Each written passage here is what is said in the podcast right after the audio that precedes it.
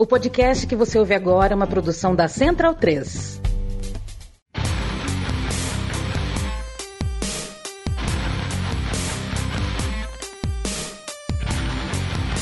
Começa agora o Xadrez Verbal.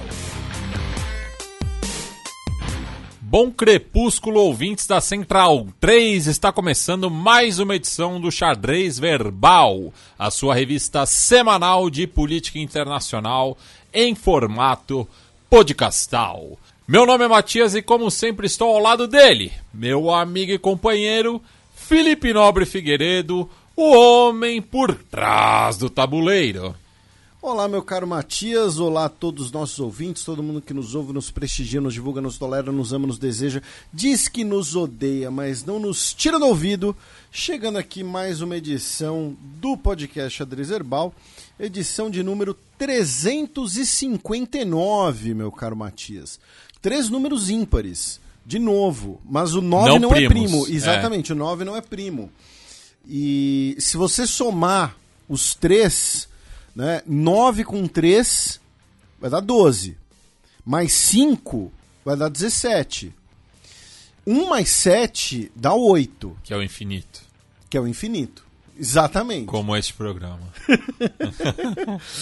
Bobagens à parte, ah, a gente está numa semana, né, que é uma semana sempre muito, muito curiosa, né, do ano. Ah, você agora há pouco, algumas horas atrás, né, gravou o podcast da Trivela. Foi um programa bastante emotivo, né, por diversas razões. É um fim de um projeto, digamos assim. Eu sou um chorão. Não, não, não, não, não, não tô falando por isso, não. Não, não, mas eu tá. sou, eu tô reconhecendo. E você falou uma coisa muito bonita nesse programa, né? Que a gente está numa semana em que a gente tira sarro do, do, do Spotify, a gente reclama a sério do Spotify, né? Mas eles têm esse- essa coisa, né? De manipular o seu emocional. e aí, nessa semana do, do Rapid, né? A gente vê centenas de pessoas, né? Mandando pra gente, marcando a gente em posts, né? Ah, acompanhamos vocês por não sei quantos mil minutos e a gente tá na parada dos podcasts mais ouvidos e tal. E é sempre um, um carinho muito grande vocês. É, e, é, e, e falando sério, um pouco de desabafo, é sempre bem-vindo, porque ah, qualquer criador de conteúdo né, sempre vai ter haters e tal. e- Recebe muita porrada. isso, Muitas rede- vezes gratuita. isso, rede social é um, é um ambiente muito tóxico, especialmente se você fala de política, né? Em política tem muita gente que quer consumir propaganda. Ah, às vezes tem- é o que você falou, às vezes tem umas porrada gratuita do nada e a gente perde a paciência, enfim. E a- acaba sendo uma semana, né, de, de um- umas 48 horas ali de amor, né? 48 horas de amor, parece nome de comédia romântica. Com a Meg Ryan. É, com a Meg Ryan. É, ou, ou com a Jennifer Aniston, enfim. Ah, então a gente agradece todo mundo que nos ouviu em algum momento esse ano, todo mundo que ah, compartilhou né, essas retrospectivas. Se você usa outros aplicativos, mas os ouve, a gente agradece também. E para pincelar aqui um desses comentários, né, mandar um abraço para o nosso ouvinte, ah, Heitor. Ah, eu não sei se ele é Heitor Piva ou Heitor Rinaldi, porque tem o nome, o nick dele tem Piva, mas a arroba dele no Twitter tá Rinaldi, que ele disse que ele começou a ouvir a gente em 2019, quando ele estava no oitavo ano, porque o professor dele de geografia recomendou, e agora ele... Ó a doutrinação aí. Pois é, e agora ele está se formando no ensino médio, vai cursar História, né? Ele está mediando uma simulação da ONU, inclusive, e disse que nós temos uma participação muito importante nessa trajetória dele. Então, um abraço para o Heitor, um abraço para todos os ouvintes que tem um... Né? Não, tem várias histórias assim, no fim do programa a gente vai mandar mais recados também, mas então aproveitar e agradecer a todos vocês essa semana pela, pelo abraço mediado pela discoteca sueca, que, como eu disse, a gente reclama tal, mas tem esse momento, né, de, de, de enfim, de, de dar um afaguinho.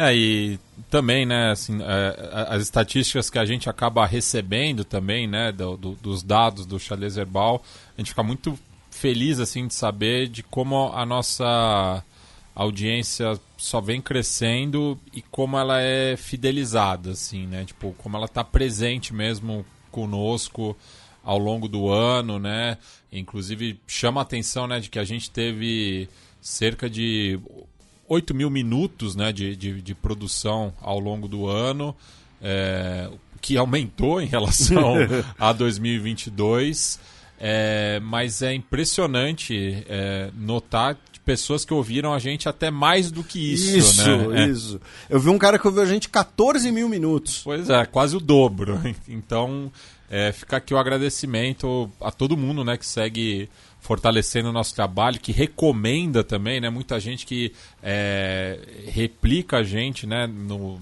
WhatsApp, no Twitter, no Instagram, enfim. É, a gente fica muito emocionado, né? E queria aproveitar, Felipe, também, é, dar dois convites. Um, não sei se vai dar tempo, mas o outro eu acho que é mais capaz. Mas o primeiro é que eu estarei em Porto Alegre, né? É, enquanto você estiver ouvindo esse programa, provavelmente já, já estarei é, Por isso que estamos gravando na quinta-feira. Pois é, estarei já no Paralelo 30. E nessa sexta-feira mesmo, dia 1 de dezembro, é, eu estarei discotecando no Milonga Bar, é, que fica ali na Travessa Venezianos, número 38, ela que é uma travessa da Joaquim Nabuco, ali na Cidade Baixa. Então fica aqui é, o convite né, para quem quiser trocar uma ideia, enfim, ouvir um som. É, vai ter flautandina,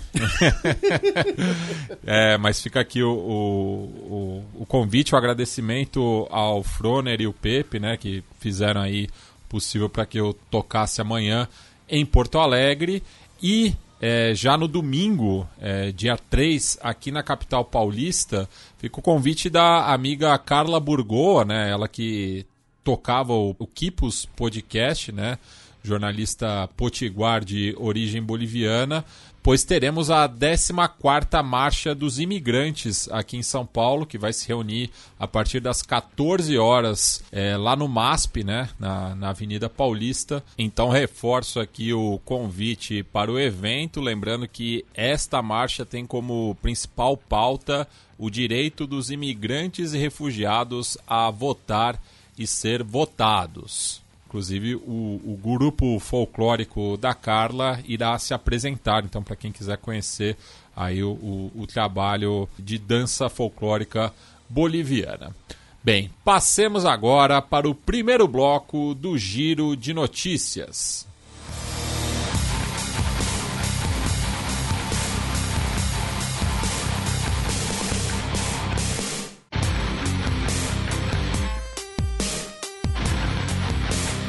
Giro de Notícias.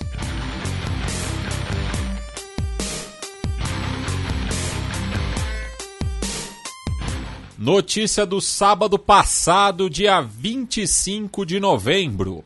Presidente vence reeleição em Madagascar após boicote da oposição. É, a eleição foi no dia 16 e no dia 25 nós tivemos os resultados com a reeleição do presidente Andri Rajoelina. É, ele que foi presidente de 2009 a 2014 e é presidente desde 2019. A gente já falou aqui dele, né, por exemplo, por conta daquelas panaceias durante a pandemia, né, medidas autoritárias de governo, e ele recebeu 58,9% dos votos embora o comparecimento eleitoral tenha sido de apenas 46,3%, menos da metade do eleitorado, e a menor participação na história de Madagascar. Tá? Uh, o, segundo, o segundo colocado foi o candidato do Partido uh, Social Democrata, o senhor Citeni, que eu não vou tentar falar sobre o nome dele, peço desculpas, uh, com 14%. E uh, também tivemos ali outros candidatos somando mais ou menos 19%. Uh, então ele foi reeleito, porém uh, ele vai ter aí o seu mandato, a legitimidade do seu mandato questionado. E dois coronéis do exército de Madagascar foram presos, tá? Três dias depois do anúncio dos resultados, sob acusação de terem tentado um motim militar durante uh, o dia das eleições. Eles foram presos de maneira preventiva até o dia 16 de janeiro, que é quando teremos as primeiras audiências sobre esse caso. Aí, meu caro Matias, cruzando para a costa africana, costa oriental africana, passamos rapidamente pelo Quênia, já que uh, o Tribunal Penal Internacional anunciou que vai suspender, né, que está, na verdade, encerrando, basicamente, todos os casos do processo de 2010 que investigava né, os protestos no Quênia após as eleições em 2007, tá, que deixaram 1.300 pessoas mortas. Inicialmente, seis suspeitos enfrentavam as queixas, incluindo né, o ex-presidente Uhuru Kenyatta e o atual presidente William Ruto, né, que na época já era uh, um político notório, disputou aquelas eleições, e agora o caso foi encerrado. Um pouco mais ao sul, tivemos um acidente uh, numa mina de platina na África do Sul que deixou 11 trabalhadores mortos, 75 feridos, depois que um elevador industrial uh, se desprendeu e caiu 200 metros tá, rapidamente numa mineração, numa operação da empresa Impala, né, que é uma das maiores da África do Sul. E como não tinha exatamente onde colocar essa notícia no programa, a gente vai um pouquinho mais ao sul ainda, vamos ao Polo Sul, na verdade, já que diversas autoridades uh, climáticas pelo mundo alertaram que o maior iceberg do mundo, o A23A, está começando não a navegar, né? Está começando a entrar em águas além do, das águas antárticas. Tá? Ele se desprendeu em 1986, porém, durante muito tempo, ele ficou vagando né, nas águas próximas à Antártica. Ele também um tempo ficou preso ali a outros pedaços de gelo e agora ele está saindo para o oceano. Ele tem três vezes o tamanho de Nova York. Tá? Ele tem cerca de 4 mil quilômetros quadrados, tá? É o maior iceberg do mundo e ele vai começar a dar um rolê aí pelas águas do sul. Uh, segundo algumas estimativas, ele pode chegar na ilha da Geórgia do Sul. Que fica perto das ilhas Sandwich. Isso, porque é um sanduíche de Geórgia. Notícia do domingo passado, dia 26 de novembro.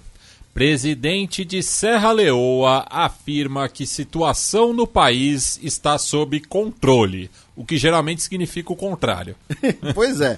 Uh, o presidente de Serra Leoa, o presidente Júlio Maada Bill, né, que é presidente do país uh, eleito democraticamente desde 2018, porém ele também foi chefe da junta militar né, nos anos 1990, né, depois de um golpe militar no país. Uh, ele afirmou que uh, ocorreu no país uma tentativa de golpe de Estado. O que ocorreu? Nós tivemos diversos grupos armados, tá? grupos de homens armados, usando caminhonetes. Tá? Eles primeiro atacaram é, presídios tá? libertando prisioneiros. Inclusive, alguns desses prisioneiros eram ex-militares que tentaram dar um golpe de Estado anos atrás. E, e eles tiveram sucesso. Tá? Depois, eles tentaram atacar Uh, quartéis do exército de Serra Leoa, tá? muito provavelmente para roubar armamentos, armamento mais pesado, e aí eles fracassaram, tá? eles foram impedidos por tropas do exército, Três integrantes desses grupos foram mortos, tá? 13 foram presos, 13 soldados e um policial foram mortos e um civil uh, ficou ferido, uh, outro civil foi morto e oito soldados ficaram feridos, tá? Então, e segundo o governo, outras 32 pessoas são agora buscadas pelas autoridades tá? Uh, no que seria, repito, né, uh, uma tentativa de golpe de Estado no país, embora não tenha ainda muitas informações uh, muito claras sobre isso, sobre quais seriam as pautas do, do, do grupo que buscou esse golpe de Estado, enfim. E ainda no continente africano e ainda na sua costa ocidental. Agora a gente vai mais ao sul, já que na República Democrática do Congo, né, como, enfim, é um país que já sofre diversos problemas, né? A gente tem falado bastante aqui da violência no leste do país. Falamos no programa passado do fim da MONUSCO. A Organização Mundial da Saúde anunciou essa semana que em 2023, até o dia 12 de novembro, tá? o país registrou 12.569 casos de Mpox, né? anteriormente conhecida como monkeypox ou varíola dos macacos, e 581 mortes por conta dessa doença. É o maior surto tá? em um país em um ano uh, dessa doença já registrado desde que a doença foi identificada pela primeira vez em 1970. Notícia do começo da semana, segunda-feira, dia 27 de novembro. Emirados Árabes Unidos planejaram acordos de petróleo na organização da COP28. Não foi por falta de aviso. Então, a gente falou aqui que era botar a raposa para cuidar do galinheiro. Né? E aí anunciaram né, o Sultan Al-Jaber, né, que é o presidente da estatal emiradense de petróleo, como presidente da COP28. Enfim, e aí vamos explicar aqui para o nosso ouvinte o que aconteceu e qual o problema, tá? de forma resumida. Né? Mas uh, o que aconteceu? A BBC teve acesso a diversos documentos do governo emiradense uh, sobre uh, reuniões com as delegações estrangeiras no âmbito da COP28 para fazer lobby tá, tanto pela estatal emiradense de petróleo, a ADNOC, quanto também pela estatal emiradense de uh, novas fontes de energia, né, que é a, a Masdar, né, que é basicamente um grande fundo de investimentos que vai investir em energia eólica, enfim, outros tipos de energia, tá? E esses documentos mostravam os talking points necessários em cada reunião, inclusive em reuniões com o Brasil, tá? Tinham o perfil ali, um, uma breve ficha das pessoas que seriam envolvidas nessas conversas. Então você pode ver ali, por exemplo, uma ficha, um perfil da, da ministra Marina Silva, da delegação brasileira. E esses talking points envolviam justamente a proposta de acordos, inclusive de petróleo. No caso da reunião com o Brasil, por exemplo, fala da Adnoc eventualmente comprar a empresa brasileira Braskem. Né? Uh, e, é, falando em Braskem, né, não podemos aqui, já que mencionamos, né, ignorar e não mandar um abraço a todos os nossos ouvintes de Maceió, né, uma cidade que corre o risco de uma catástrofe, corre o risco de literalmente afundar, né, devido ao... Já está. Já está afundando, né, uh, devido às operações, uh, dentre, né, uma das operações da empresa Braskem. então, é, é basicamente é, isso que foi revelado nesse vazamento. E aí o nosso ouvinte pode falar, poxa, mas Felipe, isso não deveria ser surpresa. Vocês mesmos falam que os países vão ligar, vão agir de acordo com seus interesses. Perfeito. Os Emirados Árabes Unidos vão ter interesse em petróleo, vão ter interesse na indústria petroquímica e vão falar disso com os outros países, vão defender esses seus interesses. Perfeito. O problema é que, como organizador da COP28, primeiro, o país sede tem obrigação de ser politicamente neutro. Então, óbvio que você vai aproveitar o fato de você ser o país sede, todo país vai sempre aproveitar isso, para outras conversas. Né, para conversas políticas, para conversas culturais, enfim, mas não deve ser a prioridade. Tá? E segundo, é algo que é justamente contraditório com a própria COP. Né? É você falar: olha só, vamos aqui receber o pessoal que né? Vamos conversar aqui sobre um acordo de combustíveis fósseis, de emissão de gases estufa, né? sobre as mudanças climáticas, que são um fato científico, vamos né, lembrar, porque sempre tem um, uma pessoa ou outra que é negacionista, né? Ah, mas por que fala mudança climática, não fala mais aquecimento global? Porque existe o aquecimento global, que é parte das mudanças climáticas, só que as mudanças climáticas envolvem, por exemplo, as mudanças nas correntes marítimas né, que também estão sendo afetadas pela atividade humana dos últimos séculos, que despeja né, o dobro de CO2 na atmosfera que a própria natureza é capaz de processar. Inclusive os oceanos, né, que são os principais retentores de CO2 com as algas, enfim. Então é isso, é cuidar, é botar a raposa para cuidar do galinheiro. Já né, provado por A mais B. Uh, sobre a COP28, né, a gente vai falar mais dela em programas futuros, claro. Uh, uma notícia essa semana que os Estados Unidos não vão mandar nem o presidente Joe Biden, nem a vice-presidente Kamala Harris. saindo agora da COP28, mas ainda em grandes eventos na Península Arábica, a cidade de Riad, a capital da Arábia Saudita, foi escolhida para ser a sede da World Expo de 2030, né, derrotando Roma e Busan, na Coreia do Sul, né, com 119 dos 165 votos. Né? Então a Exposição Mundial 2030 vai ser em Riad, é um evento que espera que traga aí alguns milhões de visitantes. Uh, e outra notícia na região, e essa foi, foi muito curiosa, né? Uh, nós tivemos uma sentença, meu caro Matias, por corrupção no Kuwait, tá? Uh, o ex-ministro da Defesa, o Sheikh Khalid Al-Jarrah Al-Sabah, foi condenado a sete anos de cana, tá? Por mau uso dos fundos do Ministério da Defesa. E o ex-primeiro-ministro, que respondia às mesmas acusações pelo mesmo crime, né? o Sheikh Jaber al-Mubarak al-Sabah, ele foi condenado a apenas devolver o dinheiro que ele embolsou. Vocês devem ter notado que ambos têm o sobrenome Al-Sabah. A família Al-Sabah é a família dona do Kuwait. Tá? A diferença é que um é primo do rei e o outro é primo de segundo grau. Tá? Essa é a diferença. O, o, o parente mais distante pegou a cana, a, a, sentença pior, incluindo aí sete anos de prisão. Tá? É, então, assim, é, você vai falar o quê? achei, achei curioso. E fechando esse bloco, notícia da terça-feira, dia 28 de novembro.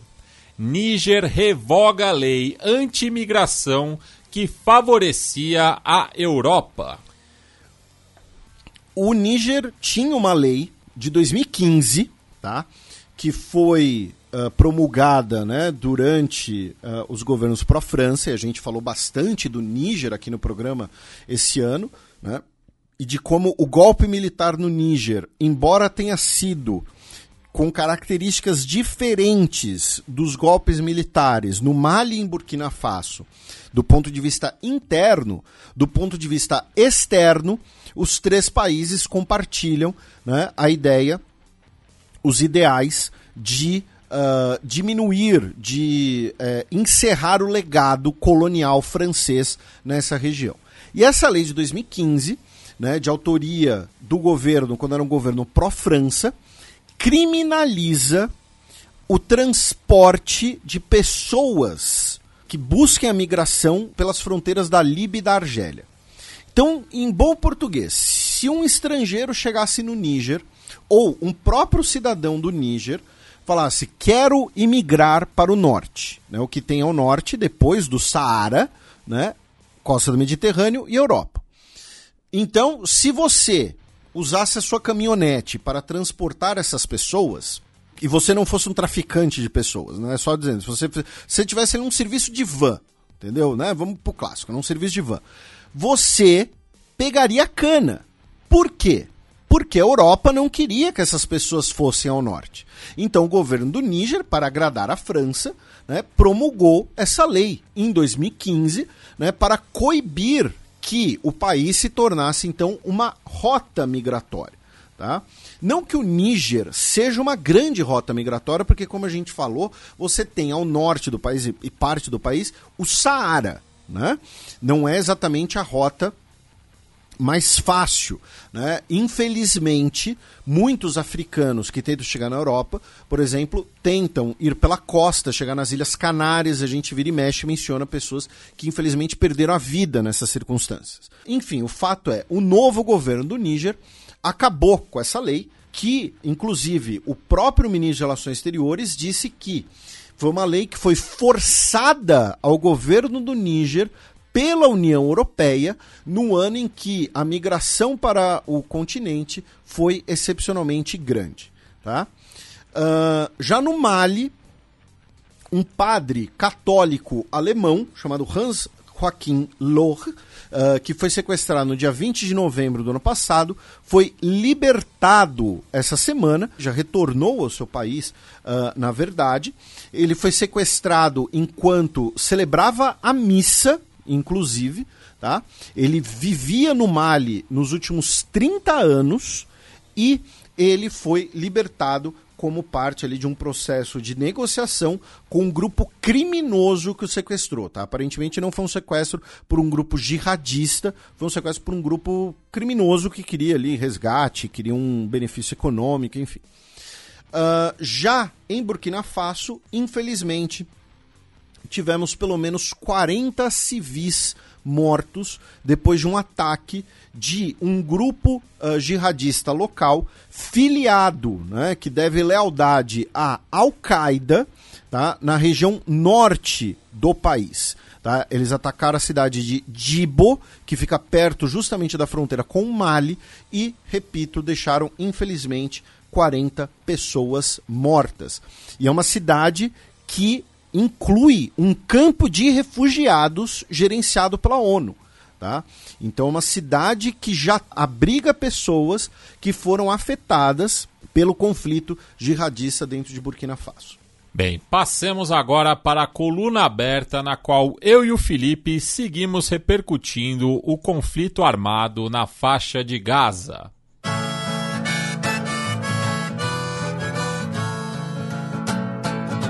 Coluna aberta. Bem, Felipe, a gente retoma a nossa cronologia dos fatos desde o dia 7 de outubro, no sábado passado, 25 de novembro. Pois é, fazendo aquele preâmbulo de sempre, né? Uh, tem, daqui a pouco vai fazer dois meses né, uh, que essa pauta está sempre presente no nosso programa. Já trouxemos convidados, já falamos de contextos e tal. Então, assim, não dá pra gente ficar recapitulando tudo desde sempre. Então, a gente vai começar a partir do dia 25 de novembro e também aqueles alertas de sempre, né? Quer ficar ouvindo propaganda, não vai ser aqui. Quer ficar com discurso racista, antissemita, islamofóbico, preconceituoso em geral, também aí vai levar bloco, enfim.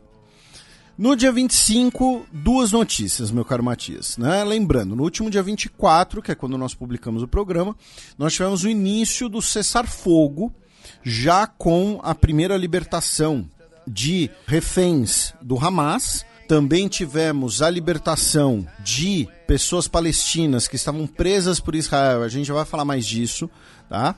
É, e aí no dia 25, segundo dia desse cessar-fogo, nós tivemos a libertação né, de 13 reféns israelenses pelo Hamas, quatro uh, trabalhadores tailandeses, lembrando que o acordo envolvendo os trabalhadores tailandeses é um outro acordo, e 39 prisioneiros palestinos foram libertados por Israel. E nesse dia, o governo israelense afirmou que iria né, convocar os embaixadores da Espanha e da Bélgica tá? devido às críticas feitas por esses governos em relação ao enorme número de mortes de palestinos civis pelas ações militares israelenses em Gaza. Tá? Foram declarações do primeiro-ministro belga Alexander De Croo e também do primeiro-ministro espanhol Pedro Sánchez. Aí vamos para o dia 26, meu caro Matias com a libertação de três trabalhadores tailandeses, 14 reféns israelenses e uh, 39 palestinos. Tá?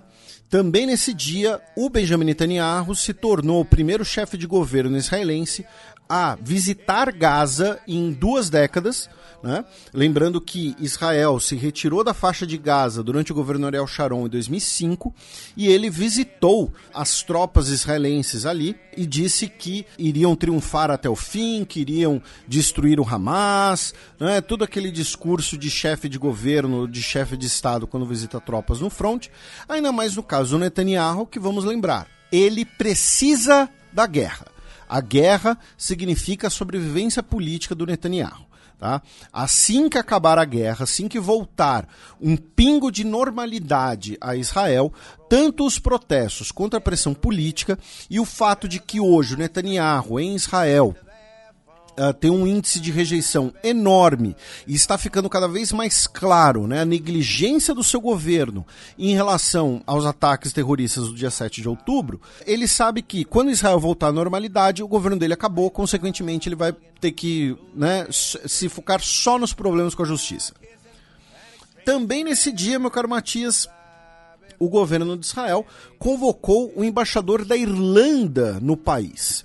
Por quê?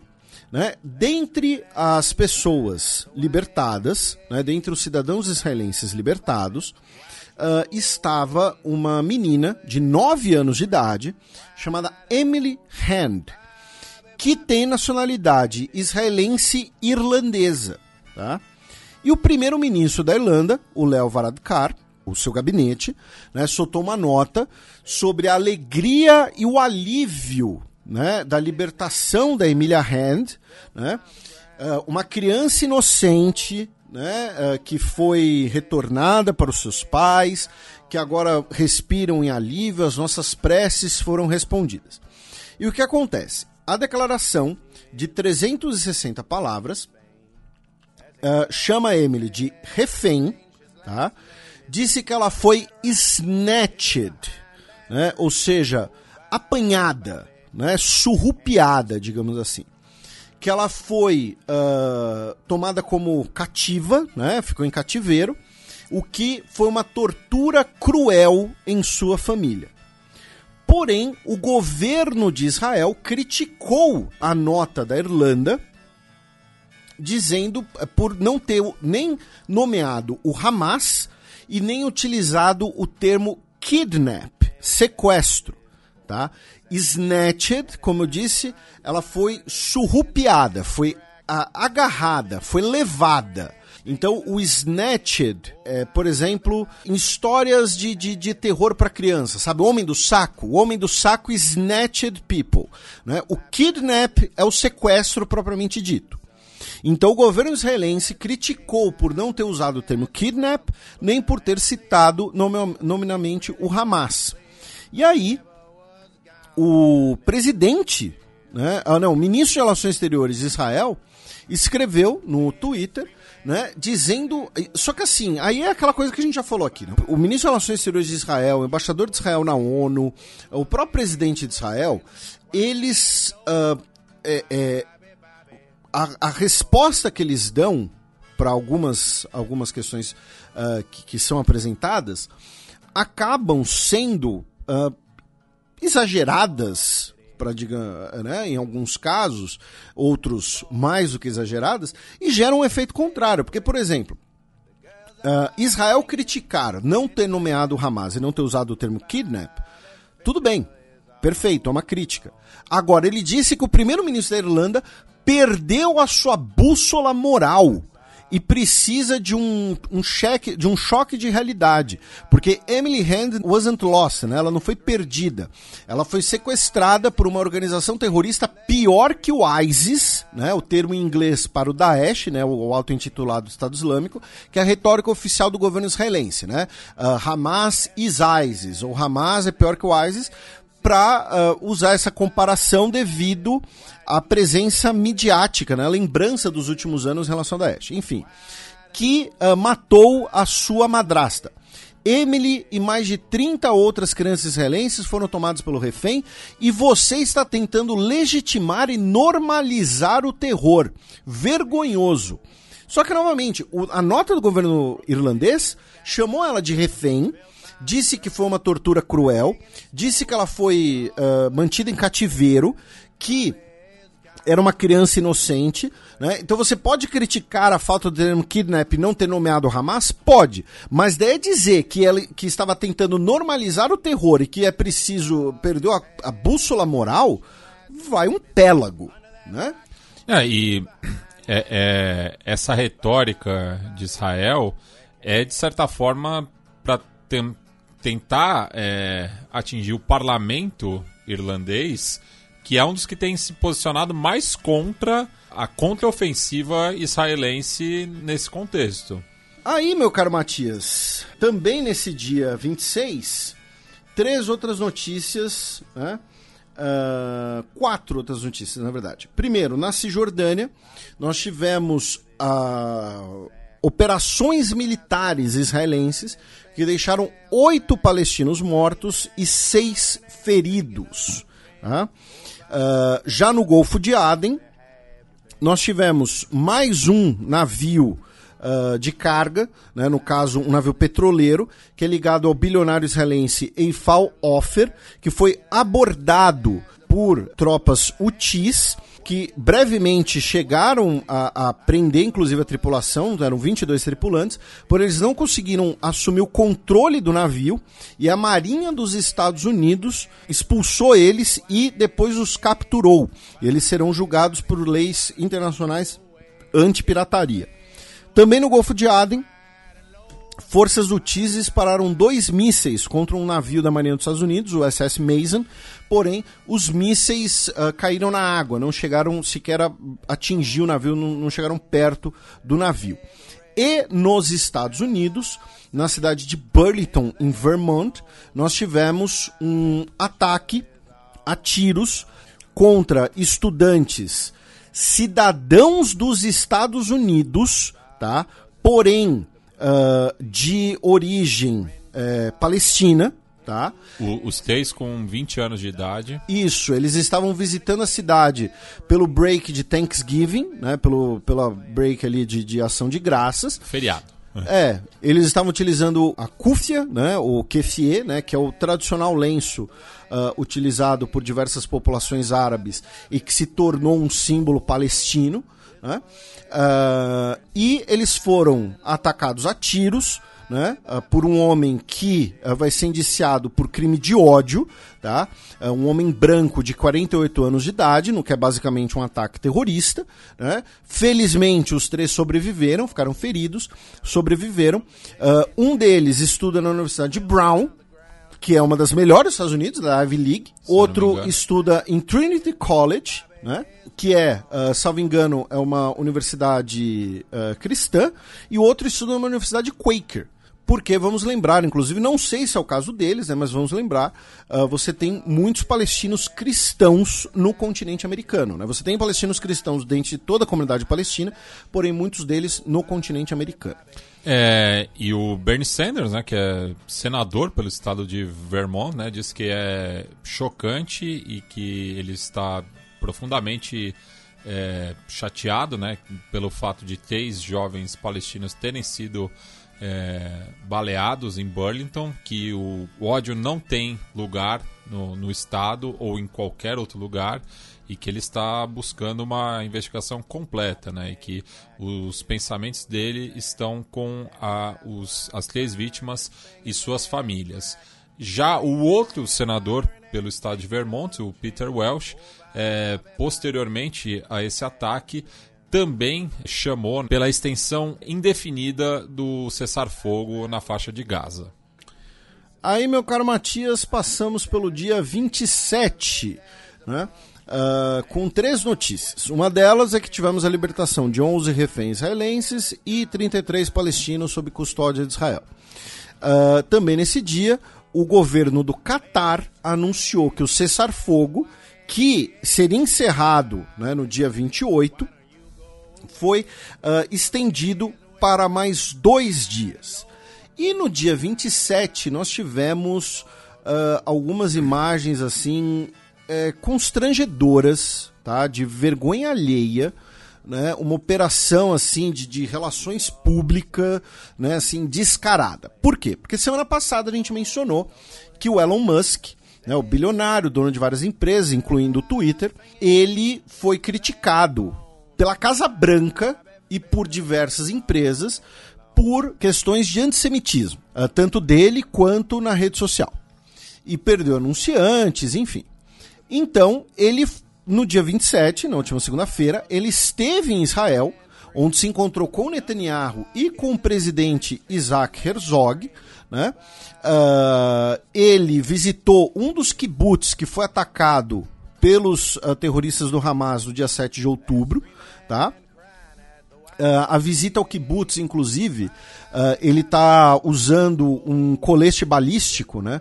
Só que assim, é, o Elon Musk, ele, primeiro, ele é um cara grande, né? E, e, é claramente uma situação que você não, não, você não tem perigo ali, né? Uh, uh, não tinha um, óbvio, você pode ter algum perigo, mas você não tem um perigo claro e imediato. Então ele está usando um colete balístico é, feito por uma pessoa me, muito menor que ele e completamente folgado, assim, tá, tá, tá, tá colocado assim de forma displicente, o que diminui, inclusive, a eficácia do, do equipamento, tá? Um colete balístico, quanto mais ajustado, mais próximo ele tiver, melhor. Enfim, depois ele fez uma uma live no Twitter, né, o, o Spaces, né, com o Netanyahu, né, uh, enfim, aí conversaram ali sobre antissemitismo, né, uh, o presidente disse que ele tem um papel importante na prevenção da propagação do ódio, então foi muito assim, gente, eu não sou antissemita, eu visitei Israel, gente, eu não sou antissemita, eu visitei o presidente de Israel. Eu tenho até amigos judeus. Pois é, foi, foi assim, é uma coisa descaradamente de relações públicas, sabe? Uh, aí, quando ele voltou para os Estados Unidos recentemente, ele disse né, que os anunciantes que não quiseram anunciar no Twitter podem uh, go Aquele, F é. yourselves. Né? Então, assim, tirou o modo relações públicas, né? o pessoal deve ter saído de perto, né? enfim. Mas foi, foi constrangedor. Assim, você vê os vídeos, é claramente constrangedor. Uh, passamos para o dia 28, meu caro Matias, tá?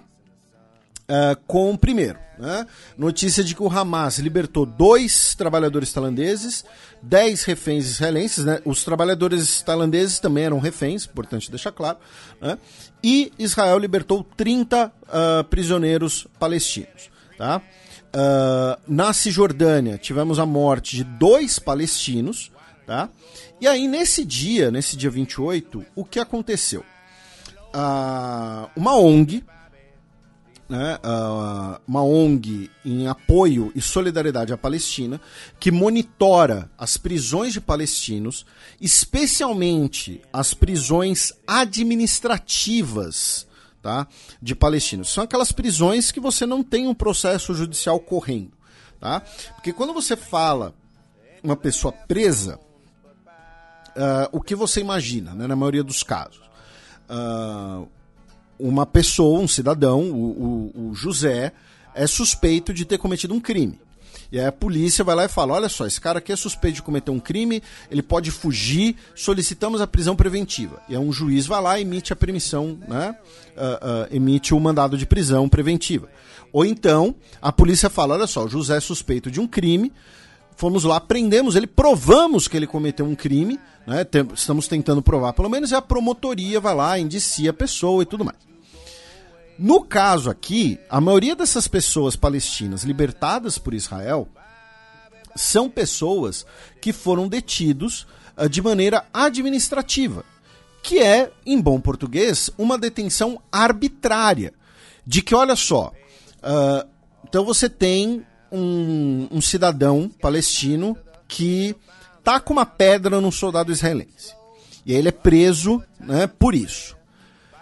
Ah, mas tinha outros três caras ali perto. Prende eles também. São suspeitos de envolvimento. Né? E essas pessoas podem ficar presas né, por meses. Às vezes, dependendo do tipo de, de, de acusação depois que, que é feita, por anos sem um julgamento adequado. Tá? Então, uh, nós temos uma ONG, né, a ONG que é o. Uh, traduzindo o nome, né, como se fosse Clube dos Prisioneiros Palestinos, tá? que uh, fez um levantamento tá? Uh, com dados, alguns dados interessantes. Primeiro, desde o dia 7 de outubro, Israel prendeu, tá? Uh, tanto de forma administrativa quanto né, de forma uh, judicial, 3.290 palestinos na Cisjordânia. Tá? Não é na faixa de Gaza, na Cisjordânia. Tá? Segundo Olha só, meu caro Matias. Desde o início do cessar-fogo e do acordo, tá? Uh, na, naquele momento, né? em cinco dias, Israel libertou 150 palestinos. Tá? Dentre eles, 15 eram crianças menores de 16 anos de idade. Tá? Enquanto libertou 150 pessoas, 168 foram presas. Ou seja, nesse período da trégua até o dia 28, mais palestinos foram presos por Israel do que libertados. E aí vem uma provocação que eu acho muito válida de trazer para os nossos ouvintes. Né? É... lembra, fazendo o lembrete que a gente fez no início, né? Tipo, se você pegou o bonde andando, por favor, volte ao ponto inicial e pegue o bonde desde o começo da linha, tá? Antes que alguém fale, ah, não, vocês estão passando um pano para os ataques terroristas de outubro, aquelas acusações idiotas. A partir do momento que você tem um uh, garoto palestino de 14 anos de idade que é preso, né? de forma administrativa, né, sem ser acusado formalmente de nenhum crime, né, sem ser acusado, né, sem ter absolutamente nenhuma prova de que ele tenha cometido um crime. Né, e nesse caso, né, eu estou falando especificamente de uma pessoa que tem um nome, tá? É o caso do Ahmad Salaima. Ele tem 14 anos de idade, justamente. A partir do momento que ele é libertado sem essa acusação formal, repito, essa troca de pessoas, isso não é uma diminuição do fato de que cidadãos israelenses foram mortos, torturados e tomados como reféns e estão sendo reféns há praticamente daqui a pouco dois meses, tá? Em cativeiro, tá? Foram sequestrados. Isso, tu, isso tudo é inegável. Mas essas pessoas, né, essa troca de prisioneiros, uh, o, o quão legítimo é né, questionar isso. Ou melhor dizendo, né, uh, essas pessoas serem libertas por Israel uh, não, não é pouco mais que um gesto de boa vontade, porque a gente não está falando que foram libertados uh, líderes perigosíssimos do Hamas, alguma coisa assim. A gente está falando da libertação de pessoas que sequer deveriam ter sido presas em primeiro lugar. Né? E que um, um cenário que colabora para todo esse uh, ciclo né? De, é, e, e, aí o ciclo, sabe, sendo até clichê, sendo até, entre aspas, piegas, né? Quando a gente olha o número de órfãos na faixa de Gaza, o número de pessoas que vão crescer sem família e tal, que, vocês acham que que tipo de ideia vai ser mais sedutor para essas crianças daqui a alguns anos? Né? Estão esperando o quê? Que essa criança cresça e, e, e, ela vai ser. vai cumprir todo o seu potencial e vai poder concorrer a um Nobel de Física. Né? Pode. O ideal seria que toda criança pudesse desenvolver o seu potencial e concorrer a prêmios Nobel. Né? Mas dificilmente vai ser isso que vai acontecer com as crianças de Gaza. Né? É muito mais provável que outras ideias muito mais violentas sejam muito mais sedutoras para elas devido ao que está ocorrendo agora. Né? Então, sobre essas pessoas que foram libertas por Israel, quando a gente fala de prisioneiros administrativos, a segunda Anistia Internacional, das 7 mil pessoas palestinas em prisões israelenses, cerca de 2.500 não tem sequer acusação contra eles. Então não são pessoas que sequer deveriam estar presas em primeiro lugar. Né? Então, enfim, uh, foi um, uma proposta, uma, como eu disse, uma provocação para o nosso ouvinte. Vai ter ouvinte que vai concordar, vai ter ouvinte que vai discordar e tudo bem. É, e pensando na proporcionalidade, Felipe, é, é, é um recorte é, etário e de gênero ao das vítimas palestinas no conflito, né? Sim. Hum. E aí, fazendo uma observação para os nossos ouvintes, né, você vai ter as imagens, que são sempre imagens muito emocionantes, imagens bonitas, imagens importantes, da pessoa sendo liberta e se reencontrando com a sua mãe. Né? Então esse menino palestino que eu citei agora, é, é, ele, entre aspas, viralizou justamente pela recepção que ele teve da mãe dele. Teve a menininha israelense, né, que o pai achou que ela já estava morta, inclusive, e que se encontrou com o pai no hospital. E todas as imagens são muito bonitas. Só que a gente também não pode apenas se deixar levar pelas imagens bonitas, pelas imagens emocionantes, né? e também pensar no, no, no contexto maior. Enfim. Aí, meu caro Matias, ainda no dia 28, nós tivemos uma declaração do ministro da Defesa de Israel, Yoav Galant, dizendo que todas as pessoas que apoiam Hamas devem morrer. Ele disse exatamente essa frase. E qual o problema dessa frase? Né? Qual, o, o, por que essa frase é um pouco problemática? Porque a gente também viu, por exemplo, o presidente de Israel dizendo que na faixa de Gaza todo mundo apoia o Hamas, que não existe nenhum civil desinteressado lá. Tanto que foi uma das coisas que a gente abordou lá no primeiro programa, né? O programa que ficou com sete horas de duração, né? Com a professora Hashmi Singh. A gente abordou aquilo. A gente falou: olha só, existe uma falácia de que todo mundo na faixa de Gaza apoia o Hamas. Né? E a gente buscou dados de pesquisa, depois buscamos os dados eleitorais para falar disso. Né? No programa seguinte, no caso. Então, por que, que acontece? Você tem uma frase, todo mundo em Gaza apoia o Hamas. Aí você tem uma segunda frase, todo mundo que apoia o Hamas deve morrer. E aí você parte do pressuposto né, de que o Hamas é algo abominável que deve ser condenado, cujos atos não devem ser tolerados. E essa última frase é absolutamente cabível, absolutamente razoável.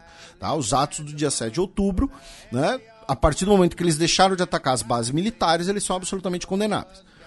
Então, se você faz essa construção lógica, né? Você está, no fim das contas, abrindo uma porta, que é uma porta que já foi aberta, que é defendida por inclusive outros ministros, né? como o senhor Itamar Ben-Gvir, né?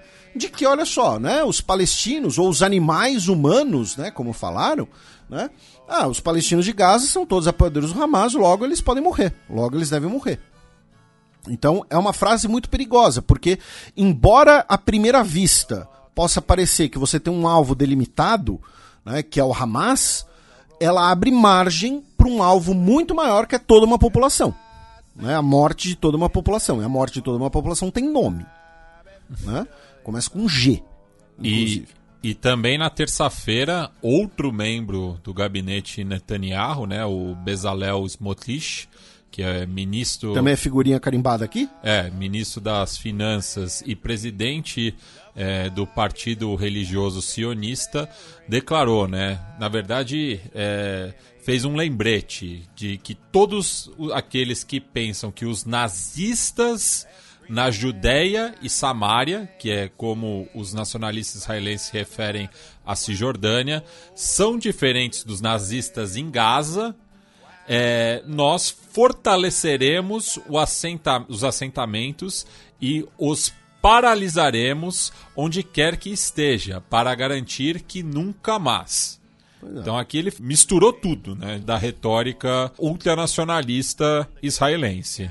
E aí, meu caro Matias, nós vamos para o dia 29, quando tivemos a libertação de quatro reféns tailandeses, 12 reféns israelenses, 30 prisioneiros palestinos e, de novo, em um acordo separado, o Hamas libertou duas pessoas que tinham cidadania dupla de Israel e da Rússia. Também no dia 29, a família de uma das reféns libertadas pelo Hamas, a Elma Avraham, que tem 84 anos de idade, a família dela se recusou a se encontrar com Netanyahu. Teriam dito que ele era, na verdade, responsável pela situação, né, por tudo que aconteceu. No dia 29, nós tivemos mais uma reunião extraordinária no Conselho de Segurança da ONU né, sobre a faixa de Gaza, dessa vez convocada pela China na presidência rotativa do órgão, e uh, o Catar né, foi convidado a participar e viu seu ministro de Relações Exteriores, né, o Mohamed uh, Al-Thani, né, lembrando que a família Al-Thani é a família dona do Catar, ele respondeu às declarações do representante israelense, dizendo que Uh, em vez de propagar mentiras sobre os países árabes, seria mais adequado responder à pergunta central: onde está o plano de paz aprovado por Israel que não concedeu ao povo palestino seu Estado independente e seus direitos? Né? O que ele quis dizer é que uh, Israel, em vez de né, criticar os Estados árabes, deveria responder por que não cumpriu os acordos de Oslo. Tá? É basicamente isso que ele está querendo dizer.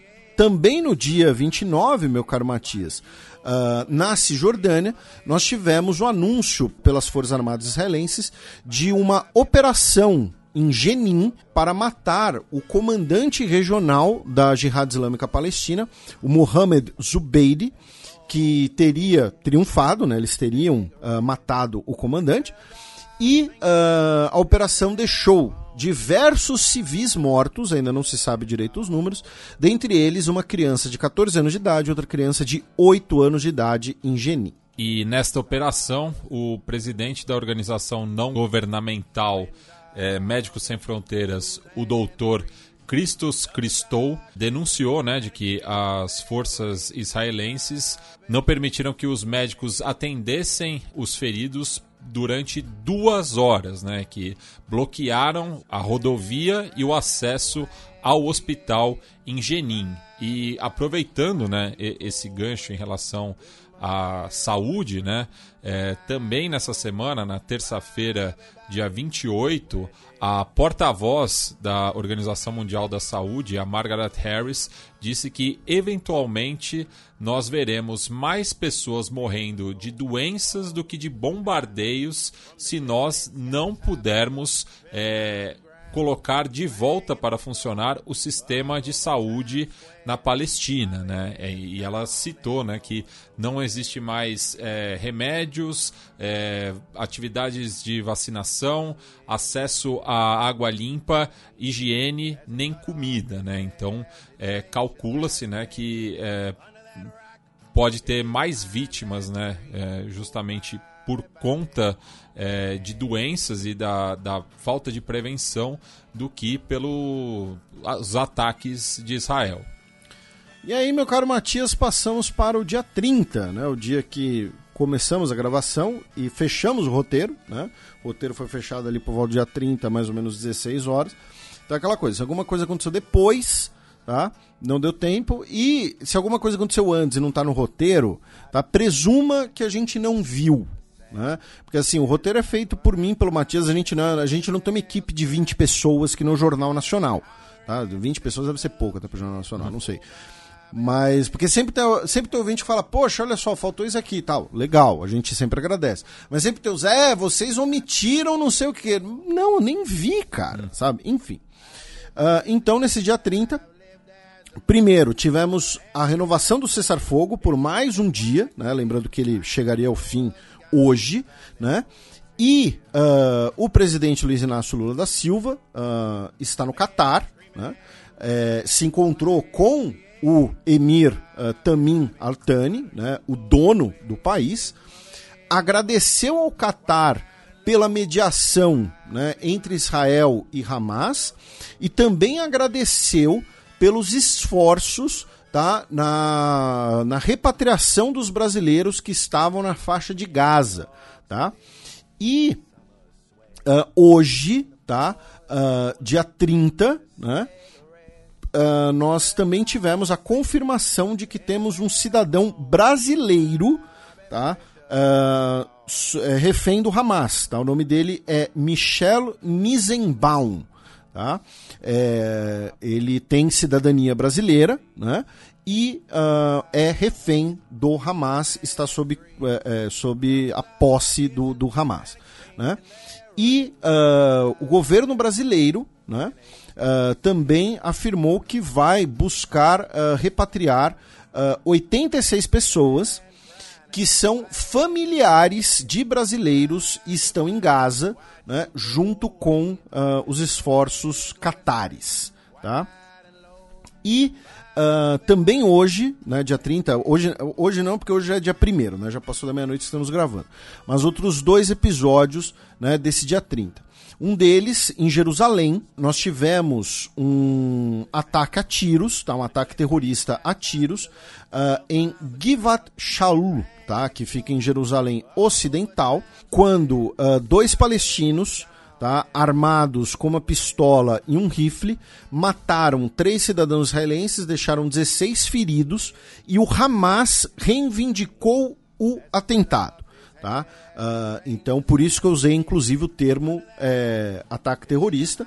Tá? O Hamas reivindicou o atentado e uh, dentre as três vítimas estava um rabino tá, de 73 anos de idade, uh, o Elimelech Wasserman, que atraiu uma grande multidão né, de, de, olhando pelas fotos, talvez umas duas, três centenas de pessoas para o seu uh, funeral. E também nesse dia 30, a rede de televisão dos Estados Unidos, a MSNBC, anunciou que está cancelando o programa uh, de, de variedades, né, de, de uma mistura ali de talk show tal, do apresentador uh, Mehdi Hassan, né, ele que é uh, nascido na Inglaterra, tem nacionalidade uh, dos Estados Unidos e ele é filho de muçulmanos da Índia, tá? Uh, ele tinha o programa o Hassan Show desde outubro de 2020. Ele foi parte de, de outros programas antes disso. e uh, o programa agora foi cancelado e o cancelamento foi criticado por diversas organizações, afirmando que o programa foi cancelado devido às críticas dele às políticas israelenses. E ainda na indústria cultural também tivemos é, muitas críticas justamente ao padrão duplo em relação ao ator é, Noah Schnapp, né, que é, interpreta o Will Byers na série de ficção científica Stranger Things, já que ele teria retweetado e publicado é, enfim, é, posts xenófobos em relação à Palestina, de que o sionismo é sexy. É, lembrando né, que a gente tinha repercutido na semana passada a demissão da atriz Melissa Barreira, é, da franquia Pânico, que também é produzida pela Locadora Vermelha. Né? Então isso também gerou aí uma reação grande do público que promete até é, um boicote à próxima temporada de Stranger Things, que devia ter acabado na terceira. E que se fosse brasileira chama Bagulhos Estranhos. Bem, passemos agora para as efemérides da semana que vem. Bobby, Bobby, where did you go?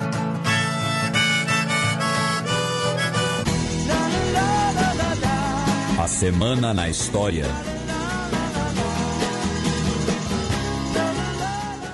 9 de dezembro de 1948, há 75 anos, era assinada a Convenção para a Prevenção e a Repressão do Crime de Genocídio.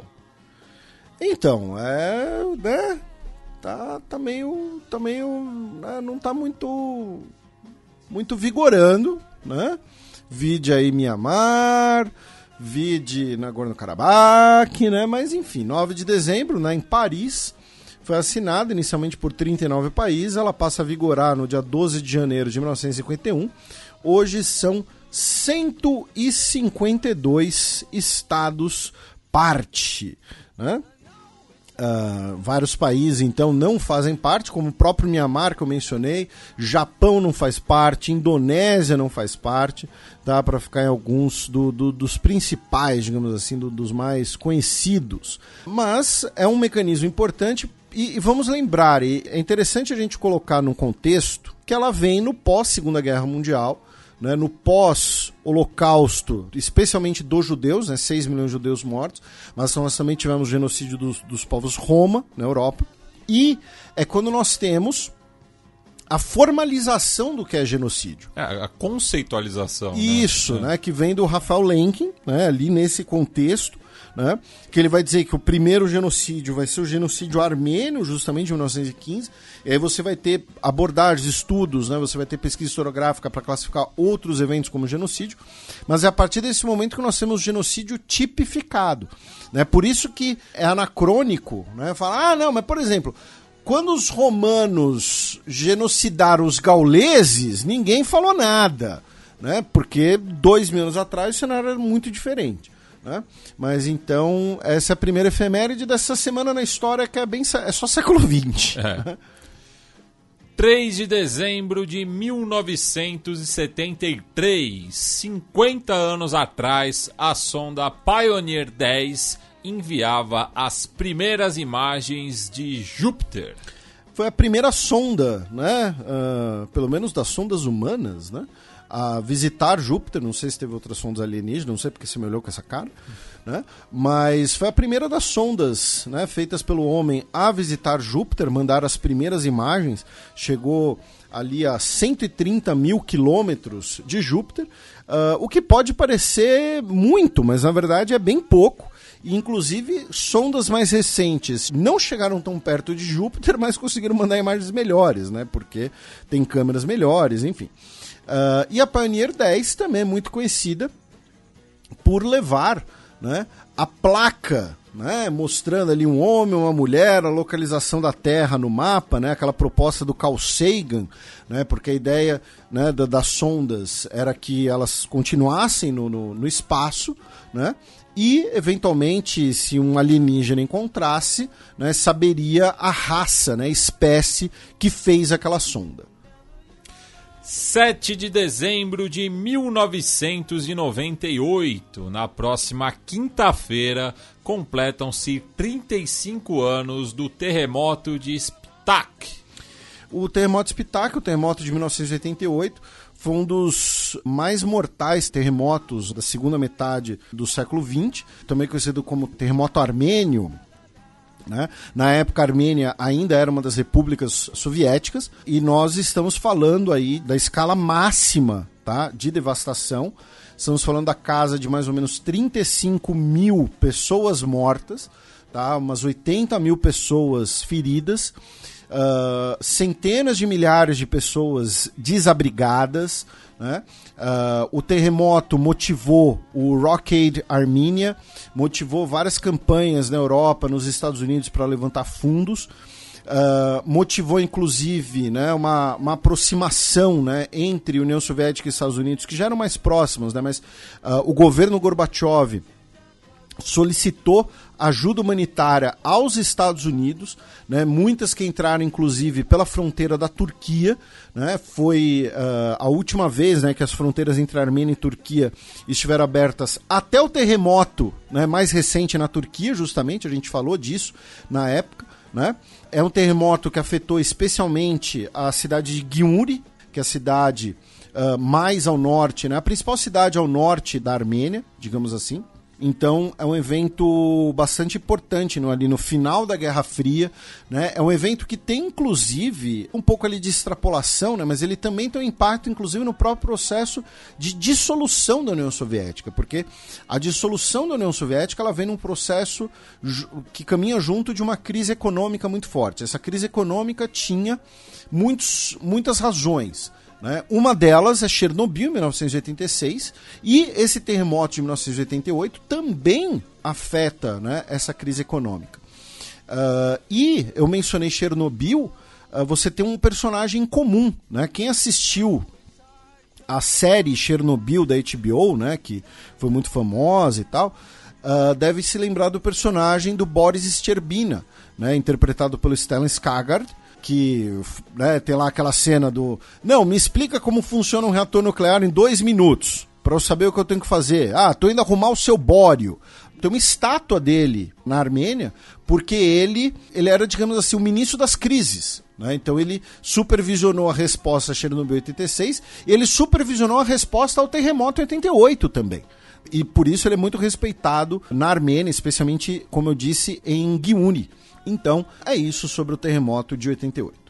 Bem, passemos agora para o match no qual eu, o Felipe e a Silvia daremos aquele tradicional peão pela nossa quebrada latino-americana.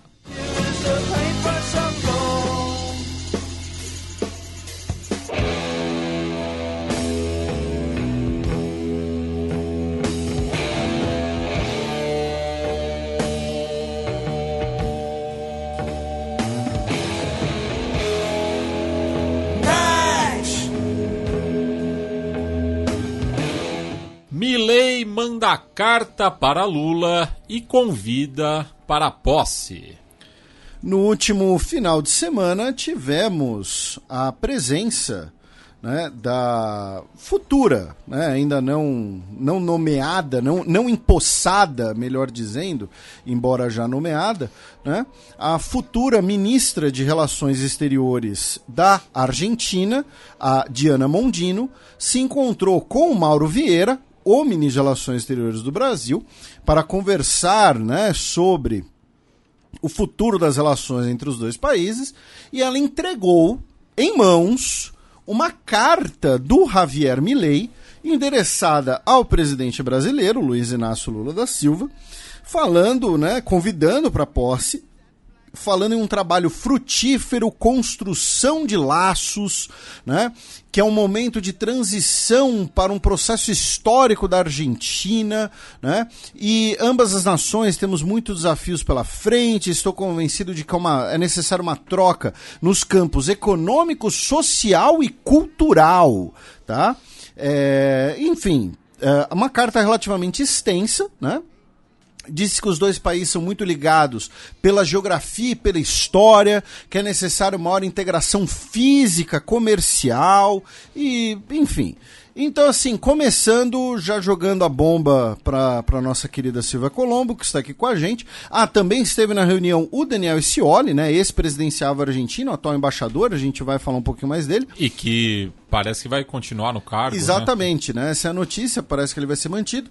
Mas então, Silvia, o Milley está né? Como dizem as manchetes, mudou o tom, teve que, teve que pôr a, a, a sacola no saco e, e, e, aceitar uma dose de realidade? Pois é, ou tá amenizando, moderando ou amarelando, né?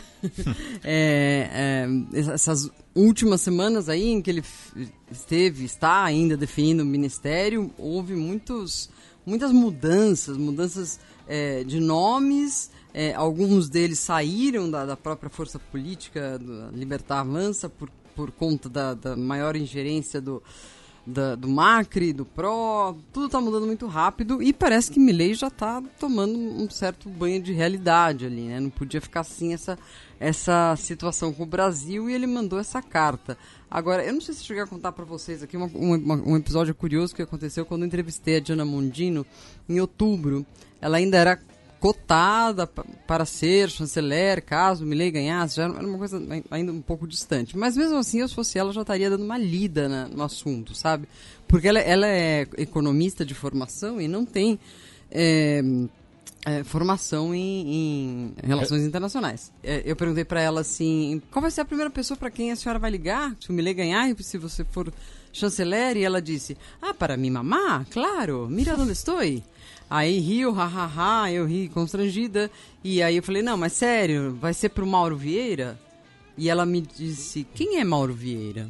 Então você vê que em duas, três semanas aí ela já aprendeu e foi lá fazer é, essa, essa operação, né? Comandar essa operação. Então, sim, as coisas estão mudando, tanto é, é no que diz respeito a, a quem está se quem está chegando para o governo, como as pessoas do governo estão aprendendo a, a, lidar um pouco mais com a realidade. Eu achei que foi uma iniciativa interessante, boa. Agora, a questão que fica é: será que o Lula, mesmo assim, deve continuar não indo? Ele deve ir? Vai causar um, uma saia justa ali com o Bolsonaro, os dois no mesmo lugar? Ele pode ser hostilizado? Tudo isso eu acho que a gente é, ainda está por ver, né? É, o próprio Bolsonaro, na semana passada ou retrasada, disse: Ah, como Lula não vai, aí eu vou. Né? Ele disse um negócio assim, aí facilita para eu ir, algo, algo do tipo. Uh, se o Lula vai ou não, ainda não sabemos, né? porém, assim, é, seria importante ir. Né? Uhum. Mesmo comentário que a gente fez quando, por exemplo, quando o, né, o Bolsonaro ele só ia na posse de gente de direita aqui no continente. Quando era uhum. de esquerda, ele mandava o Mourão. Né? Uh, inclusive, quando foi a posse do Pedro Castilho, o Mourão foi num, num, num KC 390 né, da FAB para vender os aviões Peru e tal. Mas, assim, o, o presidente é o Lula. Eu não sei que tem algum, sei lá, não sei se ele ainda estará nos, nos, Emirados Árabes, acho que não, mas enfim, alguma coisa desse tipo. O, o, Macri, por exemplo, quando foi eleito, a primeira visita dele foi a Dilma, foi. né? Manteve é. as traduções e tal. Sim, sim. É, é e, e, essa, sobre, ainda sobre essas transformações que estão acontecendo, essa, a própria nomeação da Burrich e de outros funcionários que são do, eram do governo Macri, ou que são nomes do Macri, é, estão causando uma, um, uma boa sensação para os mercados, né? E esses dias eu estava falando com uma fonte minha, que é ex-diplomata lá, ali, e ele disse, ele é mais ligado ao PRO, né? Ele disse, olha, as coisas estão tão, tão mudando de horríveis para apenas péssimas, no sentido da escolha dos nomes é, é, dos futuros ministros. E, e só é, aproveitando o gancho, né, o Felipe citou o ex-presidente, lembrando que ele não esteve na posse do Alberto Fernandes. Também. Também. É. Bem, uhum. bem, lembrado, né? Porque era de esquerda, né? Inclusive o Bolsonaro, a primeira viagem ao exterior dele, em vez de ser para Argentina, foi para o Chile. Foi pro Chile com com com o... Boric com, com Boric, Pinheiro. com Pinheiro. Com, Pinheiro, né? com Boric ele não foi justamente. Fazendo mil elogios ali ao Chile, ao modo como o Chile parou o comunismo tal. Até, até que chegou um ponto que, é, o, o, que pro, o Pinheiro saiu falando, olha, o, eu não penso nada disso. O próprio Pinheiro ficou constrangido por conta do elogio ao, ao Pinochet. É, o Onyx Lorenzoni, inclusive, né, na época fez um elogio aberto ao Pinochet e por isso que foi... era o chefe da Casa Civil, né? Isso, isso. É. E ele foi desconvidado para um, pra um evento na Câmara dos Deputados, né? Ah, que inclusive foi isso que motivou um texto meu na Gazeta sobre o mito do Pinochet, que alguns brasileiros de direita acreditam, né? Ah, que acho que é o meu texto mais lido, inclusive. Ah, muita gente não gostou, mas é meu texto mais lido. Não, é, acreditam mesmo que foi o que salvou o Chile do narcotráfico, do comunismo, deu estabilidade. Não, o, Pino, o Pinochet, ele não salvou o Chile do narcotráfico. Né? Ele, that. ele falando incorporou. as pessoas É, falam. E- Ele eliminou a concorrência, no máximo. Né? E, e assim, antes que alguém fale, ah, isso é mili... Não, gente, isso daí é documentado, tá? É documentado. Inclusive, ah, os experimentos lá com a cocaína, a chamada cocaína negra, né? Que não seria, seria mais difícil de detectar e tal, enfim. Ah, e Silvia, você comentou a, né, já, você comentou a Burit, você comentou ah, o, o Ma- do Macri e tal. E o Milley, ah, aparentemente, já decidiu quem será o seu ministro da Economia, né? Será o Luiz Caputo, que foi ministro das Finanças e presidente do Banco Central durante o governo Macri. E nos última, nessa semana, últimos 10 dias mais ou menos, tem ocorrido uma espécie de ah, invasão macrista na- nas nomeações do Milley, né? Pô, ah, isso é parte dessa aliança política? Eh, são os macristas numa numa, numa tentativa ali de, entre aspas, de querer domar o Milley? Ah, é o Milley sem muita opção? Enfim, eh, o que, que a gente pode concluir dessas iniciativas? Olha, eu acho que em parte é essa vaidade, essa vontade do Macri de, de ter uma influência grande nesse novo ministério. É, depois, eu acho que também tem uma, uma questão de falta de nomes do La Libertad Avança, que é um partido pequeno, recém-formado. Ele, Milley, vinha dizendo que ele já tinha um, um ministério atuando nas sombras antes, durante a campanha tal. Mas agora isso se mostrou como ou, ou não existia ou ele, ele é, desistiu desse ministério nas sombras porque ele está chamando os ex-funcionários macristas. E o Luiz E Cap... que ele, inclusive, criticou bastante, né? Claro. Na época, quando ele era apenas um panelista, né? Enfim. É. E depois também no- nos embates que ele teve com a Patrícia Burrit no- nos debates. Nos né? debates, Montoneira tira bombas. É. não, impressionante. E, e- e- e adotou aquele bordão, né? Que se vajam todos, que todos vão embora e no fim voltam todos. Hum. Então. É a Argentina sendo a Argentina. Agora, sobre o Caputo especificamente, eu não achei que ele foi especialmente brilhante nas, é, é, na atuação dele. E lembrar que ele fazia parte dessa equipe econômica quando o é, Macri decidiu tomar aquele pequeno, bem pequeno, é, empréstimo da FMI em 2018 de 56 bilhões de dólares, que até agora está causando problemas para a Argentina. Esse é o novo ministro da, da Economia. E me, me causa ra- rareza, me causa estranheza, principalmente pelo fato de que ele, Milley, teoricamente é o guru da economia desse governo, né? A economia é a base da sua campanha, da vontade dele de ser presidente. Então eu pensei que ele iria pensar em algo mais sofisticado, diferente, é, inusitado para esse cargo. E não, ele chamou ali o, o, o ex-funcionário do Macri. Estranho. É, inclusive ele é economista, né, de formação. E tem pós-graduação, né, tem, tem, tem mestrado. Agora eu não me lembro onde ele fez mestrado, mas Ele estudou na Universidade de Belgrano, depois o mestrado foi na de Tela. Existe um é, acadêmico mexicano que já morreu, mas que ele iniciou um processo contra o Milley por, por é, plágio. É, e, e o Massa usou isso no último debate. Isso. É. Isso. É, enfim. Ah, e, e só complementando, né? Porque eu comentei da importância do Lula ir à posse, lembrando que uma das argumentações de interlocutores do Lula é de que o Lula eh, desejaria um pedido de desculpas, né? Pela, por aquela entrevista, né? A entrevista do- dos cabelos ah, britânicos anos 70 com um intelectual peruano, jornalista peruano, qual que é o nome dele mesmo? Jaime Bailey. Isso. Que o, né, o, o, o jornalista peruano chama o Lula de corrupto e o Milley concorda. Né? Ah, e outra questão envolvendo o Milley nessa, nessa semana é que estão se especulando que ele teria declarado para pessoas próximas, enfim, que ele gostaria de se converter ao judaísmo. Né? Uh, inclusive, ele. Se ele já virou a camisa futebolisticamente, religião. É, tá... é, é, ele, ele, inclusive, ele foi aos Estados Unidos nessa semana. Né? Ele se encontrou com Jake Sullivan, que é o assessor de segurança nacional do governo dos Estados Unidos. A gente vira e mexe e fala dele aqui. Eu sempre digo que ele tem. Né, todo mundo trata ele como ali um bom moço. Tá? Não, não que ele não possa ser uma boa pessoa, mas ele é um falcão de política externa. Ele também encontrou com o deputado republicano Chip Roy, é, do estado do Texas, é, junto a um grupo de outros 11 é, deputados republicanos que o parabenizaram pela vitória nas eleições presidenciais argentinas. E ele também se encontrou com Bill Clinton. Ele almoçou com Bill Clinton, né, o ex-presidente. E, dentre toda essa agenda, ele visitou o túmulo do rabino Menachem Scherson, né, que é uh, um dos rabinos mais importantes né, das últimas décadas. Né? Uh, ele é um rabino né, do, uh, uh, do movimento chamado Lubavitch, que algumas pessoas, especialmente em Israel, especialmente os ortodoxos, dizem que ele, é, é, ele foi o mais próximo do Messias né, para algumas, algumas pessoas, alguns judeus. Né, ele foi muito importante, inclusive, uh, em resgatar algumas tradições do movimento ortodoxo. Você vê cartazes com o rosto dele em Israel e, e escrito assim embaixo: ouçam o rabino. Só isso, ouçam o rabino.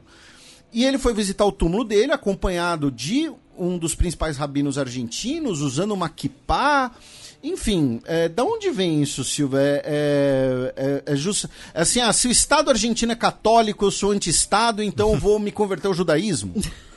É, eu não sei, eu não sei precisar direito, mas quando eu conversei com o, o biógrafo do, do Milley, ele é, apontou o fato de que o Milley teve um, um, momento ali de grande confusão, assim, pessoal sobre sobre identidade, sobre ele mesmo, sobre as suas, suas, crises de depressão tal. É, e, e, ele tinha é, é, um guru espiritual que não era judeu. Esse guru depois morreu, morreu durante a Covid, de, na pandemia. Aí logo depois a, a, ocorreu a, a. Bom, já tinha ocorrido, desculpe, a questão do, do Conan e ele foi mais fundo na, na, nessa história de seguir a médium, seguir o mundo espírita. É, porque se eu fosse espírita, ter algum palpite era do, do, do espiritismo, é, justamente. Era do espiritismo, é. é. Parece que primeiro ele migrou para o espiritismo porque ele já estava em contato com médios e tudo mais. Lembrar que Conan morre em, em, em 2017, essas datas são importantes agora. e em 2020 ele começa a buscar é, é, um outro guia espiritual porque o dele morre de Covid e ele acaba é, entrando num, é, numa coisa de estudar o judaísmo. Essa é uma fase da vida dele que estava realmente muito complicada. A irmã dele leva ele para morar com os pais, com quem ele não se dá, porque parece que em casa ele não, não podia estar, um, um, uma, uma certa precaução aí dele. É, enfim, sei lá, ficar sozinho e, e, e, não dar conta. E nesse período ele começou a estudar o judaísmo. Aí, aí como começou a campanha, ele já estava melhor, obviamente, começam a aparecer os símbolos do, de Israel. Agora, eu não sei o quanto isso é, é, similar ao, ao modo como o Bolsonaro usou a ideia de Israel, a imagem de Israel, a bandeira de Israel, é, ou se é algo ainda mais profundo, porque se ele foi visitar o túmulo do Rabino, agora ele, te, agora ele tem um, um guru um rabino que o acompanha, que dá é, é, conselhos espirituais para ele, ele parece estar tá fazendo essa viagem é, no sentido de se converter, ou pelo menos de saber muito sobre essa, essa religião. É, é interessante, né? Inclusive um abraço para os nossos amigos do, do Torá com Fritas, né? Que o, o proselitismo não é uma das não é um dos pilares do judaísmo, né? O, o judaísmo hoje ele é muito mais focado em fazer os judeus seculares se tornarem judeus religiosos. Né, os judeus não praticantes, uh, ah, eu sou filho de mãe judia, mas eu não pratico, né? Como, uh, uh, como a comida que não devia, enfim, tal. Então é transformar essas pessoas, engajar essas pessoas na religião. Você converter uma pessoa, né? A conversão de uma pessoa assim que não tem nenhuma ligação é muito incomum. Normalmente acontece quando essa pessoa vai casar com um judeu Né? É, é uma das poucas situações em que isso acontece. Então, é mais um motivo para isso ser curioso do, do Milley. Claro, e tem essa questão do Papa, e, né, enfim, é, essa, essa, mudança de, de, de, tratamento dele com relação ao Papa. É, agora estão tentando reverter a decisão do Papa de não vir mais à Argentina. É, enfim, e a maioria do povo argentino é católico. Mas o eleitorado do Milley tem, tem muitos judeus, né? Porque justamente o principal é, reduto dele, né? o principal uhum. colégio eleitoral é a capital, é. no qual a comunidade judaica é tem uma influência muito grande, né? Sim, sim. Bem, da Argentina vamos agora para o Paraguai, onde temos algumas notícias bastante curiosas, né, Felipe? Começando por uma de hoje mesmo, né? Dia é, 30. Eu vou começar por essa e depois você, você e a Silva vão para as mais sérias. Mas o que aconteceu? Uh, o senhor Arnaldo Chamorro teve que renunciar hoje. Tá? Ele era o chefe de gabinete do Ministério da Agricultura e vice-ministro da Agricultura. E ele uh, assinou um acordo de cooperação agrícola.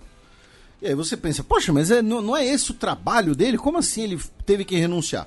Porque ele assinou com os Estados Unidos da Kailasa. E o nosso ouvinte deve falar, poxa, eu nunca ouvi falar nesse país, eu sou ouvinte do xadrez herbal. Porque esse país não existe, gente. Exatamente. É, assim, indo à parte cômica, tá? São pessoas ali é, é, vestidas né, como se fossem sacerdotes hindus, falando: olha, Paraguai, você quer assinar um acordo com o nosso país? E o cara falou: ah, vamos assinar. Indo para a parte mais complicada, e, e assim, eu dei uma olhada muito por cima, tá? Isso, na verdade, é um culto ultra fundamentalista hindu, tá? na qual o guru desse culto se proclama um chefe de Estado, muito provavelmente por questões de tentar uma imunidade jurídica, porque ele, como todo líder de culto, é acusado de diversos crimes, como estelionato, lavagem de dinheiro e assédio sexual. Tá? Como todo líder de seita, né? Enfim. Mas o fato é, o camarada, né, o senhor aí Arnaldo Chamorro, não deu nenhum Google, tá? Porque né, não deu nenhum Google, né, para saber de onde eram os Estados Unidos da Kailasa assinou né, o acordo e aí teve que renunciar, porque obviamente foi uma grande humilhação. E além disso, como eu mencionei, você tem aí uma, uma possível né, capivara uh, uh, bastante complicada. Né? Agora, assim, ele, ele não assistiu aquela, aquela série. Qual, qual, era aquela série da Netflix sobre o Osho? Qual era o nome? Ah. Ah, é Wild, Wild, Wild, Wild, Wild Country. É, Wild, é, Wild, Country. Wild, Wild Country. Então, ele devia ter assistido aquela série lá sobre o Osho. Bem, a, e ainda repercutindo né, outras notícias paraguaias, voltemos agora para terça-feira, dia 28, né, já que o senador é, Eduardo Nakayama é, renunciou do Partido Liberal é, porque na visão dele o partido foi cooptado pelo cartismo, né? É, a influência aí do ex-presidente Horácio Cartes, né? Que foi o, o principal fiador da, da vitória do Santiago Penha à presidência no Paraguai.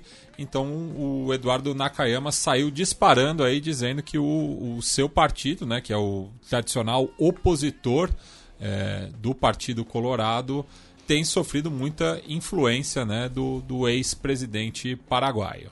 E agora, outras notícias ainda envolvendo o caso Sebastião Marcet, né, já que acredita-se né, que o narcotraficante uruguaio que está é, foragido da justiça uruguaia, paraguaia e boliviana esteja no Paraguai, né? E até por conta disso, o chefe do gabinete da Interpol é, no Paraguai, o Rodolfo Oliver Fernandes Almada e mais 17 funcionários é, foram destituídos do, dos seus cargos é, por conta de um falso alerta vermelho em relação à busca e captura da esposa do narcotraficante paraguaio, que por sua vez fez bastante barulho no seu próprio país é, e nos outros dois citados por conta de uma entrevista concedida no último domingo ao programa Santo e Sênia, é, que quebrou todos os recordes né, da,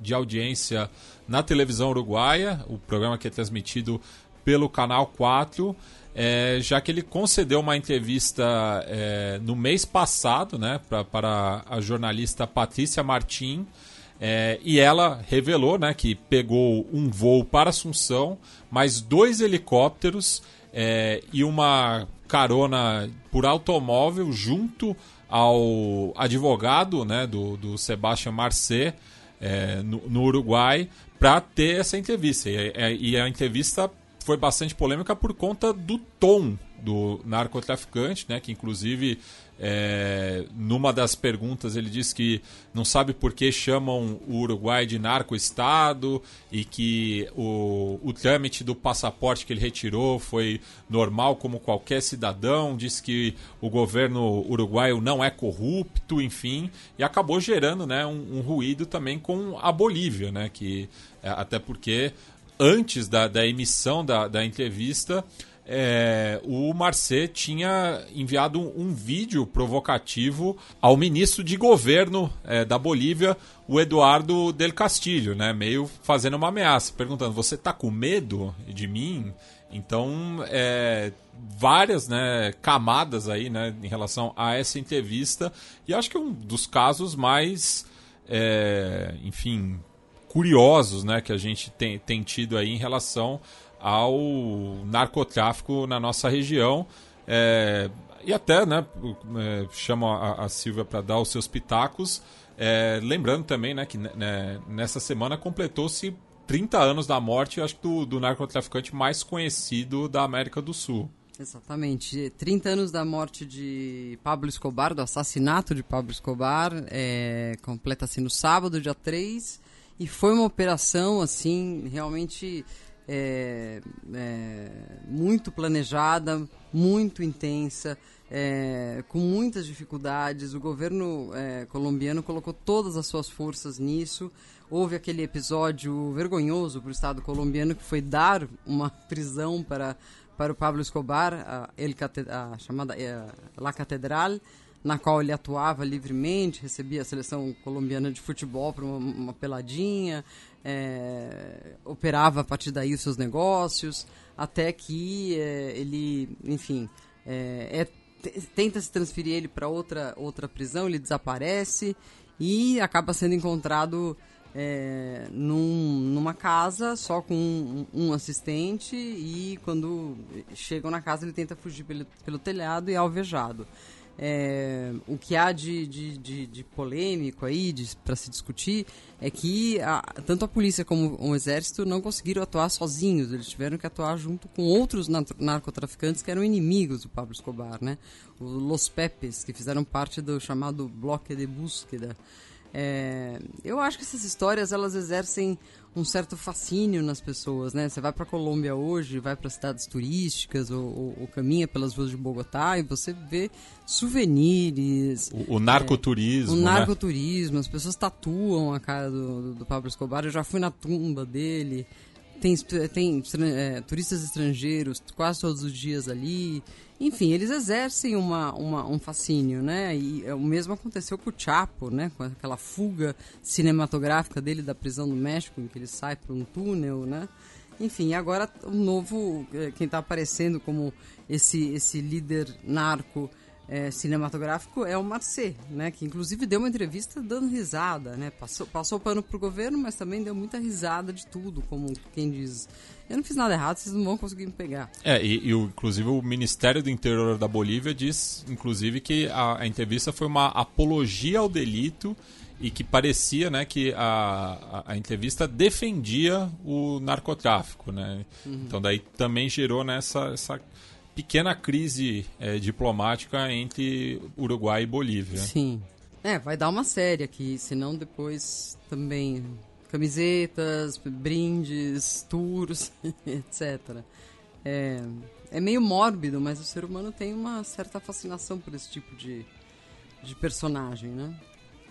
Bem, falando especificamente da política uruguaia, né, interna, nós tivemos na última segunda-feira o 40 aniversário do Acto del Obelisco, né, também conhecido como Rio de Libertar, né, que foi a maior manifestação é, cívica é, durante a última ditadura militar do país, né, em 27 de novembro de 1983, no qual centenas de milhares de pessoas estiveram presentes ali nas cercanias do Parque Bache, é, no obelisco dos Constituintes de 1830.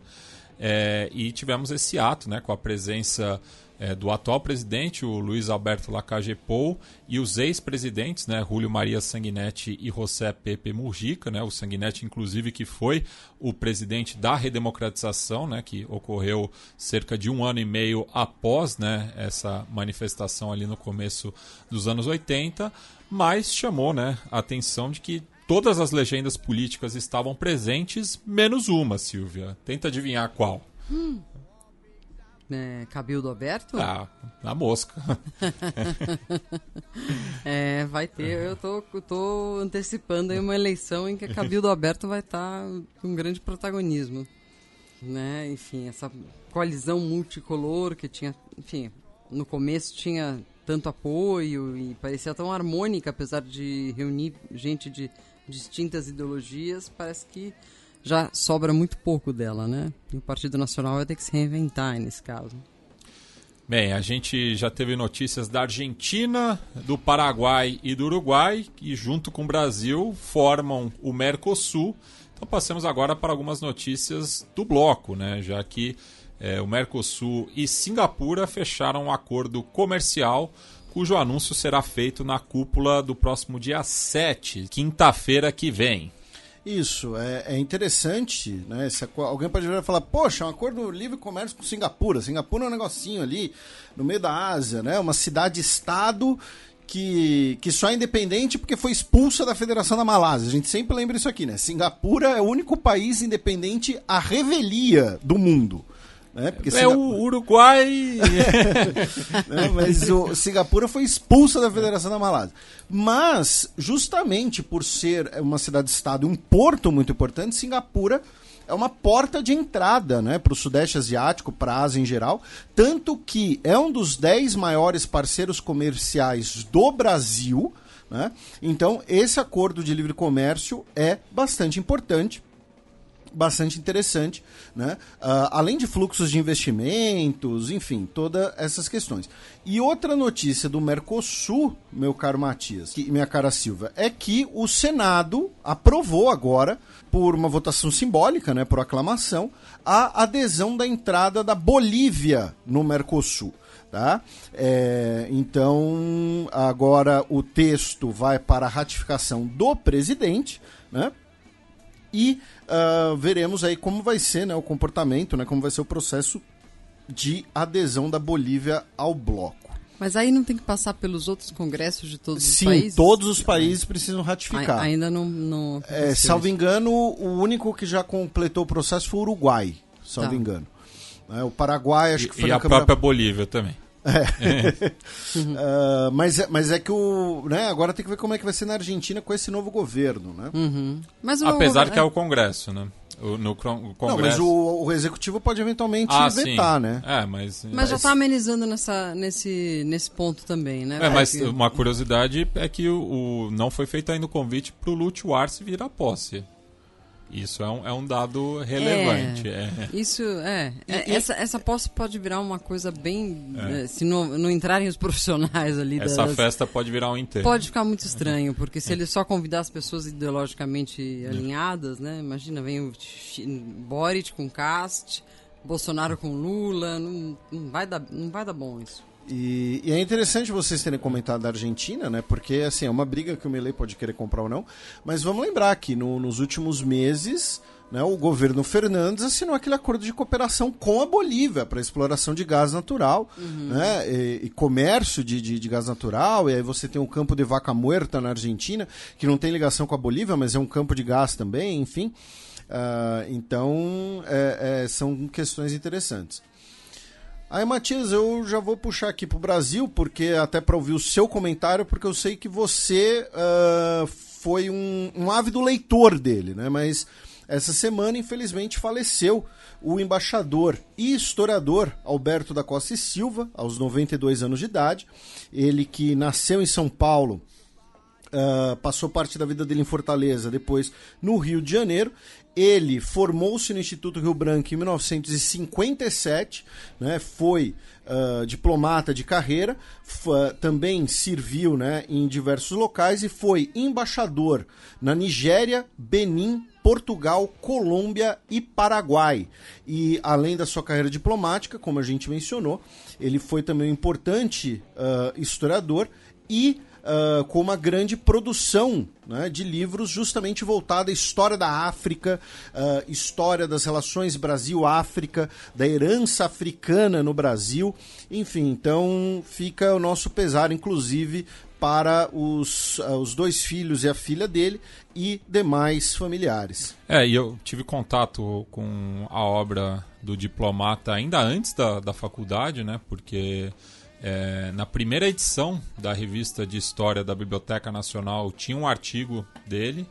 É, então isso me marcou bastante, que inclusive é, completou ou vai completar 30 anos, 20 anos agora, né, de lançamento da revista que acabou sendo descontinuada, mas foi uma um dos projetos mais bonitos e legais da, da história da historiografia brasileira. Uma grande referência para minha formação acadêmica, né, é esse projeto, mas também a própria obra do Alberto da Costa e Silva, que depois eu tomei mais contato já na faculdade, é, no curso de História da África com a professora Marina de Mello e Souza, principalmente o A Enxada e a Lança, a África antes dos portugueses, né, que eu acho que é um, um livro é, muito importante da, da nossa historiografia, justamente nessa relação com o continente mãe. E ele é, se não me, se não me equivoco, ele é o pai do Pedro Miguel da Costa e Silva, diplomata também, ligado às questões do Mercosul e com uma carreira bastante é, contundente aí na, no Itamaraty. Né? E, continuando aqui um pouco sobre o Brasil, algumas notícias em relação à Conferência do Clima, né? a COP28, que começa essa semana. Tá? Uh, nós vamos, se tudo der certo, né, receber Uh, ainda vou fazer o convite, né? Então, estou falando publicamente antes mesmo de escrever para ela, né? Mas vou novamente convidar a nossa querida professora Nathalie Anterstel, né? Para falar com a gente daqui a duas semanas, né? Que é quando nós vamos ter, se tivermos, né? Um acordo final, né? Porque o pessimismo está bem forte. Uh, mas o, a delegação brasileira, incluindo o presidente Lula, foi né, até a Península Arábica Uh, primeiro passou em Riad, onde se encontrou com Mohammed bin Salman, o príncipe herdeiro e de fato mandatário né, da Arábia Saudita, que é o novo integrante do BRICS, né, uh, um dos novos integrantes do BRICS, inclusive e uh, falaram né, de cooperação para tanto exploração de petróleo quanto de transição energética, né, como outros fundos de investimento, aí calcula-se essa coisa de, de 10 bilhões de dólares em investimentos. E aí, toda vez né, que alguma liderança vai até a Arábia Saudita, você volta o mesmo debate de sempre e vamos repetir o que a gente sempre fala aqui uh, no Xadrez Herbal. A Arábia Saudita hoje é, e, e claro, é, se o Matias ou a Silva tiverem discordâncias ou ponderações, fica completamente à vontade. Mas né, a Arábia Saudita é o país árabe mais rico do mundo hoje, é o principal país árabe do mundo hoje. Uh, tem se tornado uma referência econômica para além do petróleo. Então, você ter relações uh, positivas com a Arábia Saudita é necessário, é importante. Né? Ah, mas lá você. E a gente sempre fala aqui: lá você não tem judiciário independente, é uma monarquia absolutista hereditária, você não tem legislativo, você não pode uh, fazer proselitismo religioso, você não tem igrejas, você não tem sinagogas, você não pode andar com uma Bíblia, você não pode andar com um crucifixo. Uh, o Mohammed bin Salman, uh, muito provavelmente, né, vamos dizer assim, ordenou a execução do Jamal Khashoggi dentro de uma representação diplomática saudita em território turco, tá? Uh, direitos humanos é uma parada que basicamente não existe, tá? Você tem é um dos países que mais executa pessoas no mundo, é um país que ainda tem castigos corporais no seu código penal. Então assim, você ter relações com esse país é importantíssimo. O que não é necessário é você bancar o amigão. É você tirar foto dizendo esse aqui é meu brother, esse aqui é meu, é meu chapa, né? É, é você falar, não, aqui é tudo legal, aqui não há nada disso acontece, enfim. Uh, então, porque toda vez esse assunto volta, até porque o que acontece? No Brasil, né, nós tivemos esse comportamento né, do deputado e então filho do presidente, né, Eduardo Bolsonaro, tirando foto lá com o Mohamed Bin Salman. Aí teve o caso das joias, né? Então, assim, a Arábia Saudita virou uma presença bastante grande né, no, no noticiário internacional. E aí você tem que, né, às vezes, é, fazer esses comentários, né, às vezes comentários meio clichês e tal. Mas o, o, o fato é, você tem que ter relações com a Arábia Saudita. Tá? Você tem que ter. Qualquer país do mundo é importante. O que não é necessário é você bancar o brother. Você tirar a foto do lado, sorrindo, a foto oficial e tudo mais, beleza. Né? O problema é você só não precisa. Né? Acho que um pouco... Isso na real politique, né? Eu acho só que não é só. Não, fica não, à vontade para discordar. Não, eu, eu, eu tô a favor, eh, enfim, tô, concordo com as suas palavras com relação à necessidade de ter essas, essas é, relações comerciais e diplomáticas com a Arábia Saudita, mas eu acho que pode se fazer um pouco mais além de, ah, não bancar o amigão. Eu acho que é, cabem aí, não sanções, mas contrapartidas. Olha, vamos, vamos fechar esse acordo, porém, é, gostaríamos que os, vocês cumprissem é, os códigos, as, as, as leis do direito internacional e parassem de torturar, parassem de esquartejar jornalistas mortos em, de, em, em embaixadas, enfim. Acho que algum tipo de pressão poderia haver, como há em outros países e, e, e, e não há quase nada com a Arábia Saudita. Não, perfeito. concordo que o, Sena, o, o próprio né, o Joe Biden ele dizia na campanha: vamos tratar a Arábia Saudita como o pária, os párias que são. E na prática. É, né, não, mudou muito. Os bilhões falam mais alto. E só aproveitando né, que, que a gente está tratando da, da relação entre a América Latina e países do, da Península Arábica, né? Também tivemos essa semana uma ligação, né? Entre o ministro de Assuntos Estrangeiros do Catar, o Mohammed bin Abdulaziz bin Saleh Al Khulaif, é, com a sua homóloga mexicana, Alicia Arcena Ibarra, é, tratando justamente da questão em Gaza. Né? Foi o principal assunto né, da, da chamada entre os dois é, no documento que foi divulgado justamente pelo Ministério dos Assuntos Estrangeiros do Catar. Tem uma pergunta meio leiga para fazer para o Felipe. Por que, que na Arábia Saudita quem manda é o príncipe e não é o rei? porque ele deu um golpe em todo mundo. No em pai também? É, é, não, é, porque o, o, o que acontece? O, na Arábia Saudita, pela lei, né, o trono passava. A prioridade do trono era dos filhos do Abdulaziz, o fundador. Então o trono passava de irmão para irmão. Todos os reis da Arábia Saudita até hoje foram o próprio Abdulaziz e os filhos dele. E o que acontece? O, Mohammed, o, o, o rei Salman, né? Ele já é bastante idoso, né? Ele, uh, uh, não vou dizer aqui que ele tem a saúde debilitada, né? Mas uh, ele, no mínimo, é bastante idoso. Vou até colar aqui. Ele está com 87 anos de idade, hum. né? E o que acontece, né? Principalmente é o seguinte: ele sucedeu o meio-irmão dele, o, o, o Abdullah, né? E ele ainda tem um meio-irmão, para quem supostamente passaria o trono. Hum. Então, o filho dele, o Mohammed bin Salman, né? Bin é filho dele, né? Então, Mohammed, filho de Salman, filho do rei Salman. Ele, uh, ali por volta de 2015, mais ou menos, já, já existiu o xadrez verbal, inclusive, ele começou uma série de maquinações para afastar os, os concorrentes dele ao poder real e mudou a lei. E aí a lei passou a ser: a transição vai ser de pai para filho. né, como costuma ser em boa parte dos lugares. Então, o Mohammed bin Salman é o mandatário, em parte porque ele fez essa articulação, em parte porque o pai dele, né, é bastante, como eu disse, bastante idoso, fica ali um pouco preservado de alguns assuntos. O pai dele aparece muito nas cerimônias, né? Sim. Então, o Putin visita, ele é recebido, tiram fotos juntos e tal. Mas as negociações mesmo, né, a política mesmo é conduzida pelo filho dele. E muito também a lógica do tipo, ele foi preparado para isso. Né? O Mohammed bin Salman ele chegou ao poder super jovem, né? ele tinha 30 e poucos anos. Uh, e, e, aquela ideia de não, ele estudou na Europa para isso, ele estudou no exterior para modernizar a Arábia Saudita. Ele, antes mesmo de se tornar o príncipe herdeiro, né, o príncipe do trono, ele era, uh, ele já ocupava cargos importantes no ministério uh, responsável pela chamada Visão 2030, né? A Arábia Saudita diminuir a dependência do petróleo. Mas em bom português é por isso, é porque ele deu um, deu um, um golpe ali político e afastou todo mundo.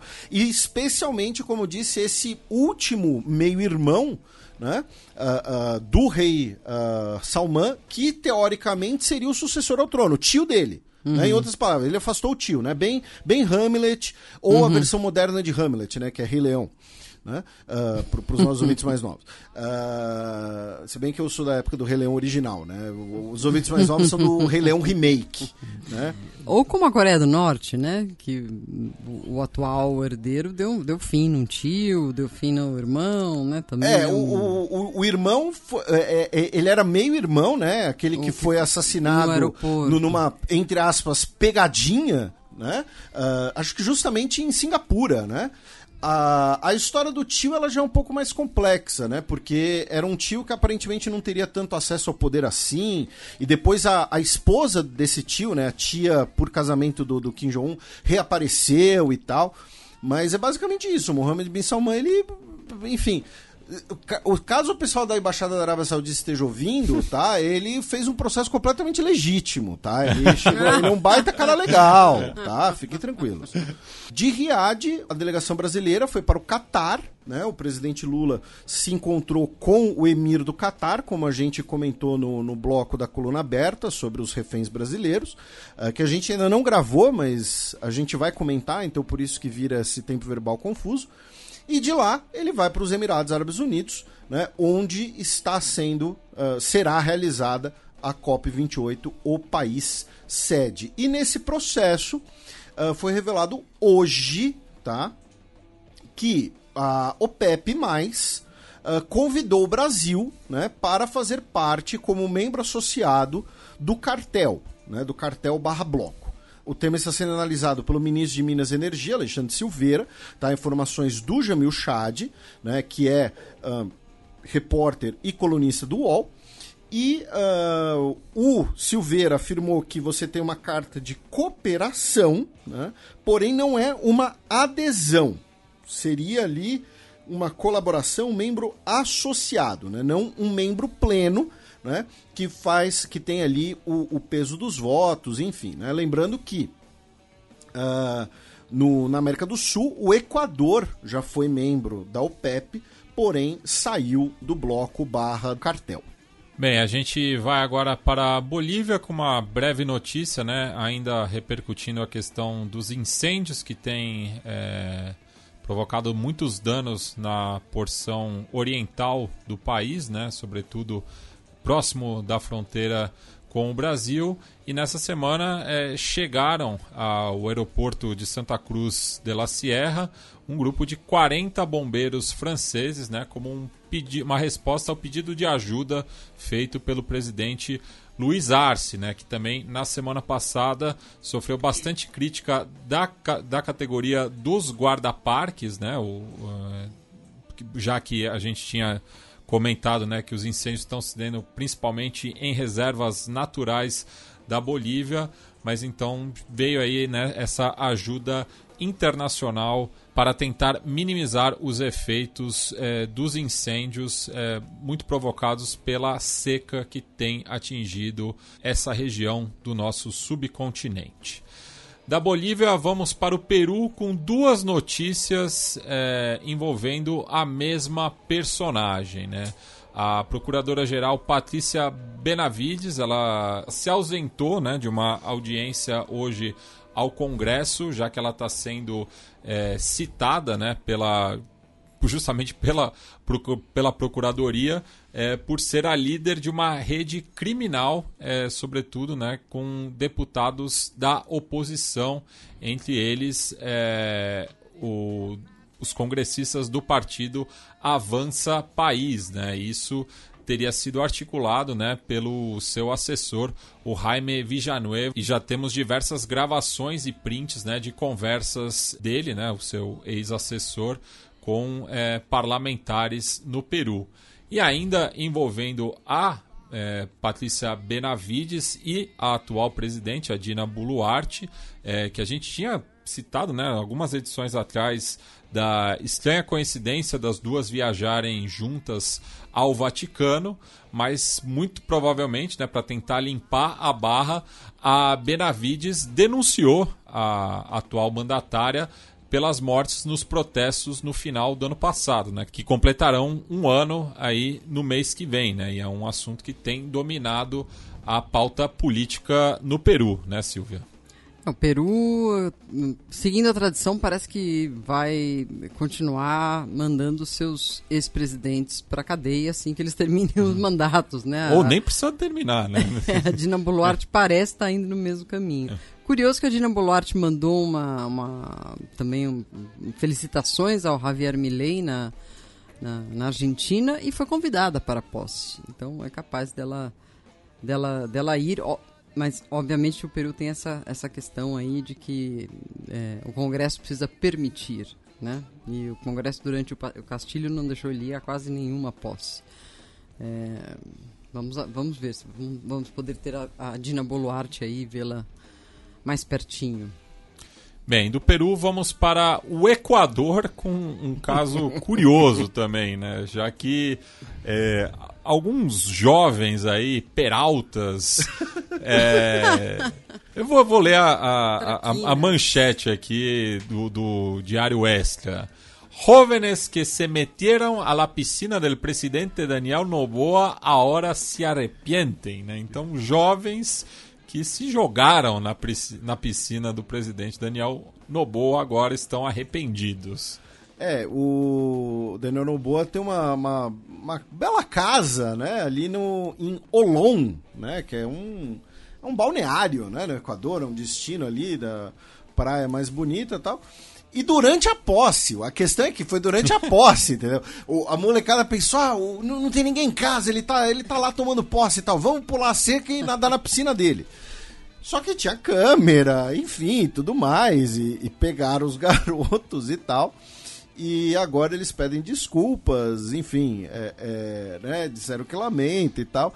Como você disse, a, a peraltice né, do, do, do, do, dos garotos que teriam ali, né, enfim, teriam ali consumido uma cervejinha e tal, ainda, né? Ah, inclusive, o, o morador falou assim: Los três implicados não são antissociales tudo foi por culpa de la borrachera. Ojalá el presidente Noboa los perdone. O presidente Noboa tem tudo para perdoá-los, porque afinal ele acabou de assumir, não vai cair em cima de meia dúzia de moleques, até porque ele. Até porque até, até tempo é um... atrás ele também ele teria se tacado nessa. na piscina do, do presidente. Exatamente. Ele, a, a, depois da sua posse, ele passou a ser, agora é ele, o, o mandatário mais jovem da América Latina. Na né? sua cara, Gabriel Boric. E a gente ainda tem outras duas notícias uh, equatorianas, meu caro Matias e minha cara Silva. Uma delas é que o próprio Noboa, né? A gente fez um comentário agora de brincadeira, né? Agora um pouco mais sério, né? Ele logo na sua primeira semana ele determinou que o Ministério do Interior uh, não mais cumpra né, a, a ordem administrativa que uh, existia se uma pessoa fosse detida com uma quantidade muito pequena de narcóticos ilegais, ela não era uh, acusada formalmente. Né? Você tinha ali como se fosse um. Uh, como é que é o nome ali quando a pessoa assina um documento na delegacia liberada logo depois? BO. Não, não, não, é o BO, é o. Eu não sei, eu nunca assinei isso, Felipe. é, termo, de, termo circunstanciado. ah, né? Você tinha ali um, uma espécie de termo circunstanciado, só que não era uma mudança na lei, era simplesmente uma mudança nos procedimentos policiais. Para falar, olha só, se o cara tá ali com uma quantidade pequena de, de, de cannabis, por exemplo, não, não, não adianta nada, né? De, deixa solto. E agora ele determinou a mudança disso. E a outra notícia é que, se você falar assim, né? Daniel Noboa mandou a sua vice-presidente, a Verônica Abad, para Tel Aviv, né? Para, olha só, para dialogar em busca da paz.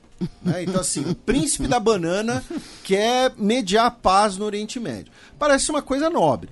Na verdade, entretanto, é um racha entre os dois, que já vem desde a campanha, e que a própria Verônica Abad não fez questão de esconder.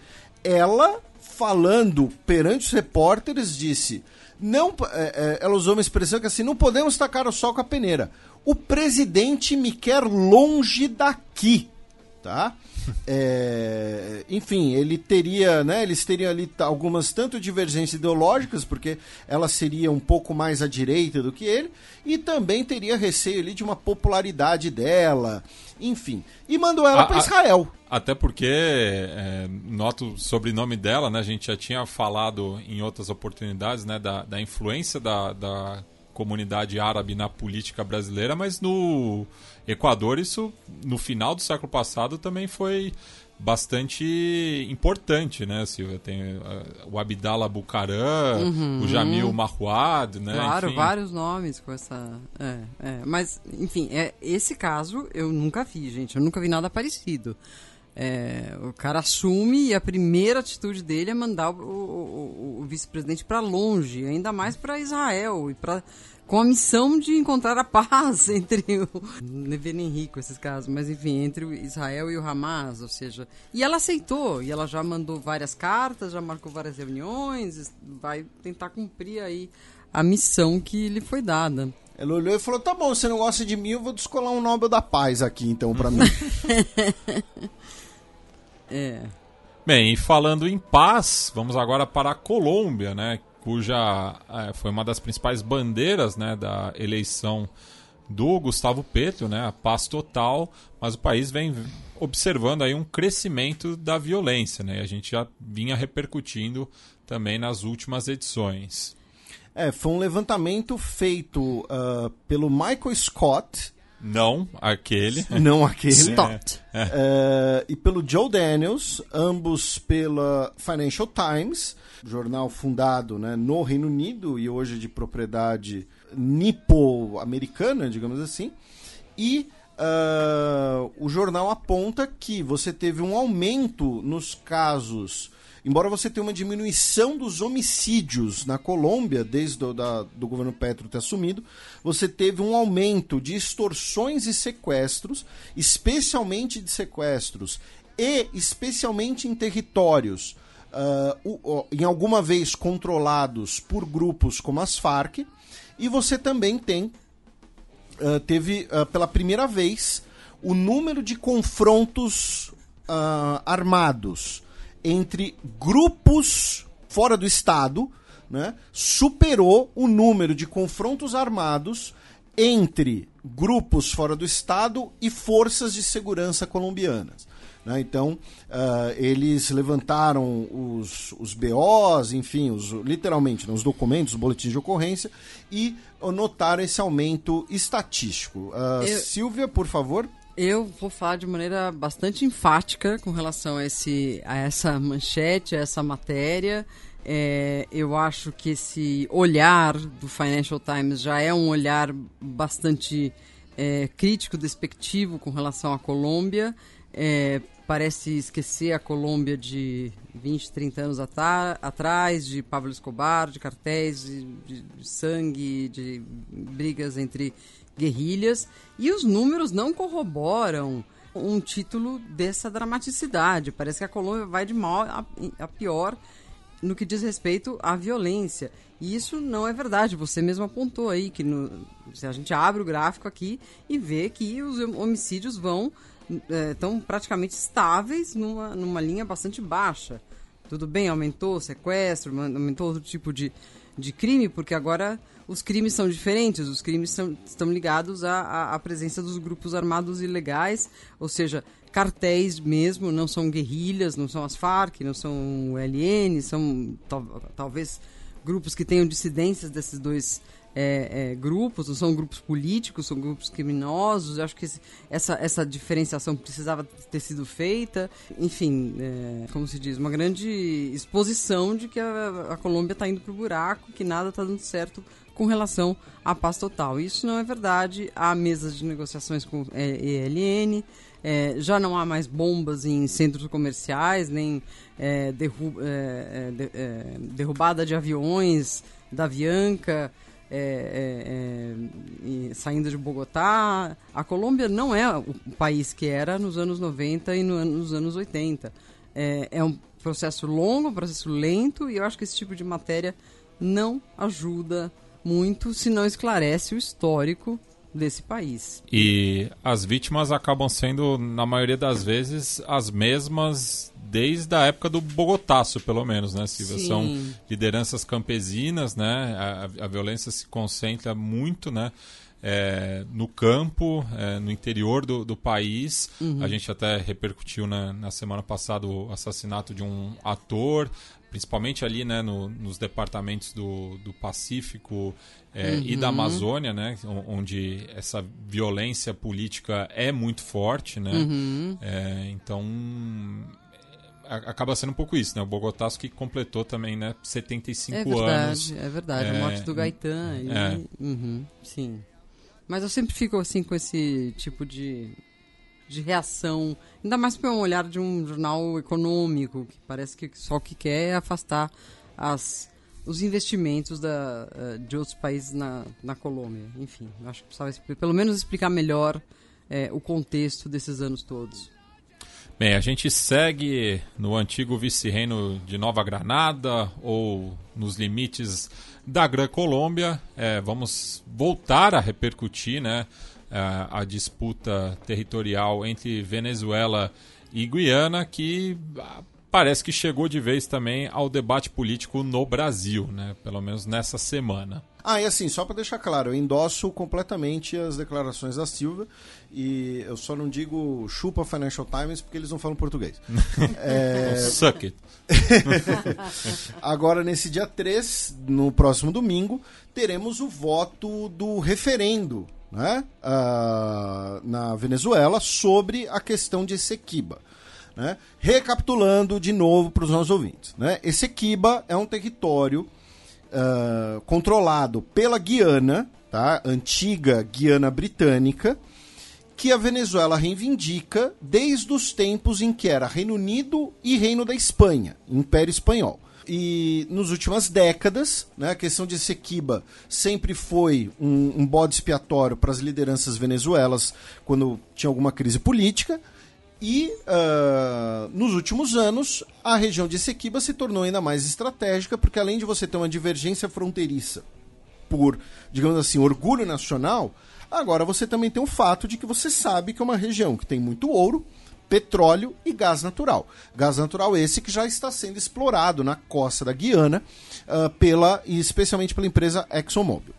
Uh, e a gente já falou bastante disso aqui, e a fronteira foi determinada no final do século XIX, né, numa sentença feita por uma mediação europeia em Paris, que simplesmente deu ganho de causa aos britânicos, não era nem Guiana independente, aos britânicos, sem muitas explicações, algo que a Venezuela nunca aceitou direito. Tá? E aí, como a gente já comentou, o governo Maduro, né, uh, em crise, e, e, todos os governos venezuelanos nas últimas décadas, quando você tinha uma crise, eles falavam, olha lá para esse Kiba. Né, o caso do Caracasso, do Caracasso também foi assim. Uh, nós teremos agora, no próximo dia 3, esse referendo, na qual os eleitores foram convocados a responderem cinco perguntas. Ah, com um detalhe, o Maduro, hoje ele foi na TV ensinar como se vota. ensinar como se vota no sim. Inclusive, tá? É, Primeira pergunta. Você concorda em rejeitar por todos os meios, de acordo com a lei, a linha fraudulentamente interposta pela sentença arbitral de Paris de 1899, que visa privar-nos de nossa Guiana Essequiba? Segunda pergunta. Você apoia o Acordo de Genebra de 1966 como o único instrumento jurídico válido para alcançar uma solução prática e satisfatória para a Venezuela e Guiana em relação à controvérsia sobre o território de Guiana Essequiba? Terceira pergunta. Você concorda com a posição histórica da Venezuela de não reconhecer a jurisdição da Corte Internacional de Justiça para resolver a controvérsia territorial sobre Guiana Essequiba? Quarta pergunta. Você concorda em se opor por todos os meios legais à reivindicação da Guiana de dispor unilateralmente de um limite marítimo pendente delimitado de maneira ilegal em violação do direito internacional? Quinta pergunta. Você concorda com a criação do Estado de Guaiana Essequiba e que se desenvolva um plano acelerado de atendimento integral à população atual e futura daquele território, que inclua, dentre outros, a concessão de cidadania e carteira de identidade venezuelana, conforme o Acordo de Genebra, Direito Internacional, incorporando, consequentemente, o referido Estado no mapa do território venezuelano? Então é, você concorda em que Guiana Essequiba é nossa? É basicamente isso, as cinco perguntas. E é, é, é, curioso, tem várias coisas curiosas aí, né? O modo como são feitas as perguntas para que a pessoa de fato responda sim, sim, sim. Perguntas que incluem questões técnicas, né? O laudo arbitral de 1899 é, que é a, a defesa da, da Guiana, em contraposição ao acordo de 1966, quando o Reino Unido saiu fora, a Guiana ficou independente, enfim, coisas que o venezuelano comum não necessariamente precisa saber os detalhes, né? Como porque o acordo está de acordo ou não com um tratado que do qual eu não sei nada é, ou, ou sei pouca coisa. É, aí a gente vê também uma espécie de, de tentativa do. Está muito claro, né? Uma tentativa do regime de juntar é, é, é, todos debaixo de uma mesma causa da qual todos são simpáticos, né? Inclusive a, a, a, a oposição. É, Fazendo uma como, analogia, seria como as Malvinas. Se, é, as Malvinas, é. Se, uhum. se, né, se um governo argentino tivesse democrático uhum. tivesse em crise, lançasse um, um, plebiscito da mesma natureza. Exatamente, exatamente. Porque é uma causa que é presente no, nos, nos, dois polos ideológicos, né? É, é. Olha que eu acho que na Argentina talvez até mais. Puder, Não, pudesse até perder. Hoje em dia por conta dos jovens e não Será? sei. Eu Mas é um mandato constitucional. Está é. na, tá Constituição Argentina sim, de que sim. o presidente é, o presidente do país tem que tem que defender a causa, né? É, e isso acontece né, casualmente, justamente é, alguns meses antes é, de uma eleição que tam, tampouco tem data, né? Deveria ser em abril, mas o Maduro não marcou ainda a data, ele tem que marcar a data.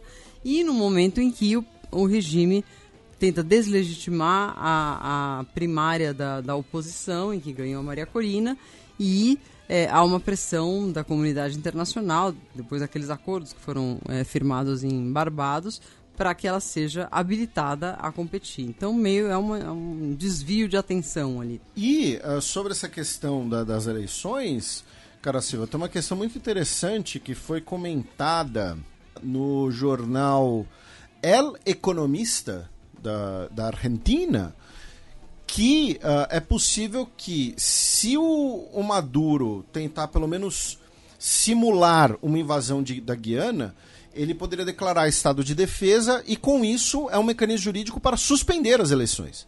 Justamente. Ah. E, Felipe, me chama a atenção também que a Guiana não é signatária do TIAR. Como ficaria em caso de um, uma, um escalonamento desse conflito. É, o TIAR é o Tratado Interamericano de Assistência Recíproca, né, para o nosso ouvinte, que é o tratado que basicamente diz que se um país americano for atacado, todo mundo parte junto, né, todo mundo está junto na brincadeira. Uh, a Guiana não é signatária do TIAR porque quando o TIAR foi criado, eu acho que é por isso, né? Foi quando ela foi criada, nem existia Guiana, né? Ela era parte do Império Britânico. Existia como Guiana Britânica. exatamente, né? Uh, é, é, é, uma questão curiosa, porque assim, é, do ponto de vista vinculante, uh, do ponto de vista legal vinculante, não existe absolutamente uh, nenhum país que tenha obrigação de vir salvar a Guiana. Né? Não é como a OTAN, né? Uh, em que você vai ter ali, se você ataca um país, todo mundo entra na briga junto. Né? É uma aliança defensiva vinculante. Né? Uh, então, nenhum país, teoricamente, tem obrigação disso. Agora, se a Guiana for é, é, eventualmente invadida pela Venezuela, uh, e aí eu vou até mudar um pouco o que eu falei na semana, da semana passada e anterior. Né? Eu disse que a Venezuela não invadiria a Guiana. Hoje eu já não botaria dinheiro nisso. Eu acho possível sim a Venezuela tentar um, uma ação militar e provavelmente seria a última ação do governo Maduro, porque eu vejo muitos paralelos, aí é nossa, é nossa mania de historiador, né, em olhar para o passado, mas eu vejo muitos paralelos com o Kuwait, né, o Iraque do Saddam e o Kuwait. E o Kuwait, teoricamente, ele também não precisaria ser resgatado por ninguém. Só que você tem invasão de um país soberano que pode levar o Conselho de Segurança da ONU justificar uma ação militar contrária. E é o que a gente já falou: se, se a Venezuela invadir a Guiana de fato, você tem um porta-aviões dos Estados Unidos na costa da Venezuela no dia seguinte. Uh, é possível que a Venezuela esteja se aproveitando ou sendo incentivada a aproveitar esse caos mundial que nós temos hoje.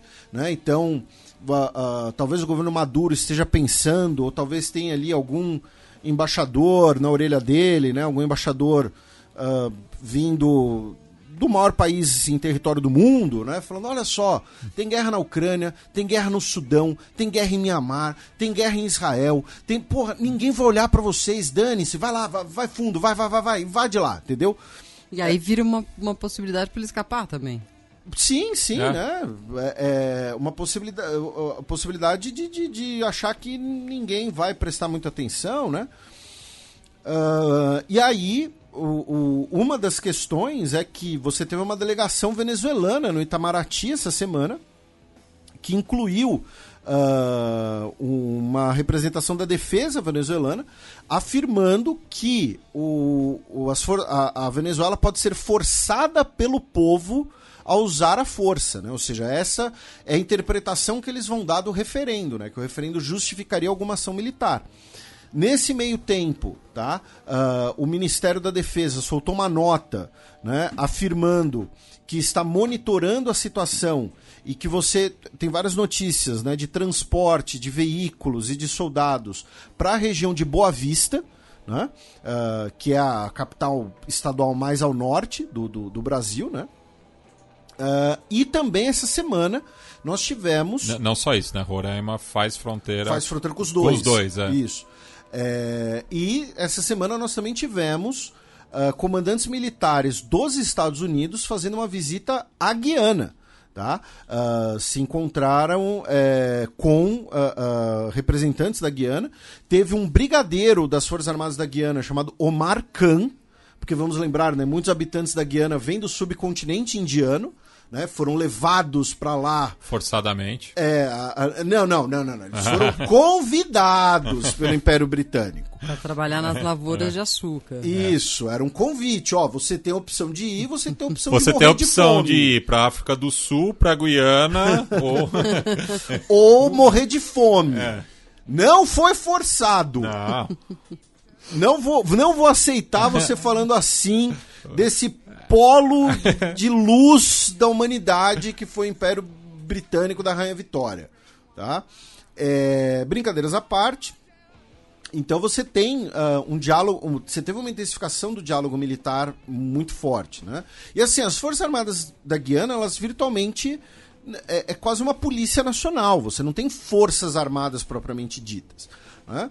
Uh, então, é, isso também poderia encorajar uma ação venezuelana mas no fim das contas tem um, é, como eu disse, provavelmente seria o último ato do governo Maduro. É, e, e, e, vocês compararam com as Malvinas, né? Se, os britânicos hoje não vão devolver as Malvinas para a Argentina. Né? Porque eles vão falar, olha só, britânicos morreram aqui, aqui tem sangue britânico, a gente não devolver seria um desrespeito dessas pessoas. Se a Venezuela tentar tomar esse equiba pela força, aí sim que ela vai perder toda a justificativa uh, ah, para esse caso. Lembrando que no fim das contas é um problema dos imperialismos europeus na América, né? É bom também lembrar isso. Claro, e de novo os britânicos, né? os Sim. mesmos das Malvinas estão É, ali também. E, e só citando novamente o Tiar, né, o caso da Venezuela ainda é mais complexo porque o governo Nicolás Maduro não é, não reconhece mais o Tiar, ao contrário da Assembleia, né? Então também tem essa diferença de visão, né? E após né, a assinatura do tratado em 1947, tivemos a entrada das Bahamas e de Trinidad e Tobago é, depois que ambos países conseguiram suas respectivas E- e- independências. E uma é muito interessante você ter resgatado o Tiar, meu caro Matias, porque o Tiar ele foi formalizado pensando na Guerra Fria, pensando numa guerra de um agente externo ao hemisfério atacando um dos países americanos. Né? Não foi pensado numa guerra interamericana. Né? Ah, enfim, então, então é isso. Mas como a Silva mencionou, o ideal era ter uma máquina do tempo e não existir Império Britânico. Aí teria muito menos divergências fronteiriças e territoriais no mundo. É. Bom, e, e tem a questão do Brasil aí, né? O Brasil está preocupado com a possibilidade de uma guerra, né? O Celso Amorim já esteve na Venezuela conversando, né? Enfim, se a, co- se a coisa é, vai por esse lado, como você mesmo ah, afirmou que pode, que aposta que talvez vá, é, seria um problemaço. É, e, e o Brasil é, como a gente falou anteriormente, é o mediador natural, né? Justamente porque é o único país que faz fronteira com, Com ambos, o- é. ambos, né?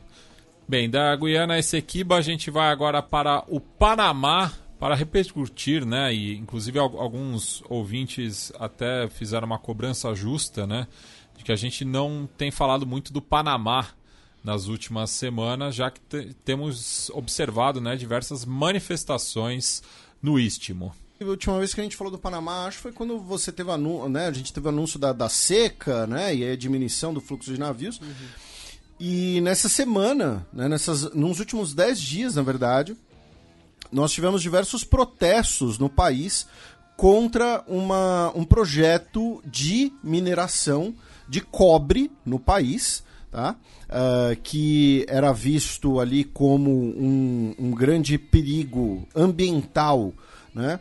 Ah, de devastação, tanto a devastação da, da vegetação, quanto também é, problemas como. ah, é, é, não sei se o termo correto seria envenenamento, né? mas prejudicar os ah, fontes de água potável, enfim.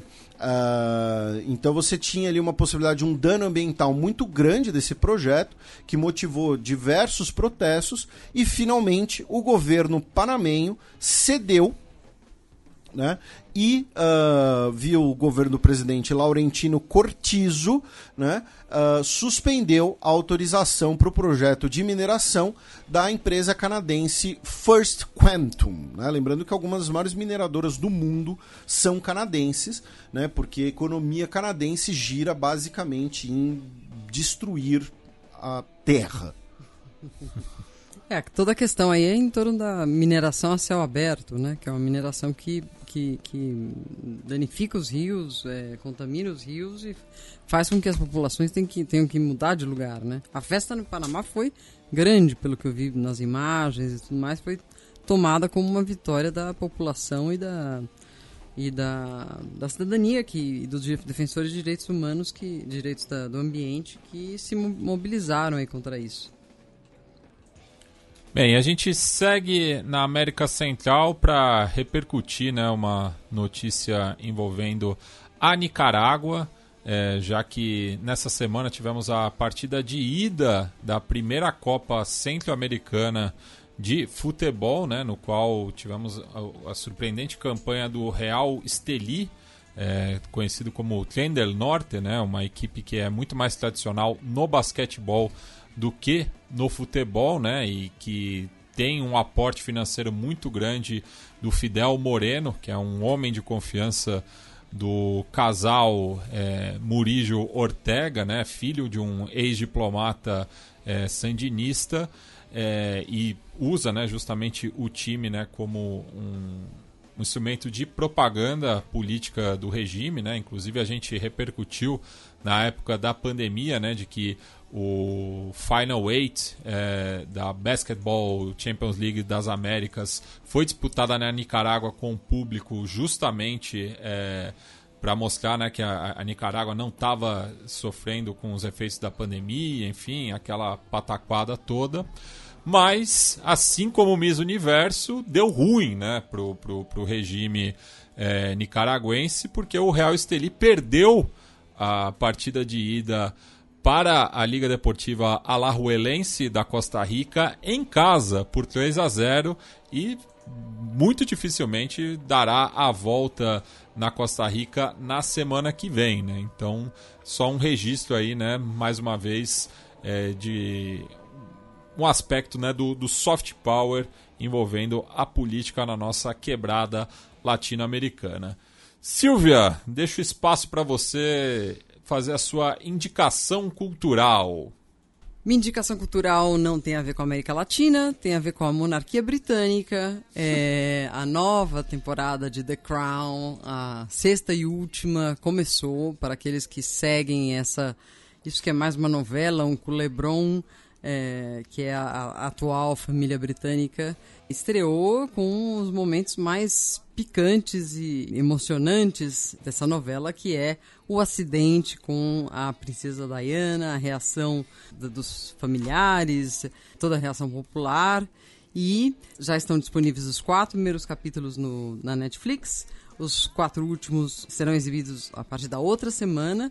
E vai acabar aí. Vai acabar aí porque é, não o, o, resto é o presente. O resto é o presente, o presente está meio complicado, tem o Harry fugindo, enfim, o Maxit e tudo isso. E por, por hora o acordo foi que terminasse por aí. É, é um bom entretenimento, é uma reconstituição de época muito interessante. Tem atores incríveis aí, como a Imelda Staunton, o Dominic West. Que participava de The Wire também, que né? participava de The Wire, é um grande ator. Até tem muita gente dizendo que ele é. É, é, é muito é, bonito para ser é o muito bonito para ser o Charles. É. tem o Jonathan Price, é um excelente entretenimento.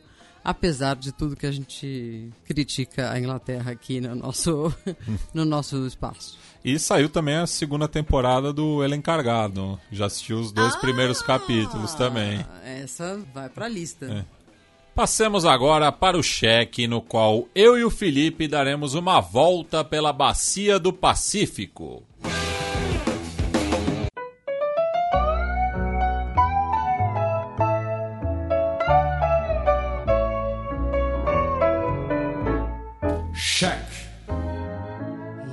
Cafillo, ¿dónde estaba cuando caíste en desgracia? El que siempre acompañaba tus momentos. Aos 100 anos de idade, Henry Kissinger vai de tobogã para o inferno e já trama golpe de Estado contra Satanás. Daria um ótimo cordel. uh, pois é. É isso que vocês ouviram na belíssima voz do nosso querido Matias, né? Foi a notícia do último dia 29, né? Do falecimento de Henry Alfred Kissinger, né? Cujo nome de nascimento era Heinz, né? Porque ele era nascido na Alemanha, né? Torcedor do Greuther Fürth, inclusive. Isso, nasceu em, em Fürth, é. justamente na, na Baviera, é, de uma família uh, judaico-alemã, né? Uh, depois né, migra para os Estados Unidos né, no contexto da perseguição nazista, justamente, né, envolvendo ali sua, sua família, né, que eram uh, judeus. Uh, a família foge em 1938 e ele se torna um cidadão dos Estados Unidos em 1943. Tá? Uh, e, e, o curioso é que entre 35 e 38 ele não teve cidadania né? Porque em 35 você tem as leis de Nuremberg, né? ele perde a cidadania alemã e por isso ele não, os estudos dele foram interrompidos né? na Alemanha. Uh, e aí, meu caro Matias, uh, a gente vai fazer um breve obituário aqui, né? Uh, na qual a gente vai falar um pouco da importância do Henry Kissinger e de por que todo mundo pode odiá-lo. Né? A gente vai falar também um pouco do legado dele, né? E não é a primeira vez que a gente fala do Henry Kissinger, que eu já falei antes, eu já recomendei inclusive o, alguns livros dele aqui, especialmente Diplomacy. Né? O Diplomacy, né, um livro de 94, né, tem edição em português, né, Diplomacia.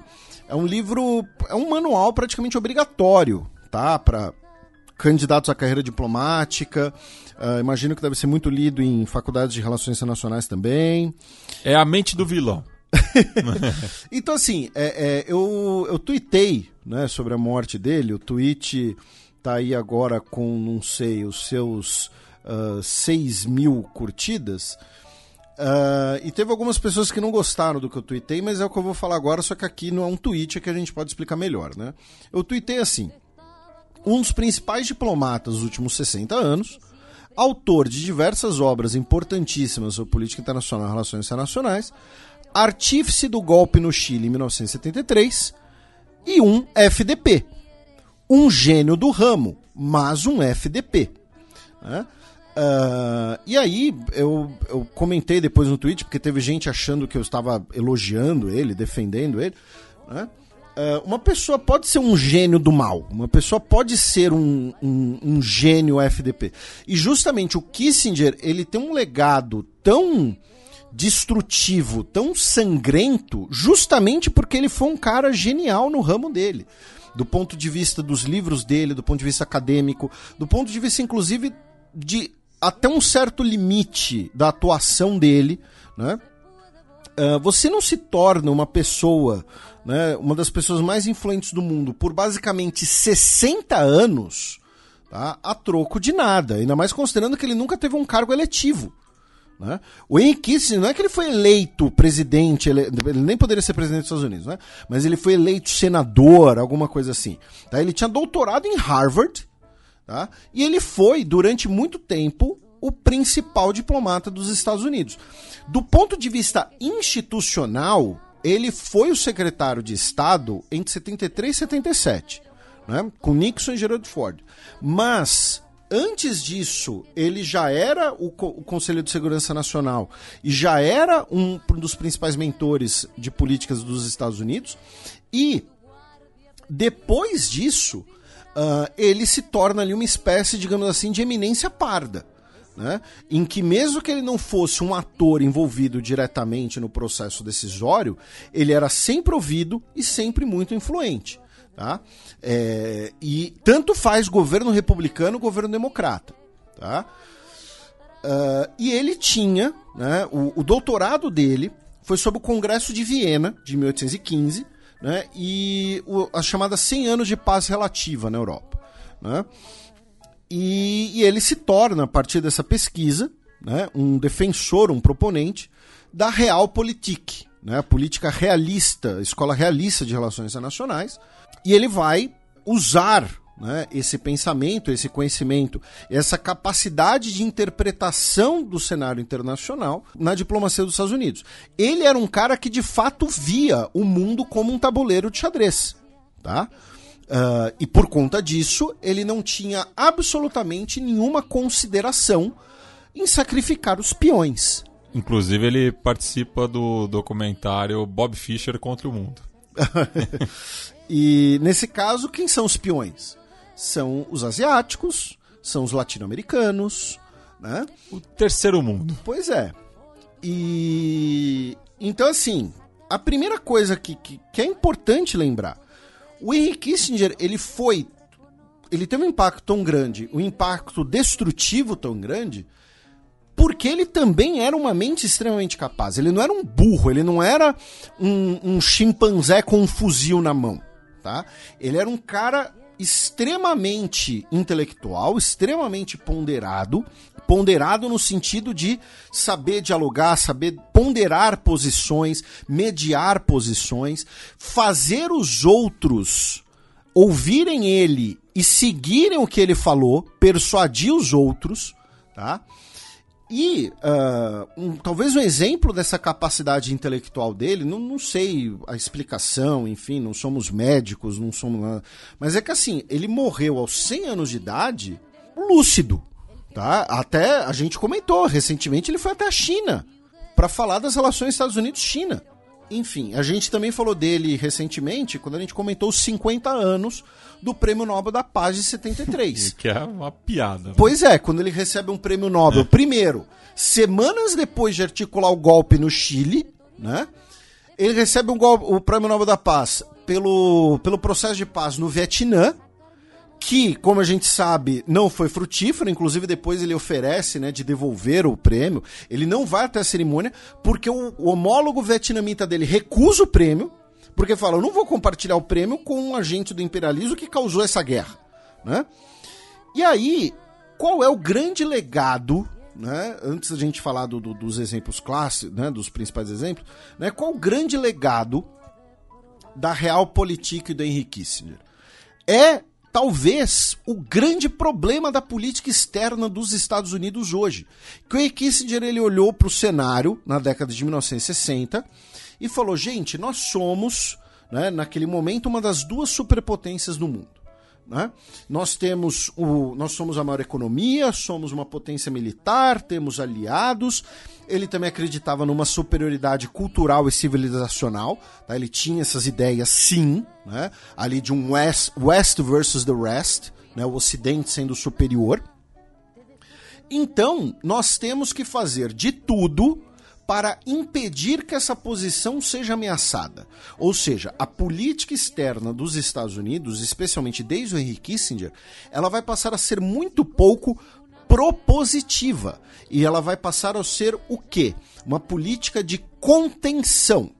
Então, temos ali uma ameaça aos nossos interesses na América Latina, né? Tem a suposta frase dele, não, né, não foi por escrito, né? Tem a suposta frase que ele teria dito, né, que ah, o governo dos Estados Unidos nunca permitirá um Japão ao sul do Equador, né? Ou seja, um Japão no sentido de um concorrente, né? O Japão que era concorrente dos Estados Unidos na bacia do Pacífico.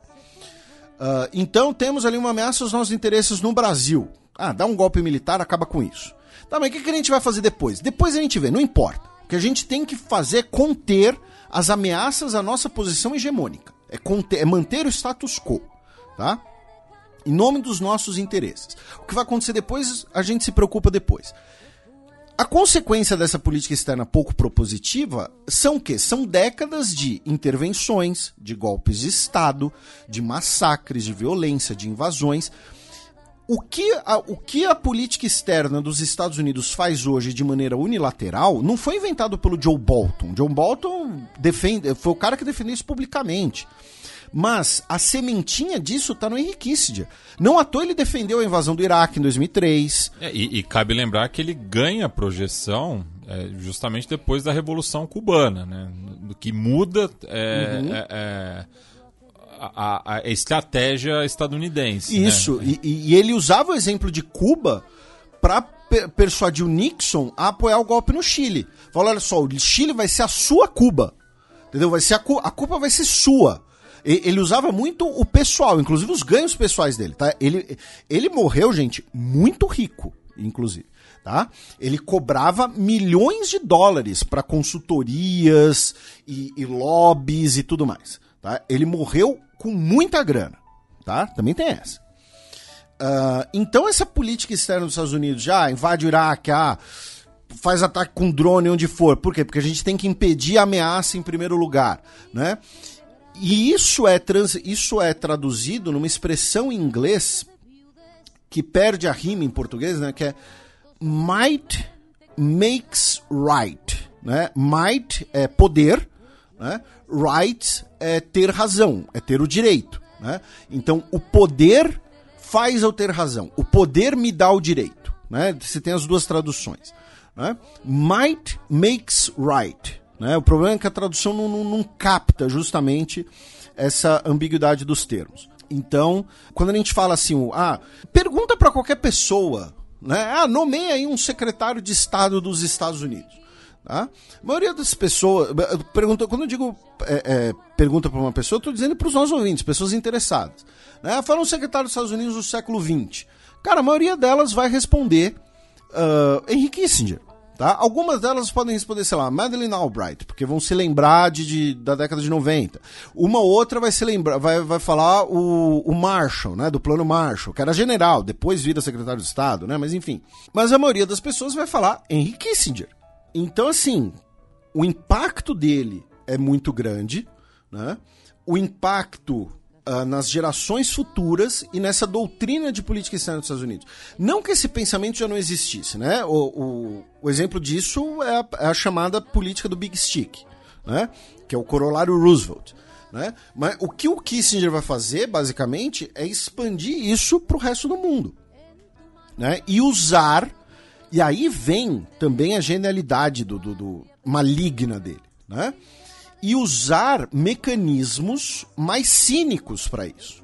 Né? Porque o Big Stick era: olha só, Nicarágua, se você encher nosso saco, a gente vai te invadir e te ocupar. O que você vai falar? Olha, gente, a gente não precisa fazer isso.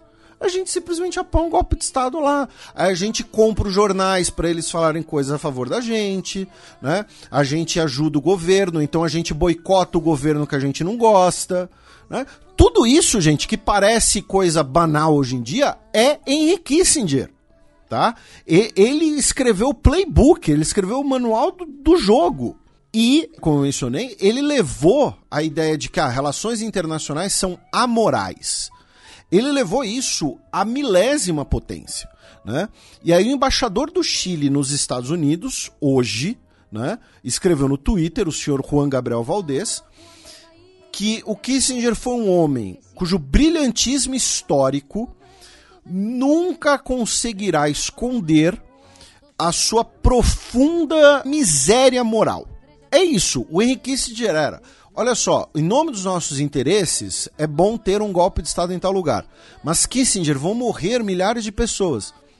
Acontece, cara, que droga. Bora, tá? Então, coisas. No, no, no, léxico estadunidense tem o casualities. É, tipo, é, é, é, isso. Uh, e aí, coloca algumas coisas que a gente pode colocar assim diretamente no bolso dele, tá? Não estamos falando de coisas assim, ah, ele teve um possível envolvimento, ele influenciou, né? Alguma coisa assim. Não. Coisas que tem, assim, estão diretamente, tá? No bolso dele e que no fim das contas são milhões de pessoas mortas. É, é um argumento dúbio, né? Porque assim, primeiro, história, né? Morte não é placar de videogame, tá? Uh, ao mesmo tempo, a gente também não pode ficar na abstração. A gente vai, ah, não, teve o um golpe em tal lugar. Não, estamos falando de milhões de pessoas mortas, tá? A primeira delas, e talvez a, a mais importante, a mais impactante, foi a influência do Kissinger na guerra do Vietnã. Porque ele pega a guerra do Vietnã andando, você já tinha ali um plano pós-Lyndon Johnson de iniciar uma retirada, iniciar um diálogo. Ele insiste, né? Uh, ele convence o Nixon a manter uma política intervencionista. Mais que isso, ele convence o Nixon a expandir a guerra por outros países da região, especialmente o Camboja, que é o lugar mais bombardeado da história. E tem outra coisa. Depois, no Camboja, nós vamos ter a ascensão do Khmer Vermelho. O Khmer Vermelho, que tinha ali uma interpretação né, particular do maoísmo, e por conta disso tinha relações mais próximas com a China. A gente já falou isso aqui, né? Quem derruba o Khmer Vermelho é o Vietnã, porque o Vietnã era próximo da União Soviética e o Khmer Vermelho no Camboja era próximo da China, no momento em que China e Estados Unidos estão afastados. O Khmer Vermelho recebeu apoio dos Estados Unidos, mesmo sendo um grupo uh, extremamente radical. E esse apoio foi ideia do Kissinger. E vamos lembrar que o Khmer Vermelho massacra um quinto da população cambojana. Então, o Kissinger, ele tem as mãos sujas de sangue no Camboja duplamente. Primeiro, pelas atividades do próprio governo dos Estados Unidos que ele formula e depois pelas atividades do Khmer Vermelho que ele formula o apoio. E aí, inclusive, muita gente resgatou um texto e eu compartilhei, né, do Anthony Bourdain, né, que faleceu já infelizmente, né, o chefe de cozinha, crítico, literário, escritor, né, abro aspas para ele. Inclusive viajava muito para o Sudeste Asiático. Isso. Né? Uh, inclusive, eu não lembro se é no Vietnã ou no Camboja, tem um restaurante que manteve a mesa, que era a favorita dele, tipo, intocada. Né? E ele escreve no livro de 2001 dele, né, a Cook's Tour, uh, depois de visitar o Camboja, você nunca mais vai parar de querer espancar Henry Kissinger até a morte com as próprias mãos. Você nunca mais será capaz de abrir um jornal e ler sobre aquele canalha traiçoeiro, prevaricador e assassino sentado em uma conversa agradável com Charlie Rose ou participando de algum evento black tie sem engasgar. Testemunhe o que Henry Kissinger fez no Camboja os frutos do seu gênio como estadista e nunca compreenderá porque ele não está sentado no banco dos réus em Haia ao lado de Milosevic. Então, assim, o primeiro elemento é isso: é o Vietnã e o Camboja. Tá? O, a guerra no Vietnã é prolongada devido às ações do Kissinger. Tá? A expansão da guerra pelo Camboja e pelo Laos também, também é fruto da política dele. Aí nós temos os casos, para ficar no, no, no, Sudeste Asiático, de Indonésia, Timor-Leste e Bangladesh. Tá? Em Bangladesh, ele vai apoiar a repressão do governo paquistanês. Porque, lembrando, né, o Bangladesh, o atual país Bangladesh, era o antigo Paquistão Oriental, era parte do Paquistão, porque os britânicos dividem o Raj britânico em dois países, porém o Paquistão você tinha duas, duas partes, uma no leste, uma no oeste, né, com a ideia de, olha só, muçulmano, se você vive numa, se você vive mais pro leste, você vai para Bangladesh, se você vive mais pro oeste, você vai pro Paquistão, né? Uma ideia, né? Enfim, o legado do imperialismo britânico. Os, uh, os nacionalistas bengalis, em 1970, né, já, você já tinha um movimento pela independência. O Paquistão reprime, tá? E o Henry Kissinger apoia a repressão, no que vai ser classificado como genocídio. Vamos lembrar, inclusive, que o, o, o, primeiro grande show, né, essa coisa de você ter grandes shows, grandes eventos para angariar fundos né, para uma causa social, né, alguma coisa assim, começa com George Harrison fazendo o concerto por Bangladesh em 1971, né? Uh, você tem milhões de mortes, você tem um início de uma política genocida dos bengalis pelo governo paquistanês, até o momento em que a Índia, que naquele momento tinha relações próximas com a União Soviética, não era aliada à União Soviética, não era alinhada à União Soviética, mas tinha relações próximas, intervém e aí você tem a Terceira Guerra Indo-Paquistanesa e a independência de Bangladesh. Na Indonésia, o Kissinger ele apoia né, uh, o massacre dos comunistas pela ditadura militar indonésia e depois ele visita, em 1975, né, uh, ele, ele visita Jacarta, conversa com o ditador Suharto e autoriza a invasão do Timor-Leste. Lembrando que a invasão do Timor-Leste deixa mais ou menos 150 mil timorenses mortos. Alguns dos nossos ouvintes podem virar e falar: Poxa, Felipe, 150 mil pessoas mortas não é nada. Né? Uh, em Stalingrado morreu muito mais gente. 150 mil pessoas era mais ou menos um quarto da população do Timor-Leste, gente. Um quarto a um terço. Tá? Uh, nós temos um genocídio dos timorenses durante a ocupação indonésia. Tá? A ocupação que vai durar até 1999. Aí, se a gente quiser sair do Sudeste Asiático, nós podemos vir, como eu disse, para a América Latina, né? onde nós temos o golpe militar no Chile, em 73, que foi, não foi apoiado pelo Kissinger, foi orquestrado pelo Kissinger. Tá? E novamente está tudo documentado. Né? Exatamente. Nesse caso, os documentos foram publicados apesar do Kissinger resistir. Lembrando que tem a obra Pinochet Files, que a gente sempre cita aqui, Uh, a gente falou bastante do, do, do, golpe 53 por conta dos do, do 50 anos, no, no, último dia 11 de setembro. Né? A gente fez um programa que foi um dos principais, uma das principais pautas. E o Kissinger, inicialmente, ele queria interferir na eleição, depois queria impedir que o Allende tomasse posse. Aí nós temos o assassinato do general René Schneider, que era o comandante do exército chileno, e depois a articulação para o golpe. Tá gastando milhões de dólares para isso, inclusive comprando parte da imprensa chilena. Por isso que um dos maiores jornais no Chile, um que tem nome de Planeta, né? Uh, hoje publicou um panegírico em homenagem ao Kissinger, tá? É... Na Argentina, ele também apoia a, o, o, golpe militar de 76, embora ele já não estivesse no governo, porque o Jimmy Carter vence as eleições. E ele foi até 78 na Copa, ele estava na Argentina. Sim, ele é um dos garantidores, justamente, da, do governo militar é, conseguir sediar a, o Mundial, né? Porque cabe lembrar, a Argentina é escolhida como sede antes do golpe. Então teve esse debate, né, pós 76.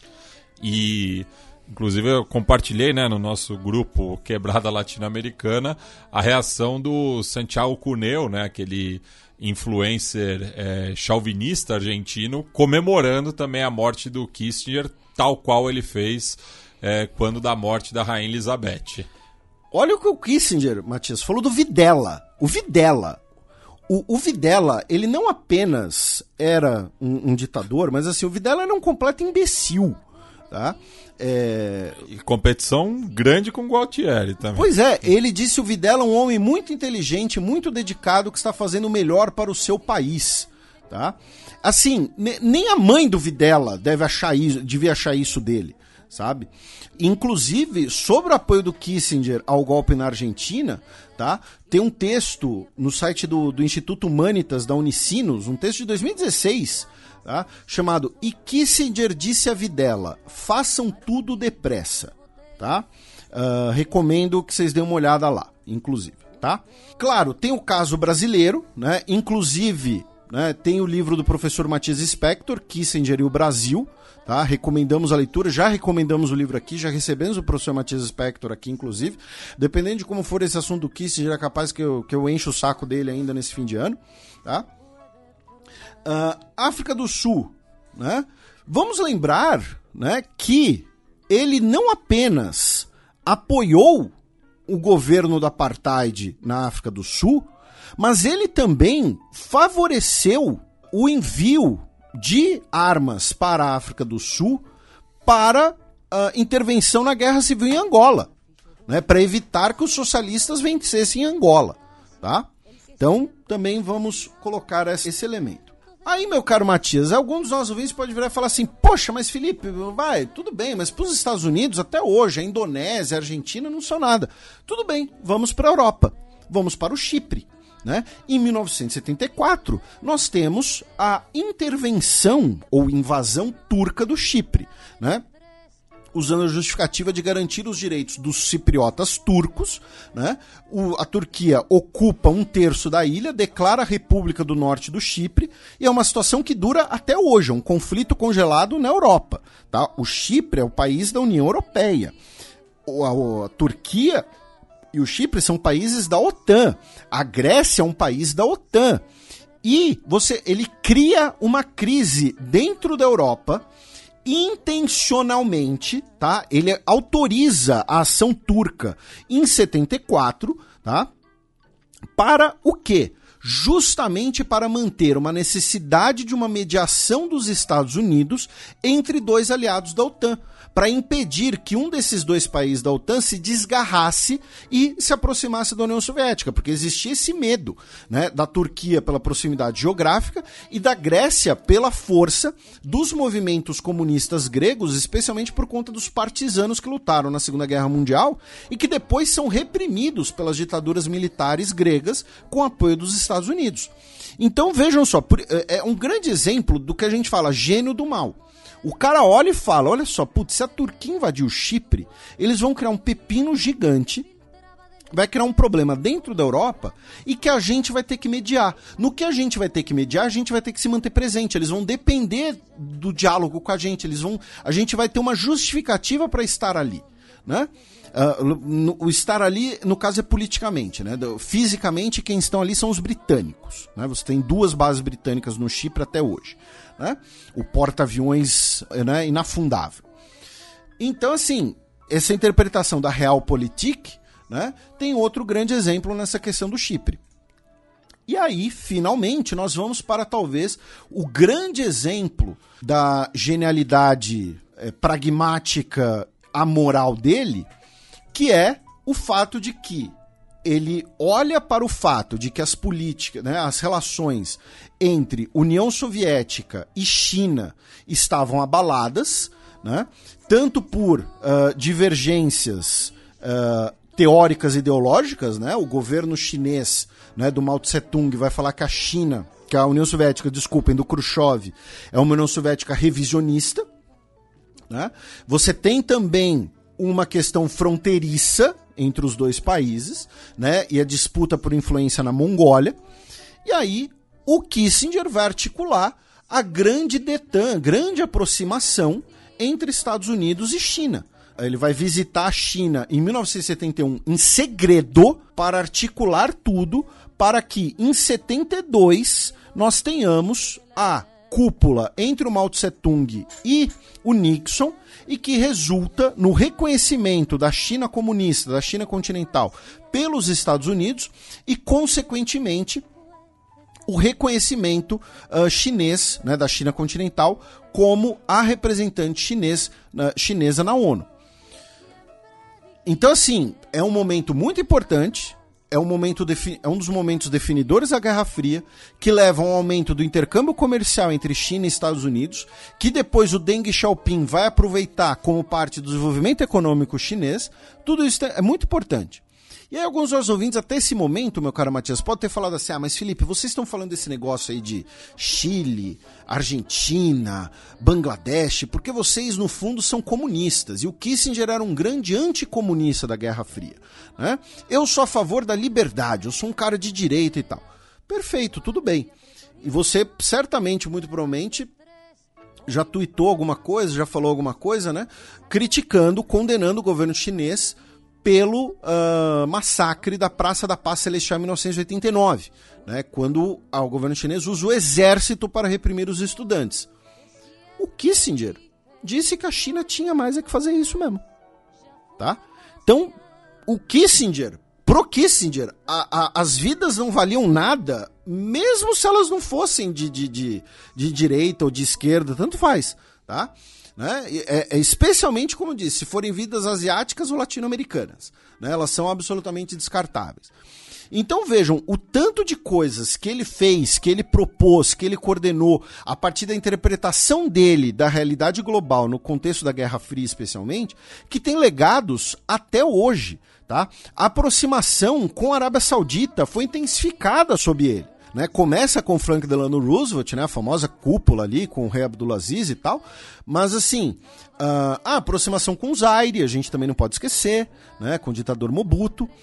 Então, assim, vejam tanto de coisas cujo legado dura até hoje.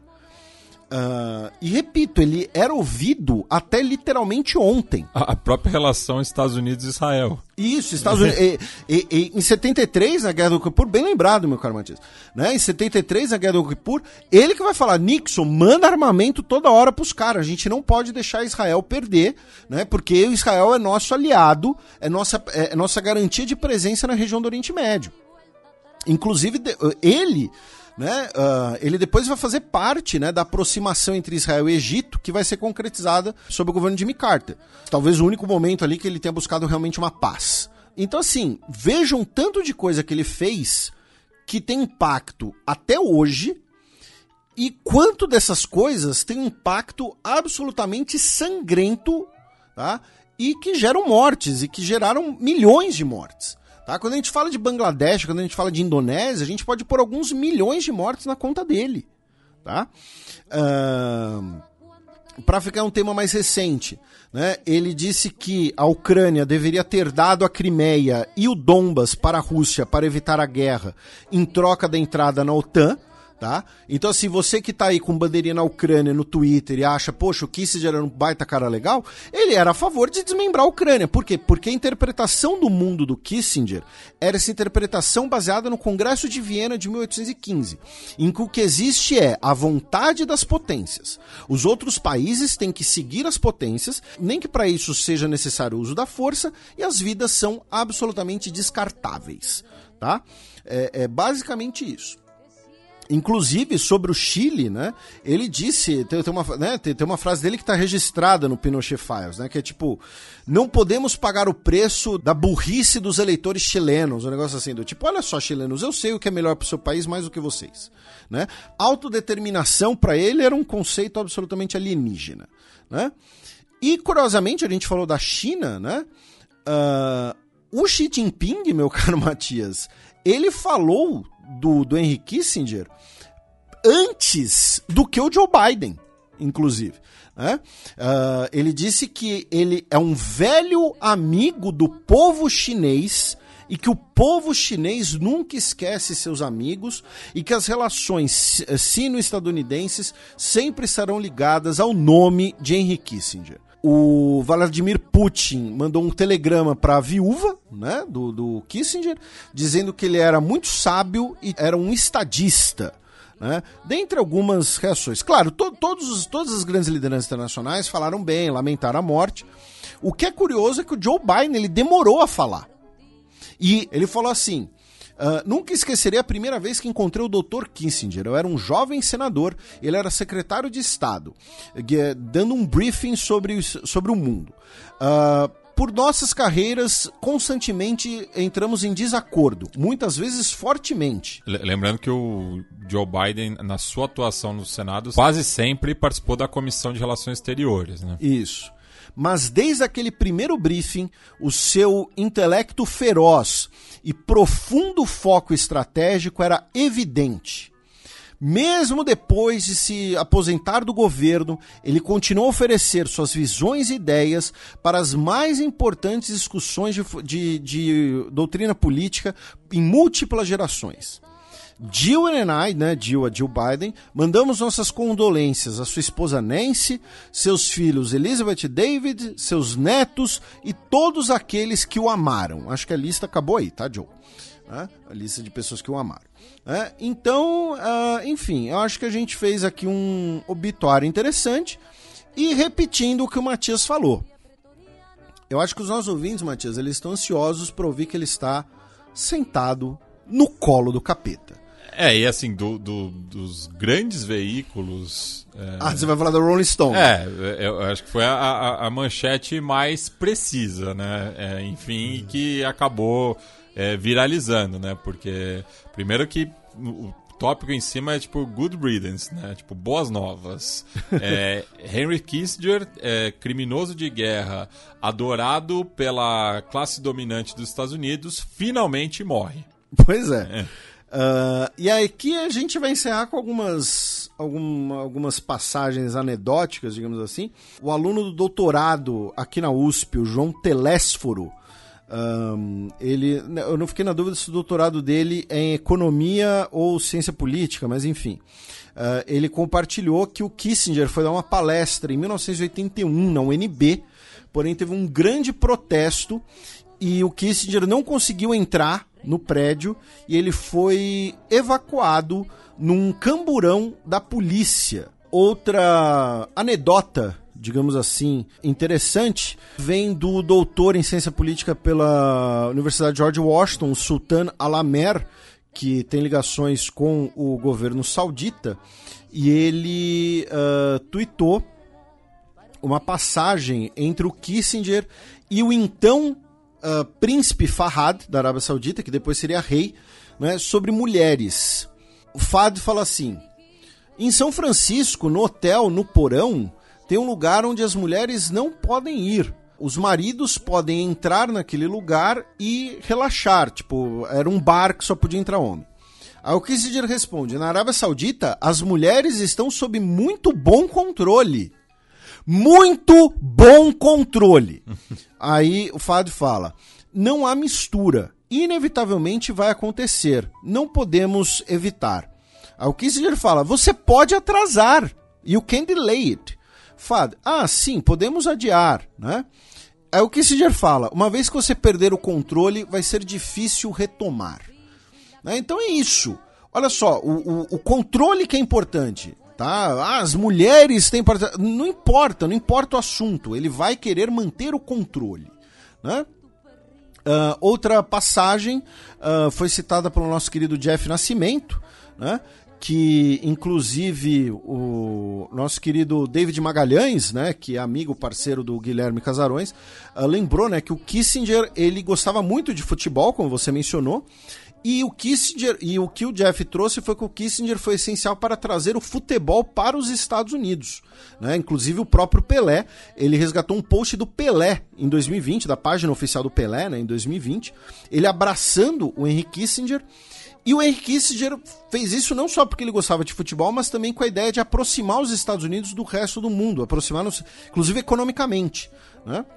Uh, a Samantha Rose Hill, que é uma das autoras, é uma autora de uma das biografias da Hannah Arendt, trouxe o fato de que a Hannah Arendt, em 1972, mandou uma carta, tá, pedindo para que a American Political Science Association investigasse o Kissinger no comitê de ética, tá, pelos seus crimes, tá?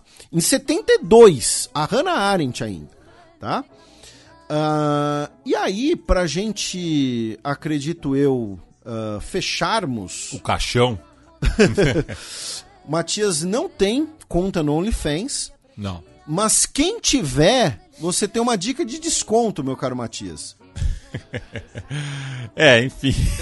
Essa viralizou bastante também, né? Já que a atriz de entretenimento adulto, a Mia Khalifa, que é filha de pais libaneses, né, refugiados inclusive, celebrou a morte do Kissinger, dando um desconto de 28%. 29. 29, enfim. É, e com, com balões, né, também, é, como é Beach. É... Então, o código promocional é, é. Buy Beach. Buy Beach, é. E bom dia a todos, exceto o Henrique Kissinger, porque ele é. finalmente está morto. Lembrando que ela também é uma grande empresária, né? Que tem uma marca de joias e, e tudo mais. Então é isso. Se você se interessa, né? Você pode aproveitar a ocasião. Saímos do Henry Kissinger para um breve, brevíssimo giro né, pelo Pacífico. Começando pelo próprio Estados Unidos, meu caro Matias. Já que nessa semana foi anunciado que o PIB dos Estados Unidos cresceu 5,2% no terceiro trimestre de 2023. Tá? 5,2 em um trimestre é muita coisa, tá, gente? É um crescimento econômico muito uh, notável. Uh, e aí tem a grande, a grande pergunta é: esse crescimento econômico vai salvar o Joe Biden né, nas eleições ou não? Muito pro... hoje não salvaria, né? Mas uh, ele tem algo a mostrar. Isso porque a, a indústria armamentista ainda pode aumentar essa cifra, né? É, pois é. Falando em indústria armamentista, né, uh, caiu uma aeronave militar dos Estados Unidos perto do Japão, um V-22 Osprey, uh, com seis militares a bordo e pelo menos um deles uh, faleceu, infelizmente.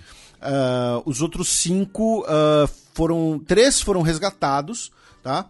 E dois ainda estão sendo buscados.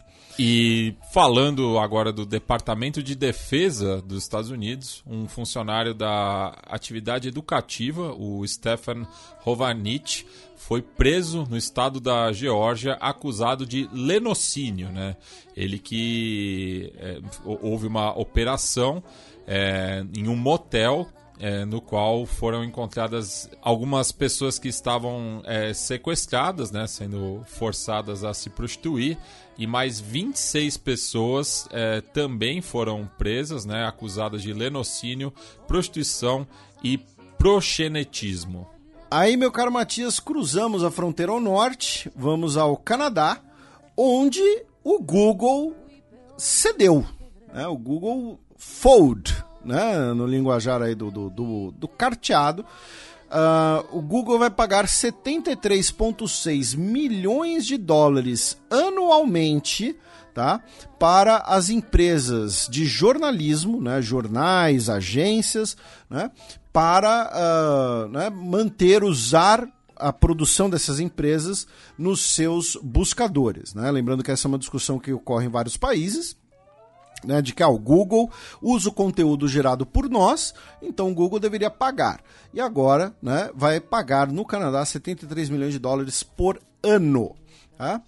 Uh, começamos a cruzar o Pacífico, tá? onde tivemos um encontro em Busan, né? a cidade no sul uh, da Coreia do Sul, né? Uh, que inclusive já citamos aqui nesse programa, segunda vez que citamos Busan aqui, onde tivemos um encontro entre três ministros de relações exteriores no último dia 26. Né? A Kamikawa Ioko, do Japão, ministra de Relações Exteriores japonesa, uh, o Park Jin, ministro uh, sul-coreano, e o Wang Yi, o ministro de Relações Exteriores chinês. Tá? Eles conversaram sobre cooperação entre os três países, né? uma relação que é marcada por questões históricas bastante complicadas, mais as atuais questões geopolíticas na região, e comentaram que uh, uma cúpula entre as três lideranças, ou seja, os três chefes de governo, está muito próxima. Né? Lembrando que Japão e Coreia do Sul são aliados dos Estados Unidos, teoricamente, contra a China. Cruzamos o paralelo na Península Coreana, vamos até a República da Coreia do Norte, uh, onde tivemos né, mais repercussões do lançamento do satélite espião da República da Coreia do Norte, né, da República Democrática Popular da Coreia, né, popularmente Coreia do Norte. Por quê? Né? Uh, porque a Coreia do Norte afirmou que fotografaram o Pentágono, que fotografaram a Casa Branca e que o Kim Jong-un estava analisando as fotos e tal. E aí, uh, o porta-voz do Pentágono respondeu dizendo que muito provavelmente tinham fotos em melhor resolução na internet. Foi uma resposta boa, vai. Boa. Espirituosa. Uh, pois é. Né? Tipo, seu satélite é uma porcaria. É, é isso que ele quis dizer. E. Ou vocês estão investindo muito para resultados piores. pois é, pode, pode ser também. E uh, no Conselho de Segurança da ONU, né, o governo dos Estados Unidos acusou a Coreia do Norte de violar né, as resoluções do Conselho de Segurança, uh, usando mísseis balísticos para o lançamento de satélites. E aí é um momento de redenção dos nossos ouvintes, porque os nossos ouvintes sabem, porque a gente sempre fala que a diferença entre míssil e foguete é o destinatário.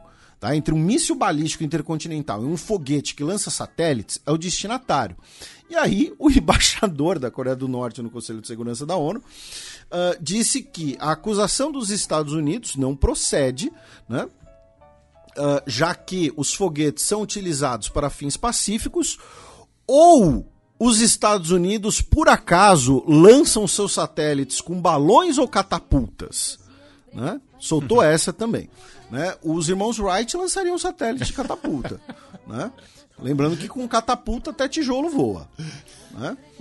Uh, então tivemos aí esses episódios né, essa, essa semana. Vamos brevemente pela China, já que a empresa Shine, Shine, Shein, eu não sei, eu já vi as Shein, duas pronúncias, Shein, né?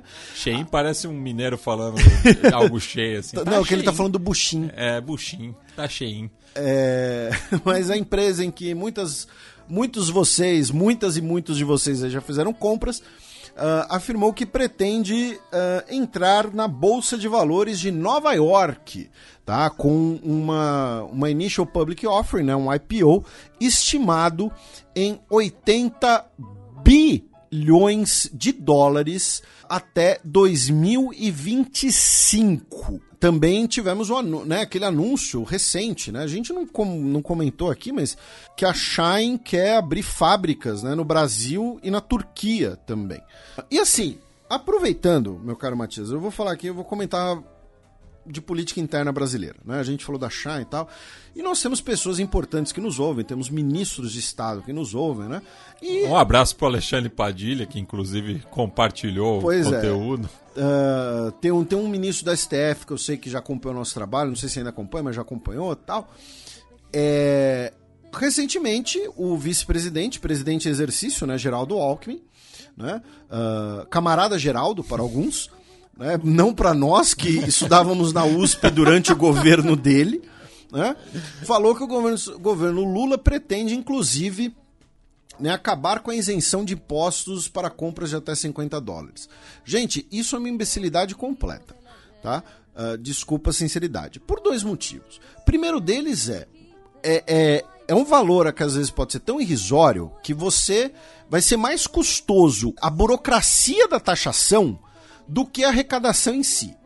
E segundo, taxar compra de menos de 50 dólares, a compra do AliExpress ali, o camarada comprou uma bugiganga no AliExpress, a, a outra pessoa comprou ali uma roupinha na Shai, na Shine, outro comprou, sei lá, comprou uma, uma peça de Lego para coleção dele no eBay, alguma coisa assim, você vai afastar o, a classe média, a classe média baixa do seu eleitorado. Porque assim, e, e, é o cara que vai olhar e falar: Poxa, eu já pago tanto imposto, eu vejo notícia de, de, de, funcionário público do judiciário que ganha 100 pau por mês violando o teto constitucional, tem empresário, né? Esquema da. Esquema não, né? Problemas contábeis na Americanas, né, tal, e vem taxar a minha comprinha no AliExpress, a minha bugiganga. Então, assim, é um tiro no pé por diversos motivos, então, pelo amor de Deus, sabe, não, não façam isso. E sem falar que se você coloca o limite de 50 dólares, você vai forçar o cara a passar de 50 dólares e consumir mais ainda. É, ele vai falar, já que eu já vou pagar é. imposto mesmo, eu vou comprar é. mais. É, é. Bem, bem pensado. E, e no fim das contas é o quê? É para proteger os revendedores grandes, né? Os, os... Os atacadistas. É, os, vamos dizer assim, os, os, os gerontos do Havaí.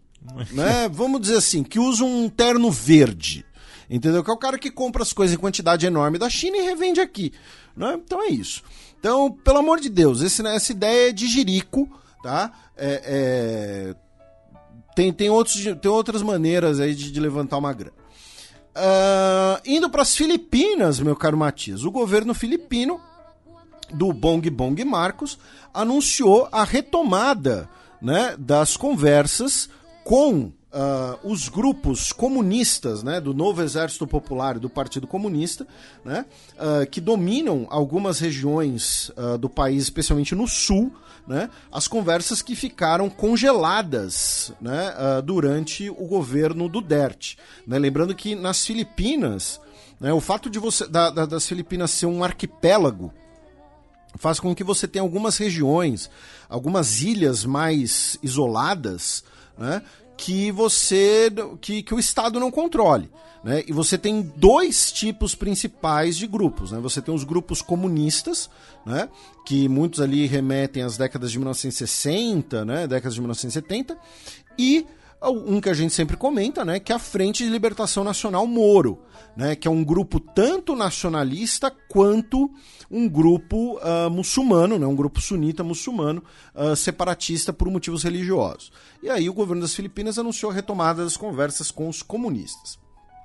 O governo malaio anunciou que cidadãos chineses e indianos poderão entrar no país e ficar por até 30 dias sem necessidade de visto.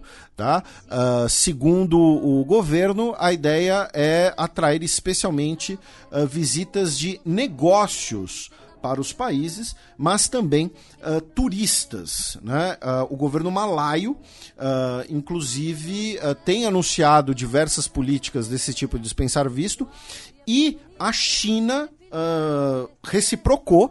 Tá?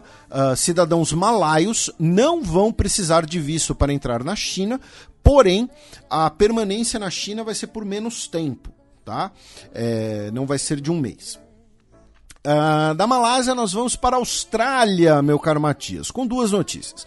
A primeira delas é que a partir de janeiro, australianos não vão poder importar vapes, né, o popular fumar pendrive, uh, descartáveis. Tá? Não vão poder importar vapes descartáveis. Tá? É, tanto por medidas né, contra a dependência do, do, fumo, mas também medidas contra a poluição, tá? contra a geração, produção de lixo. Tá? Então, vapes descartáveis não poderão mais ser importados.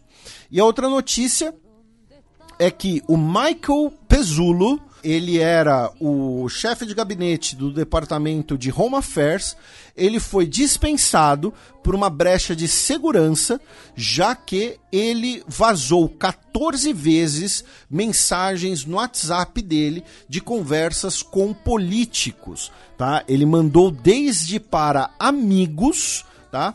Até uma delas para jornalistas. Tá? É, então, tipo, ele mandou lá para amigo: olha só o ministro aqui falando bobagem tal, cara idiota, né? Só que assim, Isso é uma brecha de segurança, tá? Você não pode fazer isso. E o governo australiano faz parte do Five Eyes. Se você fizer algo no WhatsApp, o WhatsApp tem um backdoor especialmente para o Five Eyes, né? Eles vão saber. E finalmente, meu caro Matias, duas notícias. Uma delas que podia estar no bloco de América Latina, Porém, a gente deixou as notícias esportivas aqui, né? Uh, nesse final de semana, agora, no dia 2, teremos a cerimônia de encerramento dos Jogos uh, do Pacífico, né? Vamos comentar no programa se tiver alguma celeuma, alguma controvérsia. E a Nova Caledônia continua liderando com 174 medalhas, 173 de ouro.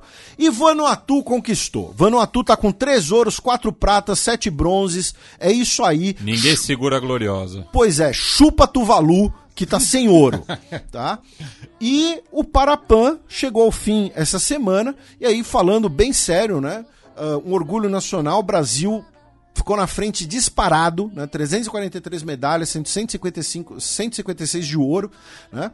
Uh, é muito, muito gratificante né? o, o país uh, investir no esporte paralímpico, investir na inclusão via o esporte. Então, um abraço a todos os nossos ouvintes que são atletas paralímpicos ou que trabalham com esporte paralímpico, né? enfim, é o que apenas se interessam e, e curtem e tal. Uh, então é uma notícia muito boa, tá? Uh, e uma coisa que eu achei muito curiosa, meu caro Matias, foi o caso de Aruba, tá? Com o atleta do Taekwondo até 80 quilos, Elliot Lonstra. Ele ficou com bronze. E ele era o único atleta de Aruba. Aruba mandou um atleta e voltou com medalha. Baita, 100%. Baita aproveitamento. Pois é, 100%. Uh, então achei, achei curioso esse, esse episódio. Bem, excepcionalmente nessa semana não teremos a coluna da professora Vivian Almeida, então passemos para o segundo bloco do Giro de Notícias. Quando caíste em desgracia, el que sempre acompanhava tus momentos de viudez.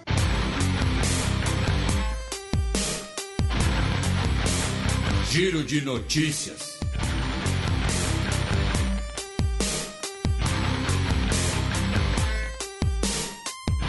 Notícia da terça-feira passada, dia 28 de novembro. Premier grego recusa reunião com vice-primeiro-ministro do Reino Unido após esnobada de Rishi Sunak. Uma coisa patética ocorreu essa semana. Né? Uh, na segunda-feira, o Mitsotakis, o primeiro-ministro grego, iria se encontrar com Rishi Sunak em Londres né? Lembrando, ambos são primeiros ministros de partidos conservadores. Né? Então, assim, não, não, não é, antes que né, para o pessoal que gosta de olhar as coisas apenas com o olhar é, partidário, né? Uh, e o, a delegação grega, né, numa prévia ali das conversas, falou que pretendia lev levantar a questão dos mármores do, do Partenon, né, que uh, estão sob uh, custódia né, britânica no British Museum, né, os mármores de Elgin, que os britânicos dizem que foram adquiridos de forma legal. Né? E aí, quando os gregos anunciaram que pretendiam discutir esse assunto, o Rishi Sunak cancelou a, a, a reunião e ofereceram né, assim, algo tosco, idiota, humilhante, né? uma tentativa de humilhação, melhor dizendo, né? uma reunião com o vice-primeiro-ministro. Então, foi uma coisa patética.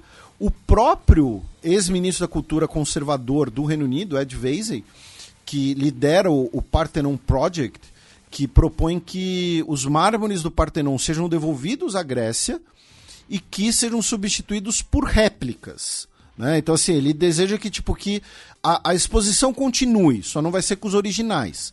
Né? Ele disse não sabia que Rishi Sunak tinha sentimentos tão fortes assim em relação aos mármores do Partenon. Né? Então, assim, foi uma postura ridícula do governo britânico, porque, assim, são mármores do Partenon, tá? Não, não, não, eles não foram feitos pelos bretões, eles não foram feitos pelos celtas, tá? Enfim, e depois, quando o primeiro-ministro grego recusou essa oferta, o Rishi Sunak se defendeu, dizendo que os gregos, na verdade, estavam tentando fazer uma cilada arrogante né, para pressionar né, o tema do, dos mármores. E ele disse que a reunião tratava de retomar o litígio sobre assuntos do passado. Não é assunto do passado, Rishi Sunak, tá? Então, assim, é, enfim, ridículo. Ainda na Europa, meu caro Matias, a gente muda de ilha, vamos para a ilha da Irlanda tá? Uh, com uma questão interessante, né? No programa passado a gente citou né? Uh, o caso né, do, do, dos vândalos em Dublin e do atentado terrorista e do uh, brasileiro né, que ajudou a salvar a garotinha e que, inclusive, né, já recebeu centenas de milhares de, de libras em, em doações, uh, ele, de euros, né, libras e euros também. o brasileiro, inclusive, disse que é, vai que já procurou a família da menina né, para oferecer uma parte do dinheiro, né, o nosso compatriota Caio Benício. E a gente citou o Conor McGregor, né, o lutador de MMA e tal. E aí teve alguns ouvintes nossos que até comentaram ah, que, que a gente não comentou que ele fez declarações também anti-imigrantes. Uh, a polícia. E, assim, a gente não falou porque a gente não viu novamente, tá? Então, assim, deem pelo menos a presunção de inocência, né, pra gente. E o que acontece? Ele, essa semana, disse que as autoridades irlandesas querem fazer dele um bode expiatório.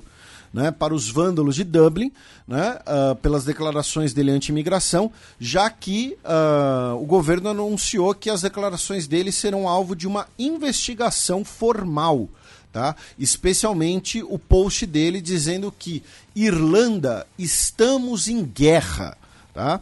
Uh, também se especula que ele pode tentar ser candidato, meu caro Matias, ao parlamento irlandês com uma plataforma da alt-right. Também na Europa, e né, a gente falou dos mármores do Partenon, Partenon, agora vamos falar de mais uh, patrimônio cultural, vamos até Nápoles, já que uma pintura de que vale 100 milhões de euros de Botticelli, tá? que há 50 anos estava desaparecida, ela foi encontrada numa casa napolitana. Tá? Uma casa de uma família né? Uh, em Nápoles. Aí é aquela coisa, tem duas, tem, só tem duas hipóteses. Ou era uma família né, de pessoas muito simples que falaram: ai, que pintura bonita aqui de, de, de Maria com Jesus, vamos levar para casa. Ou então era uma família de um mafioso, que sabia muito bem do que se tratava. Né? Só tem duas opções. Uh, e ainda na, na Europa Ocidental, Uh, o Comitê Olímpico Internacional declarou que os Jogos Olímpicos de Inverno de 2030 serão nos Alpes franceses, enquanto a cidade de Salt Lake, em Utah, nos Estados Unidos, serão sede dos Jogos Olímpicos de Inverno de 2034. Repetindo, né, o 2002, né? É, porque, assim, o, o, o número de cidades que teria interesse, que tem grana e, e né, que tem neve para receber esse negócio é, é, bem restrito, não é que nem jo jogos de verão. Né? Que são restritos pelo poder econômico, né? Porque poderia ter Jogos Olímpicos na África, por exemplo, até hoje não teve. Né? Para dar um exemplo. Mas em compensação, Los Angeles parece que só tem Los Angeles, né? Terceira Olimpíada Paris já, né? também. É, Los Angeles e Paris. É. Né? Los Angeles, mano, terceira Olimpíada em Los Angeles. Pô, nem, nem os caras de Los Angeles devem querer mais. Também na terça-feira passada, esposa do chefe de espionagem da Ucrânia é envenenada. Então, né? Assim, não sei quem foi, né? Mas a gente tem uns suspeitos, né? No caso, o Kirilo Budanov, né? Que é uh, o chefe do GRU, né? O, o, principal agência de inteligência externa uh, da Ucrânia, e a esposa dele, a Maria Budanova, ela sofreu uma intoxicação aguda por metais pesados. Tá? Ela está internada, não corre risco de morte, tá? mas uh, foi envenenada nesse contexto. E aí a gente aproveita, né? Vamos passar aqui por algumas notícias né? da, da, da guerra na Ucrânia, da própria Ucrânia, na Rússia, enfim. Uh, forças russas essa semana continuaram avanço na região de Avdivika, né, que fica no oblast de Donetsk, né, uma batalha que dura basicamente desde o primeiro dia da guerra. A cidade foi tomada, depois retomada, e agora uh, os russos estariam perto de retomá-la novamente. Uh, os ministros de relações exteriores dos três países bálticos se retiraram né, da cúpula da Organização de Segurança e Cooperação na Europa, depois que o Sergei Lavrov, o ministro de Relações Exteriores da Rússia, foi convidado essa semana. Lembrando que a Rússia era integrante né, da OSCE, uh, saiu né, por conta das sanções e, e, tudo mais, e a próxima cúpula será em Skopje, né, a capital da Macedônia do Norte. Uh, e os três ministros dos países bálticos anunciaram que não estarão presentes. O Kremlin alertou que não tolerará presença de tropas polonesas na Finlândia, uh, depois da especulação de que a Polônia enviaria oficiais militares para ajudar a Finlândia a lidar com a crise na sua fronteira, uh, já que seria similar à crise na fronteira entre Polônia e Belarus no ano passado. Lembrando que a Finlândia fechou quase todos os seus postos de fronteira com a Rússia por conta da crise de refugiados, né? Só tem uma é, passagem entre os dois países. Que é a mais ao norte, inclusive. É, é a mais fria. Né? Ainda mais nessa época. Uh, o ministro das Relações Exteriores da Hungria, o Peter Sijarto, né, o amigão do Ernestão, ele disse que a Ucrânia não tem lugar na OTAN porque diz respeito aos direitos de minorias nacionais. Né? Lembrando que você tem uma minoria húngara, uh, e uma minoria polonesa dentro da Ucrânia, mas principalmente o fato de que o governo húngaro né, hoje é o principal aliado russo né, dentro das instituições da Europa Ocidental. Um, falando na Rússia, a Rússia estendeu né, até janeiro a detenção do jornalista uh, estadunidense Evan Gershkovich.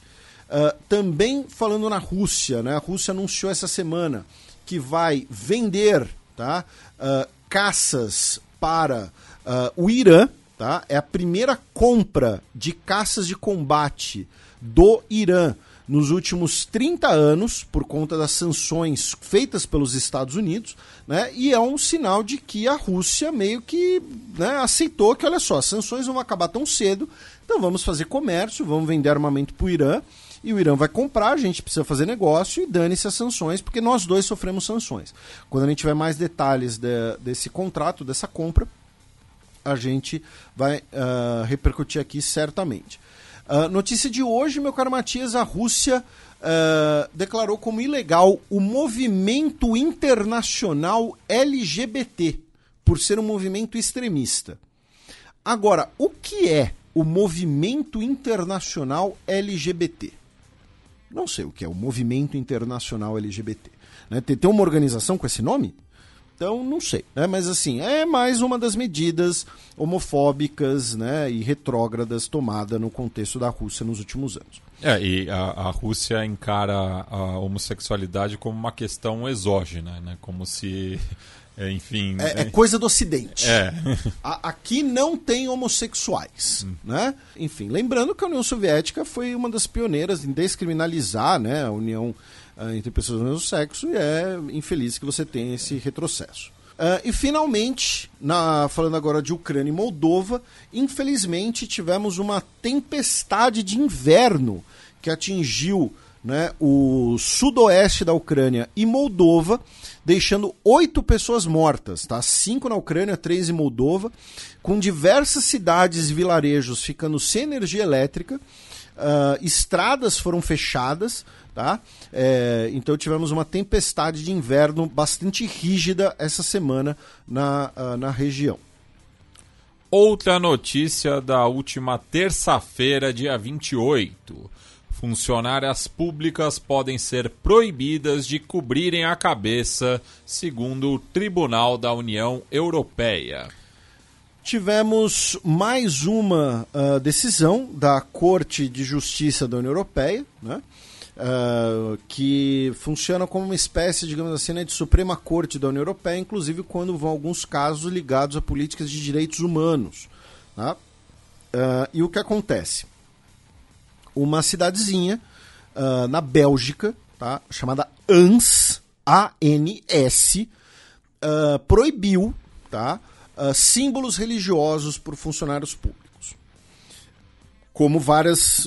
eh, um tipo de, de, de determinação que existe em várias cidades europeias. A questão é que isso afeta mulheres muçulmanas, né? porque elas cobrem a cabeça por, uma, por um preceito religioso, e aí as autoridades falam: ah, você está fazendo isso, essa, esse pano, né, essa- esse pedaço de pano na sua cabeça, independente de qual for, tá? se é um hijab, se é um niqab, enfim, ele é um símbolo religioso. Você não pode usá-lo no seu trabalho como uma funcionária pública, porque o Estado é laico. Claro que a lei em si, ela é para garantir a igualdade em todos, né? Então você não pode usar símbolos religiosos, ponto. Você não pode usar um crucifixo também, por exemplo, tá? Lembrando que a origem do Estado laico no iluminismo, né, a gente já falou isso aqui alguns anos atrás, é sempre bom lembrar, né?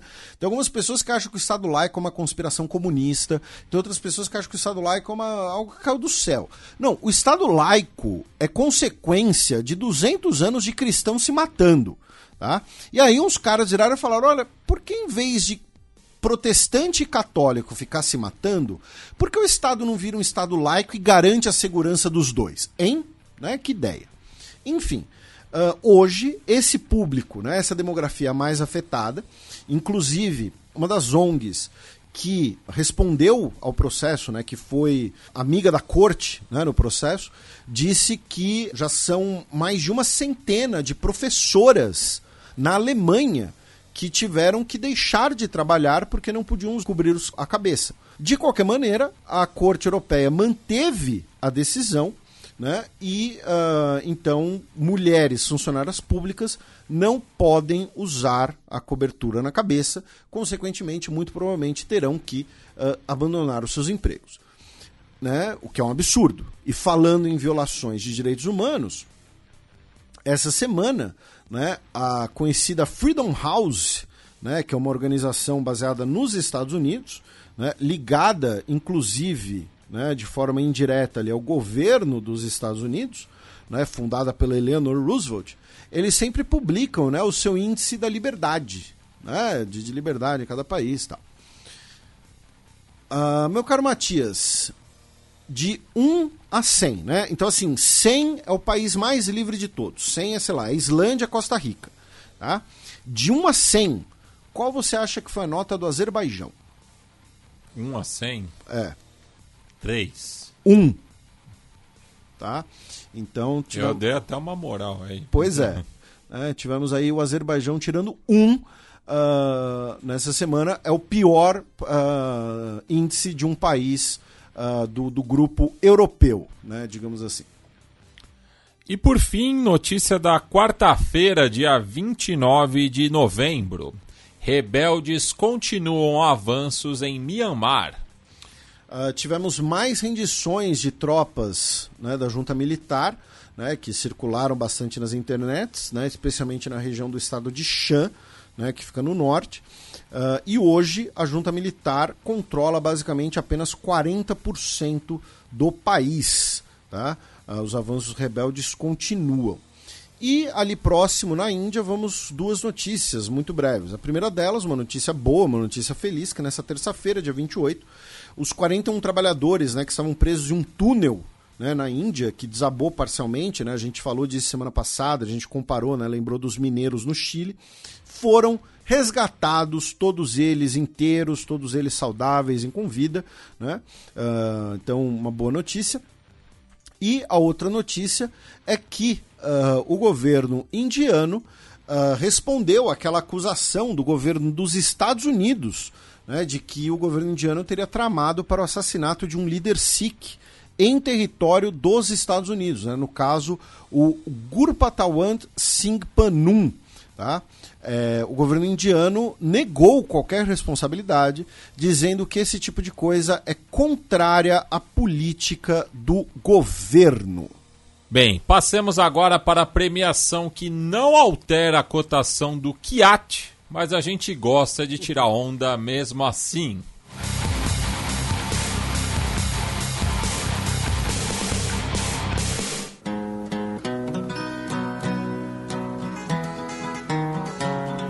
Os peões. A bullet from the back of a bush took Medgar Evers' blood. Bem, Felipe, nessa semana os peões acompanharão o obituário. Pois é, essa semana tivemos o falecimento de dois importantes diplomatas né, das últimas décadas. E o peão isolado vai. Desce. Exatamente, vai para o Henry Kissinger, né, que nesse exato momento está tramando um golpe de Estado contra Satanás. Tá? É, a Margaret Thatcher disse que o importante é a economia. E o peão promovido vai para o nosso uh, embaixador e africanista, Alberto da Costa e Silva, né, que infelizmente nos deixou essa semana.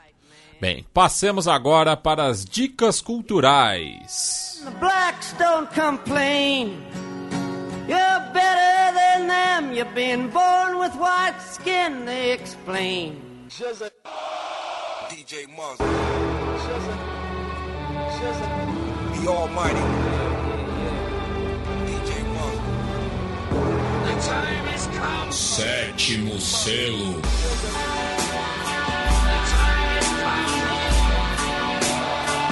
Felipe, qual que é a boa para os nossos ouvintes nessa reta final de 2023? Eu vou dar duas sugestões, tá? Uh, uma delas é uma que eu já dei aqui várias vezes, que é o Diplomacy, do Henry Kissinger, que, repito, é um manual obrigatório, tá? um, um clássico do ramo, é uma obra seminal. E a outra é o documentário, né? narrado pelo Christopher Hitchens, né? pelo falecido Christopher Hitchens, né? Uh, que é o The Trials of Henry Kissinger, né? os julgamentos de Henry Kissinger, que mostra né, como a mão dele estava bastante suja de sangue. É um documentário de 80 minutos e que está disponível na íntegra no YouTube, tá?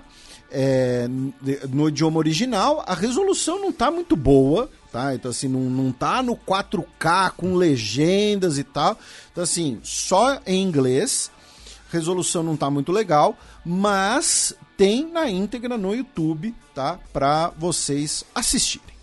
Bem, e a minha dica cultural eu tô tomando emprestada do perfil Cinema Argentino, é, que recomendou né, diversas produções cinematográficas latino-americanas, uma por país, e eu acabei assistindo o filme é, Ratos e Rueiros, é, do Equador, que no original é Ratas, Ratones e Rateiros. O filme equatoriano mais assistido da história, né, com é, mais de 350 mil pessoas indo aos cinemas, né? É um filme ali do final dos anos 90, uma trama muito doida, né? Que até assim, lembra algumas. É, é, eu até lembrei durante a notícia que a gente deu no, no Noboa, né? Que é, são é, enfim, dois primos, né? Um que acabou de sair da prisão em Guayaquil, vai visitar o outro em Quito e tem várias tetas aí e a gente vai acompanhando o cotidiano deles. Enfim, um filme bastante interessante é, que está disponível também na íntegra, né? O, o, o diretor é, Sebastian Cordeiro disponibilizou no Vimeo, então tá o link lá no perfil Cinema Argentino no Twitter. No caso, essa versão disponibilizada pelo diretor tem apenas legendas em inglês e é aconselhável acioná-las, né? Porque é, o filme é falado em espanhol e o, o, sotaque equatoriano é até bastante compreensível, né? Para o, os brasileiros, mas tem muita gíria é, local também. Então, é, e a captação de som também não é das melhores. Então, a, as legendas ajudam em alguns trechos. Então essa é a minha recomendação nessa semana. Felipe, temos recados dos nossos ouvintes, considerações finais. Bem, mandar um abraço para o nosso doutor Divago, que fez lá as observações sobre a Irlanda, inclusive. Um abraço para o Fabiano Santos, que foi um dos vários ouvintes, mas ele foi o mais didático, que corrigiu a gente, meu caro Matias. Porque né, a gente falou que a Austrália teve uma vitória apertada sobre a Índia na final da Copa do Mundo de Cricket, e eles falaram que não, que foi uma lavada né? E ele explicou né, o, o, o funcionamento. E ele falou: olha só, a Índia fez 240 pontos. A Austrália tinha suas rebatidas para fazer pelo menos 241. Né? Uh, e a Índia tinha que ou eliminar 10 jogadores australianos ou então impedir que eles fizessem 241 pontos. a Austrália não apenas fez os 241 pontos necessários, como ainda tinha 42 arremessos para isso e apenas quatro jogadores eliminados. Tá? Então eles tinham tempo de sobra, eventualmente, para conseguir. Então foi uma vitória confortável. É, ele pediu um abraço, um beijo para o pequeno Nicolas, de um ano, que nos ouve por tabela, e a minha esposa Fernanda, que me chama de CDF tá? E não entende porque eu gosto de ouvir 4, 5 horas por semana, né? A gente, se, a gente sempre vê esses cenários, né? Que o companheiro ou companheira tem que nos aturar. Então, ele que nos escreve de Adelaide, na Austrália, imagino que por isso que ele sabe as regras do cricket. Então, um abraço pro Fabiano, pro Nicolas e pra Fernanda. Tá? Um abraço pro Diogo Maia, que pediu um abraço pro pessoal do bloco Juventude Bronzeada, que começou os ensaios para o carnaval de BH do ano que vem. Um abraço para nosso ouvinte Isabela Barbirato, que estava numa pausa de, de nos ouvir porque estava estudando para a primeira fase da prova da OAB e passou. Então, um abraço para Isabela e agora ela vai focar na segunda fase. Uh, um abraço para Pedro Peron que pediu um abraço para esposa dele, a Lara Gomes, que odeia a nossa voz, tá? Porra. Pois é, mas então um abraço para ela mesmo assim, tá? Uh, um abraço pro Matheus Monte, que é um dos nossos ouvintes de Dublin, né? Acho que na Irlanda, eu não sei, não é onde nós temos mais ouvintes fora do Brasil, mas é talvez a nossa comunidade mais ativa né? É a comunidade de Dublin. Um abraço pro Guilherme Nami, que nos escreve do Missouri. Um abraço pro Yuri, que mora nos Países Baixos. Um abraço pro Rogério Graceto Teixeira da Cunha, que foi um dos, um do, uma das pessoas que comentou da notícia do Panamá, então está aí, paga a dívida. Né? Uh, um abraço pro Eleandresson Silva. Eleandresson, depois eu vou repassar o seu comentário pra Silvia, tá? Porque ela falou assim: Eu sou maluco por um brinquedo que só vende na Argentina. Se chama Missilindritos. Tá? Uh, e ele quer uma dica de como comprar o tal do brinquedo. O Guilherme disse que o Conor McGregor não é um ex-lutador, pelo menos não oficialmente ainda, né? E ele provavelmente vai se aposentar no UFC 300. Tá? Uh, um abraço pro Caio Arthur, que pediu o retorno do Fronteiras Invisíveis. Um abraço pro Fabrício Bezerra da Guia. Um abraço pro Matheus Nagimi, que disse que em 20 minutos os ingressos dos Jogos Olímpicos de Paris, uh, os ingressos mais baratos, já estavam todos esgotados. E eu queria mandar um abraço para quem estava no Rio de Janeiro e nesse domingo foi na livraria Argumento. Né, ouvir eu e o nosso querido Heitor Loureiro, com a mediação do professor Maurício Santoro. Né, um abraço para o Heitor e para o Maurício. Uh, um abraço para o Marcos Gasparian, dono da livraria, que organizou. Um abraço para o Rafael e para o pessoal do Algabe, que também organizaram. E dentre as pessoas presentes, mandar aqui alguns abraços. Muitos te mandaram abraços, meu caro Matias. Obrigado. Né, disseram que queriam te conhecer também e tal. O nosso querido Pablo Cerdeira, um cara importantíssimo na, na trajetória do xadrez herbal, tive o prazer de conhecê-lo pessoalmente. Nosso ouvinte Elisa Prestes, nosso ouvinte Bruno Peixoto, que faz RI na, é, na Serop, em Seropédica. A Federal Rural. Isso, um abraço para o Júlio Bojan e também para nosso ouvinte, uh, advogada pela UFBA, Vanessa Peralva, que, embora seja formada na UFBA, mora no Rio de Janeiro. Mandar um abraço pro Felipe Nunes, que nos parabenizou pela cobertura de anos que a gente faz da questão palestina. Também um abraço para o Roberto Maceda, que desde 2009, quando começou o curso de Ciências Sociais no Instituto Federal de Goiás, em Anápolis, é, passou a ouvir o xadrez herbal através de um colega de classe, né? Ele que é, acabou não dando continuidade ao curso, mas se apaixonou pelo podcast. Depois passou a ouvir o Fronteiras Invisíveis do Futebol e recentemente ouviu todas as partes relacionadas à Copa do Mundo, no qual a gente contou a história até 2010. É, mandar um abraço também para o Christian Gartner dos Santos Camilo, nosso ouvinte de longa data, é, que previu aqui alguns dos nossos comentários sobre o Henry Kissinger, né? Comentário de ontem, né? Quinta-feira, dia 30 de novembro. Aproveitar e mandar um abraço para o Guilherme Gerber e para o seu irmão, o Gustavo, é, que nos escrevem lá de Mamptuba, no Rio Grande do Sul, disseram que não perdem um episódio. Também aproveitar e mandar um abraço para Tati, que cruzou comigo e com meu filho na entrada do estádio do Morumbi no, no último domingo. também te mandou um abraço. Falando em futebol, mandar um abraço também para o nosso ouvinte Leandro Rodrigues Calaça, é, que ouviu o último xadrez verbal na madrugada do último domingo, voltando é, de Natal para Goiânia, né? Ele que é torcedor do Vila Nova, fica aqui toda a nossa solidariedade à torcida do Tigre, né? Que infelizmente não conseguiu subir para a Série A depois de mais de 30 anos. Ele disse que o clima de velório é real e acabou ouvindo o xadrez verbal para ver se pensava em alguma coisa que não fosse futebol. É, e por fim, mandar um abraço para o nosso ouvinte lá do Twitter, o arroba Noia de Capa, né? O Noia com O.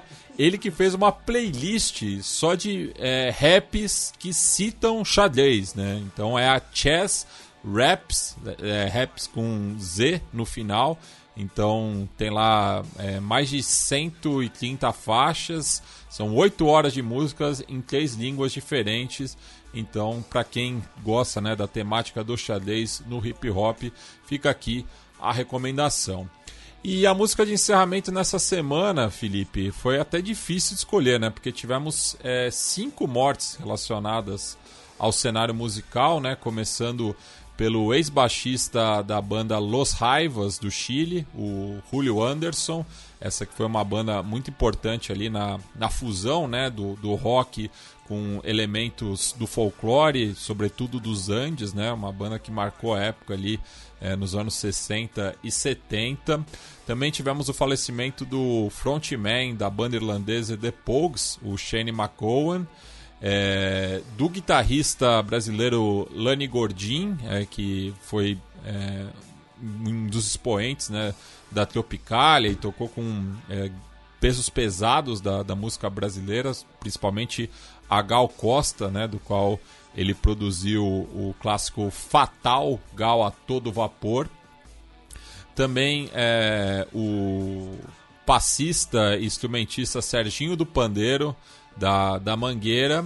E por fim, a cantora Jane Knight, que vai fechar essa edição, que faleceu aos 80 anos. Ela que ficou conhecida mundialmente pelo hit Mr. Big Stuff, é, e que aqui no Brasil é bastante conhecido por seu sample é, da música Senhor Tempo Bom, da dupla Taíde DJ1. Então é com esse ritaço que a gente vai fechar o programa. E, e, inclusive, eu perguntei pro Matias, né? Você já escolheu a música, ele me mostrou tal. Eu fiquei com uma cara assim de. Eu conheço esse som, uhum. conheço essa batida, e aí ele esclareceu, né, que era do Taíde DJ1. Bem, então a gente fecha o programa com Mr. Big Stuff. Who do you think you are? Não tem nada a ver com Henry Kissinger, mas tem a ver. É, na voz da eterna Jean Knight.